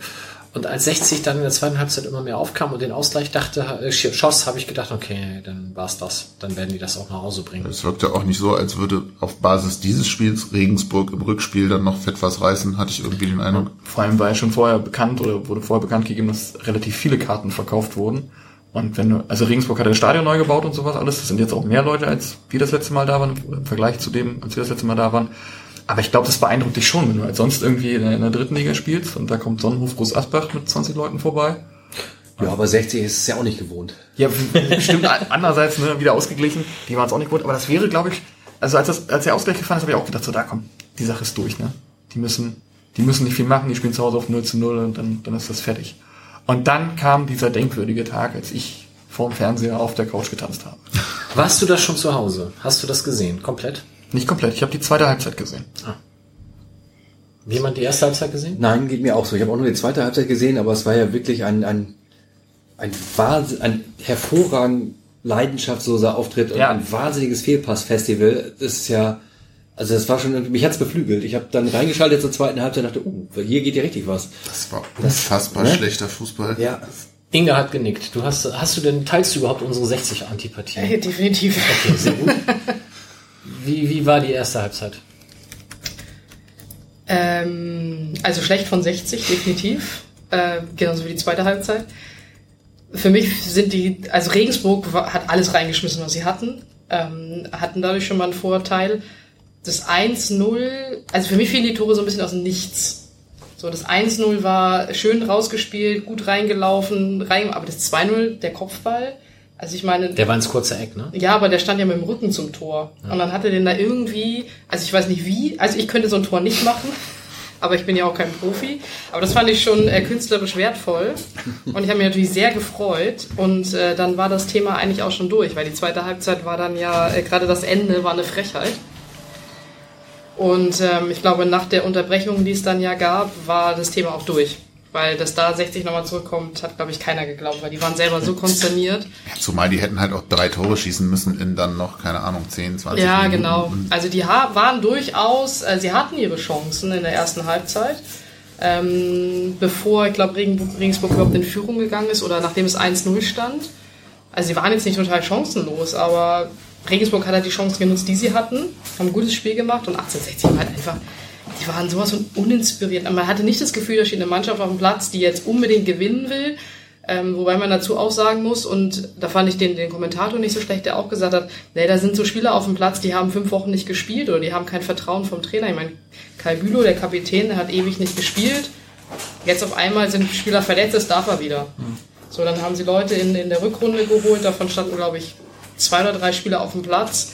Ich meine, woher sollen die denn die Identifikation mit dem Verein haben und da sich zerreißen? Ja, zumal da ja auch in dem gesamten Stab irgendwie dieses Thema Identifikation jetzt irgendwie durch Daniel Pirovka in den letzten Spielen irgendwie repräsentiert werden Ja. sollte. Wenn solche Aktionen nötig sind, dass du irgendwie den U23-Trainer hochziehst, damit überhaupt irgendwer noch die, die vermeintlichen Werte des Vereins oder so vertritt, sagt das doch eigentlich schon alles über, über sowas und dann hast du halt, naja. Insofern kann ich den Unmut der Fans verstehen, die Reaktion kann ich 0,0 verstehen. Geht, ja. Ge geht mir auch so tatsächlich. Also ich möchte das auch nicht, man kann das nicht schönreden, was dann da tatsächlich letztendlich auf den Rängen passiert ist, aber man kann nachvollziehen, dass die Leute durch die jahrelange Ausgrenzung aus der Vereinspolitik so einen dermaßen Frust aufgebaut haben und es war quasi absehbar, dass es sich entladen würde, spätestens an dem Tag, wo es jetzt fürchterlich den Bach runtergeht. Aber umgekehrt romantisiere ich da oder äh, geht's nein anders? Ich denke die ganze Zeit, aber es ist doch ihr Verein. Also Ist ja nicht mehr ihr Verein. Aber die nee, machen- es ist nicht mehr ihr Verein, aber die haben doch den ganzen Scheiß mitgespielt.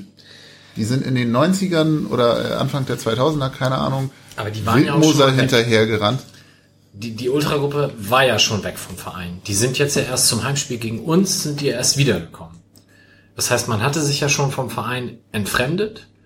Einige sind dann jetzt zurückgekommen und ich, ich fand so exemplarisch war dieser Capo, Vorsänger, sonst was Trottel, der die ganze Zeit auf seinem Podest stand und in diesen ganzen Stühle-Schmeißereien, Aktionen immer nur da stand und diese arme Geste mit dieser äh, Abbruch, Abbruch, wo er die beiden Händen so scheibenwischerartig, scheibenwischerartig vor sich vorstreckte. Den hast du ja in den TV-Bildern irgendwie fünf, sechs Mal gesehen und ständig machte er diese Geste. Und ich habe immer nur gesagt, ey, kann den Typen da mal einer runterprügeln, was für ein Vollidiot. Das war echt irre. Der hat auch in der ersten Halbzeit oder zum Ende der ersten Halbzeit bei einem Eckball schon Richtung Spielfeld Versager, Versager geschrien und hat sich gar nicht mehr einbekommen. Ähm, da hat sie es offensichtlich schon abgeschenkt. Das war wirklich auch erbärmlich.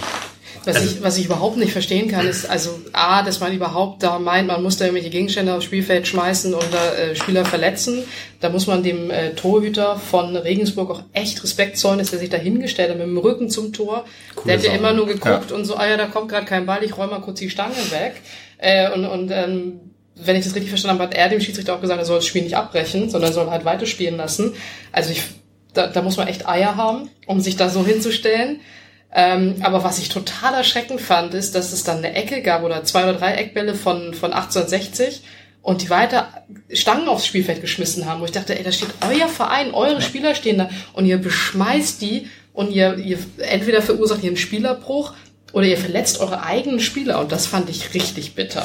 Das macht aber inhaltlich tatsächlich mehr Sinn, als wenn sie den gegnerischen Torwart jetzt irgendwie Ja. ins, ins Fadenkreuz nehmen, der nun wirklich mit der, mit der verfahrenen Situation in ihrem Verein ja nichts am, nichts am Hut hat. Also wenn, muss man tatsächlich, ist es nur logisch, die, die, die Wut gegen den eigenen Club in irgendeiner Form zu richten. Natürlich nicht in dieser Form, ist klar, aber Ich fand Finde ich- trotzdem Wahnsinn. ja, Also Wahnsinn war das insgesamt Ich alles. saß völlig fassungslos im Fernseher und hab gedacht, das kann doch nicht euer Ernst sein. Was macht ihr da? Was Aber- soll das? Äh, Durch diese Geste von dem Typen hast du ja gesehen, es war nur noch, das Ziel war die größtmögliche Eskalation. Ja, die wollten, dass das Die Spiel wollten den Spielabbruch. Und äh, pff, ja. Aber das fand ich schon armselig. Also wie die da alle standen, habe ich gedacht, ey, sorry, das wird es bei uns niemals geben. In der Form niemals. Und das sind, das, da, da war ich dann wieder sehr froh, irgendwie Fan des richtigen Vereins zu sein. Weil das fand ich echt erschreckend. Die erste Nachricht, die ich bekommen habe, als es losging, war auch nicht irgendwie, oh, was machen die da und wie doof das ist, sondern wie kriegen diese Stühle ab? die müssen ja irgendwie schon Werkzeug mit reingebracht haben oder so. Wir haben uns auch gefragt, wir saßen vom Fernseher und haben gedacht, wo kommen diese Stangen her? Diese Mengen, Unmengen Wobei an die Stangen Stangen. waren doch wohl Fahnenstangen, Das war ein oder? Fahnenstand. Das sind Der, nur so Kabelrohre. der TV, der Kommentator, der TV-Kommentator hat von, von Stahlrohren, Eisenstangen oder so, ja. genau, aber es war, es waren, glaube ich, einfach ganz normale Das sind einfach so ein Kabel-Leerrohr-Dinger, die du im Baumarkt kaufen Aber kannst. wir haben uns gefragt, wo diese ganzen Kabel, äh, diese ganzen Stangen herkommen. Okay, das erklärt es dann. Also Aber der, der Kommentator hat ja ohnehin nicht sonderlich viel glückliche Dinge erzählt. Er hat ja auch gesagt, so da muss jetzt halt die Polizei mal in den Block. Also es gibt ja Leute, die sich mit Eska- Deeskalation auskennen. Wo ich halt denke, Alter, das, das, also Zum Beispiel, nicht. zum Beispiel der Bediener der Anzeigentafel, äh, der eingeblendet hat, reißt euch zusammen. Ach so, na dann, wenn das an der Anzeigetafel steht, dann höre ich jetzt auf. Ja, aber Ja. da frage ich mich äh, irgendwie, da denke ich dann ja auch, was machst du als Schiri, wenn du das Spiel abbrichst? Mit der Chance, dass das dann richtig eskaliert? Er ist doch in der Kabine. der hat das aber nicht mehr zu entscheiden. Ja, nee, Ja, ich wollte aber gerade sagen, da gibt's ja eh Regeln, ab wann abgebrochen wird. Nee, er hat, vor allem muss er das in Absprache mit DFL und Polizei entscheiden. Okay. Also das macht er nicht mehr alleine auf dem Niveau. aber es war mal alleine. Ja, ich breche auch alleine ab in der Kreisklasse, aber äh, er muss das in Absprache mit DFL und Polizei machen. Hm, Okay. Es war wahrscheinlich auch im Sinne der Regensburger, das Ding irgendwie durchzuziehen, Genau, die haben auch damit gedacht- man nach Apfel feiern kann und die, die und, und die Planungen vorantreiben kann. Als wenn man jetzt noch eine Woche wartet, wie es dann am grünen Tisch irgendwie ausgeht. Ja, wobei Spielerbruch durch Heimfans ist ja immer für einen Gastverein. Das ist- ist, das, ist das schon- schon jemals nachgespielt worden? Ja, aber so ein, den einen oder anderen Kasten Bier auf der Rückfahrt muss ja trotzdem wahrscheinlich. Du willst Das ja, du willst, Die du Leute weißt haben ja, in den zehn Minuten passiert mir sportlich nichts mehr. Ja. Also die drei Tore hätte 60 nicht mehr geschossen. Und das willst du einfach nur noch hinter dich bringen. Du willst dann ja auch aufsteigen durch deinen eigenen sportlichen Erfolg. Genau. Und nicht, weil du zwei Zimmer Ja. geführt hast, das Spiel ist abgebrochen worden, sondern du willst ja, weil du die besiegt hast, gewinnen. Ja. Und weil du die besiegt hast, aufsteigen. Ja, jetzt muss ich natürlich hier zu Kreuze kriechen, weil ich immer ein großer Fan der Relegation war. Ähm, also inzwischen bin ich kuriert. Also ich brauche das auch nicht mehr. Ich finde nach wie vor das System, wie es in England ist, fände ich immer noch erstrebenswerter. Sprich, erster und zweiter oder meinetwegen nur der erste steigt auf, je nach System. Und dann spielen die nächsten vier ähm, quasi Dritter gegen Sechster und Vierter gegen Fünfter spielen Halbfinale. Und die beiden Sieger spielen dann den Sieger auf. wenn man denn die Entscheidungsspiele überhaupt will. Das finde ich ganz furchtbar. Was ist daran Es gibt doch anders? dafür die, die, ja, die Frage kann man stellen, genau, richtig, aber äh, dafür gibt's auch die Saisonabschlusstabelle. Und warum sollte ich mich dann als, warum sollten wir uns als Tabellendritter der nächsten Saison dann noch vom sechsten im Notfall über, überholen lassen? Den Sinn sehe ich nicht. Also äh, es setzt natürlich voraus, dass du größere Ligen hast. In der 18er Liga ist es wahrscheinlich tatsächlich Schwachsinn, ähm, aber in England hast du ja teilweise 20 oder 24 Vereine und dann hältst du einfach einen längeren geregelten Spielbetrieb aufrecht, wenn du nicht nur die ersten und die untersten drei rausnimmst. Okay, anders gefragt, was spricht denn seit neuestem für dich gegen Relegation, so wie sie hier ist? dass du, ähm, also ich glaube, dass ein Aufstieg immer noch emotional etwas anderes ist als ein, ein Abstieg. Und ich glaube, eine so gelagerte Eskalation, wie sie in München stattfand, hättest du bei einem gescheiterten Aufstiegsversuch nicht gehabt. Jetzt kann man das Gegenbeispiel Braunschweig nehmen. Ähm, da glaube ich, war es aber auch eine spezielle Situation mit dem Derby und dass eben in Braunschweig hauptsächlich Vollidioten rumlaufen. Äh, Und insbesondere diese Situation, dass sie halt nach dem Spiel auf den Platz stürmen und erstmal nichts Besseres zu tun haben, als zum Wolfsburger Block hinzurennen, sagt halt alles über Braunschweig. Ja, wobei das ja jetzt aus meiner Perspektive von der, sagen wir mal, Eskalationsintensität auch noch eine andere Nummer war als in München, ne? Also die Naja, klar. Platzsturm und dann musst du halt den gegnerischen Block schützen. Ist jetzt nicht schön, aber Genau, was in der so Richtung fand ich nicht so passiert. überraschend. Genau, wenn der Böller nicht gewesen wäre, hätte man da gar nicht drüber geredet. Aber, ähm, aber auch das zeigt es ja. Also ein verpasster Aufstieg ist nicht so dramatisch wie ein Abstieg, den du dann auch noch ähm, durch dieses völlige Überhöhen, das der Fußball ohnehin mit sich bringt, auf die Spitze treibst, indem du es auf dieses eine Do-or-Die-Spiel bringst.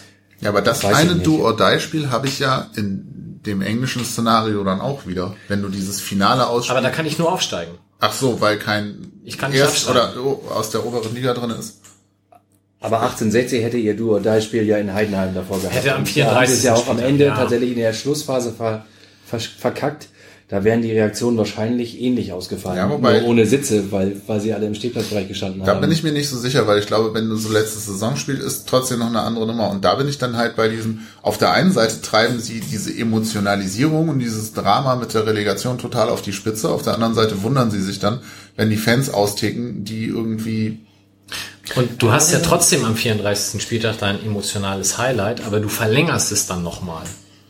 Ja, das mag schon sein, aber ich glaube, das ist auch so ein bisschen dann die, unsere Wahrnehmung als Außenstehende, die dann halt den Fokus auf dieses Relegationsspiel legen. Wenn ich mich in so, in so einen 60er reinversetze, der steht am 34. Spieltag in Heidenheim und steigt vier Minuten, oder kriegt das Gegentor vier Minuten vor Abpfiff und steigt dadurch ab. Das ist wahrscheinlich, wird wahrscheinlich mindestens ähnlich heftige Reaktionen auslösen. Egal, ob das jetzt nochmal verlängert wurde oder nicht. Gut, darüber kann man sich streiten. Ich finde auf jeden Fall grundsätzlich alles in Ordnung, was den Wettbewerb so ein bisschen eindä- eindämpft und reduziert und die Spiele, Spielanzahl reduziert. Also ein künstliches Aufblähen wie jetzt noch eine zusätzliche nachträgliche Relegationsrunde und so halte ich für, für schwierig. Also Spieleranzahl wäre gleich, weil du hast nur ein Spiel, neutraler Ort. Also Halbfinale, Endspiel statt jetzt Hin- und Rückspiel. Aber ich kann inzwischen auch damit leben, wenn man sagt, man schafft die ganze Scheiße ab, drei Aufsteiger, drei Absteiger, fertig aus. ich frage mich ja auch, gerade im Kontext mit, mit den Spielen jetzt wieder, was machst du, wenn du so ein, böse gesprochen, richtiges Derby hast? Also so was, wenn, keine Ahnung, Ja, Braunschweig, Hannover.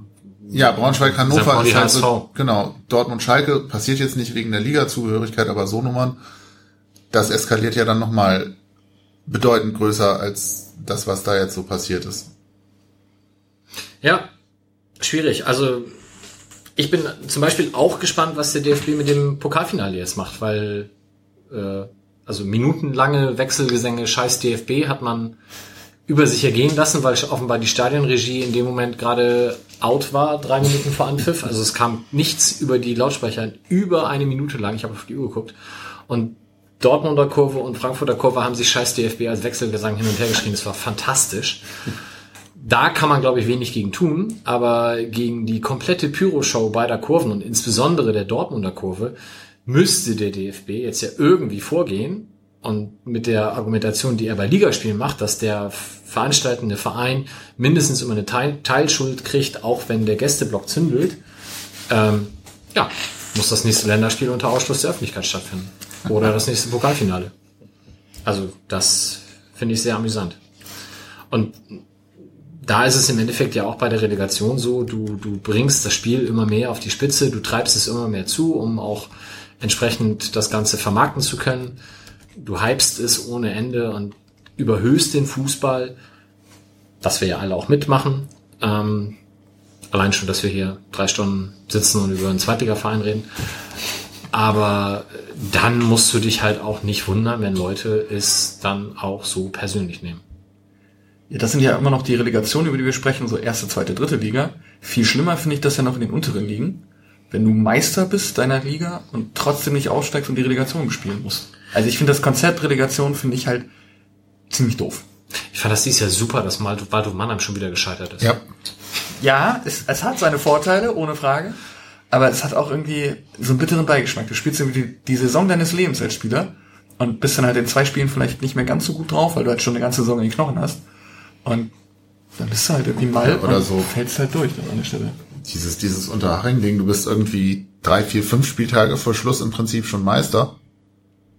Und dann musst du dich irgendwann für die Relegation wieder zusammenreißen. Also es hat ja da geklappt, ne? Aber Ja, vor allen Dingen ist ja so eine ganze Saison viel höher zu bewerten als irgendwie zwei Spiele. Ich finde, Ja. das hat einen viel Ja. höheren Wert, wenn du Meister wirst, weil du über die ganze Saison sehr konstant warst und wirklich äh, dem ganzen Druck standgehalten hast. Und dann soll, sollen auf einmal zwei Spiele darüber entscheiden, ob du eine Liga höher spielst oder nicht. Also das finde ich einfach nicht fair. Zumal blödes Beispiel, wir spielen in Bochum, letztes Spiel, rutschen auf dem Relegationsplatz in der, keine Ahnung, Dingens tritt Ziereis kaputt.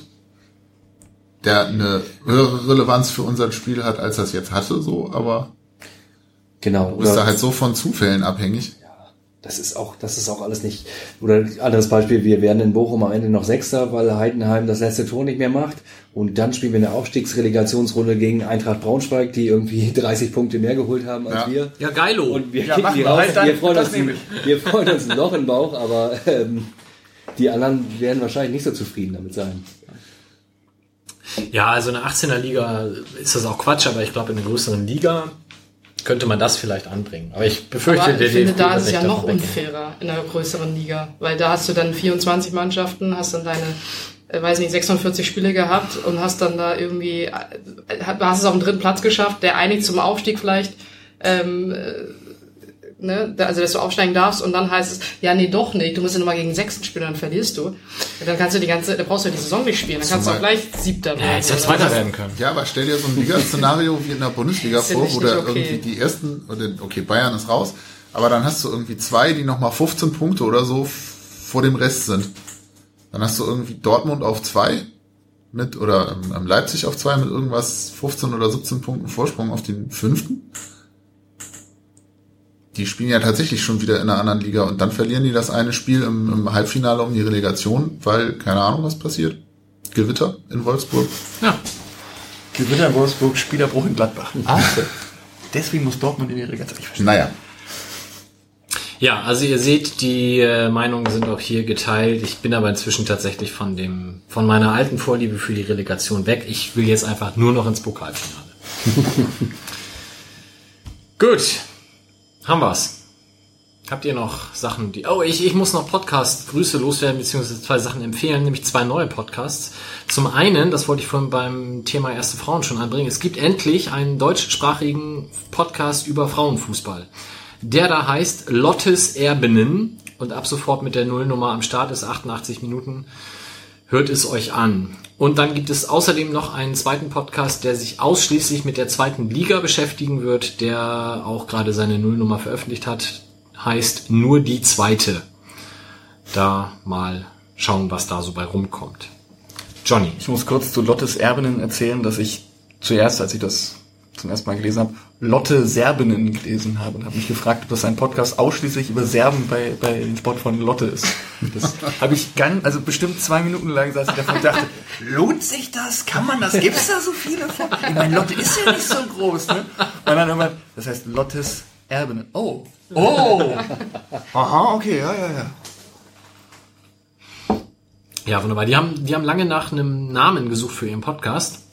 Und ich habe gesagt, ah, nächste Woche haben wir Inga zu Gast, kann ich ja mal fragen. Hättest du einen Podcast-Titel, der dir für Frauenfußball besser gefallen hätte? So ganz spontan. Äh, nein. Okay, dann haben die da alles richtig gemacht. Gut. Habt ihr noch was, was ihr loswerden möchtet? Schöne Sommerpause.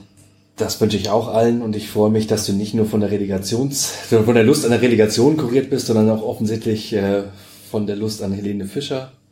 Ich Das glaub, hat er nicht gesagt. Das habe ich nicht gesagt. Nur beim Pokalfinale muss das nicht sein. Ach so, okay. Gut, okay, dann freue ich mich trotzdem und wünsche trotzdem allen eine schöne Sommerpause. Ich Ja. kann vielleicht noch mal ganz kurz Werbung machen. Sehr äh, gerne. Nächste Woche Samstag findet äh, Kais Abschluss, Abschluss, Abschluss, Abschiedsspiel statt. Ähm, es gibt ein Treffen der Ehemaligen. Äh, wer also vielleicht sich anschauen möchte, was in den letzten 13 Jahren beim FC St. Pauli im Frauenbereich äh, passiert ist, der kann gerne vorbeikommen. Da werden äh, die Teams zusammengewürfelt aus den verschiedenen Jahren gegen äh, zwei verschiedene Gegner, einmal gegen Flintberg-Russee und den ersten Gegner habe ich vergessen ähm, spielen. Und ich glaube, das wird sehr nett und man wird wahrscheinlich ganz gut sehen können, wie sich tatsächlich der, der Frauenfußball beim FC St. Pauli entwickelt hat. Ähm, ja, also wer Lust hat, kann gerne vorbeikommen. Es geht um 16.30 Uhr los. Und hinterher äh, gibt es mir schon auch das eine oder andere Kaltgetränk. Also Samstag, 10. Juni, 16.30 Uhr, Feldarena. Genau. Sehr gut. Schreiben wir rein. Und wer Kai natürlich noch verabschieden möchte, ist auch herzlich willkommen. Letzte Gelegenheit. So sei es. Gut, dann vielen Dank allen für die Saison. Vielen Dank, Inga, für deine Zeit heute. Vielen Dank für die Einladung. Und euch allen schöne Sommerpause. Bis denn. Tschö. Tschüss. Tschüss.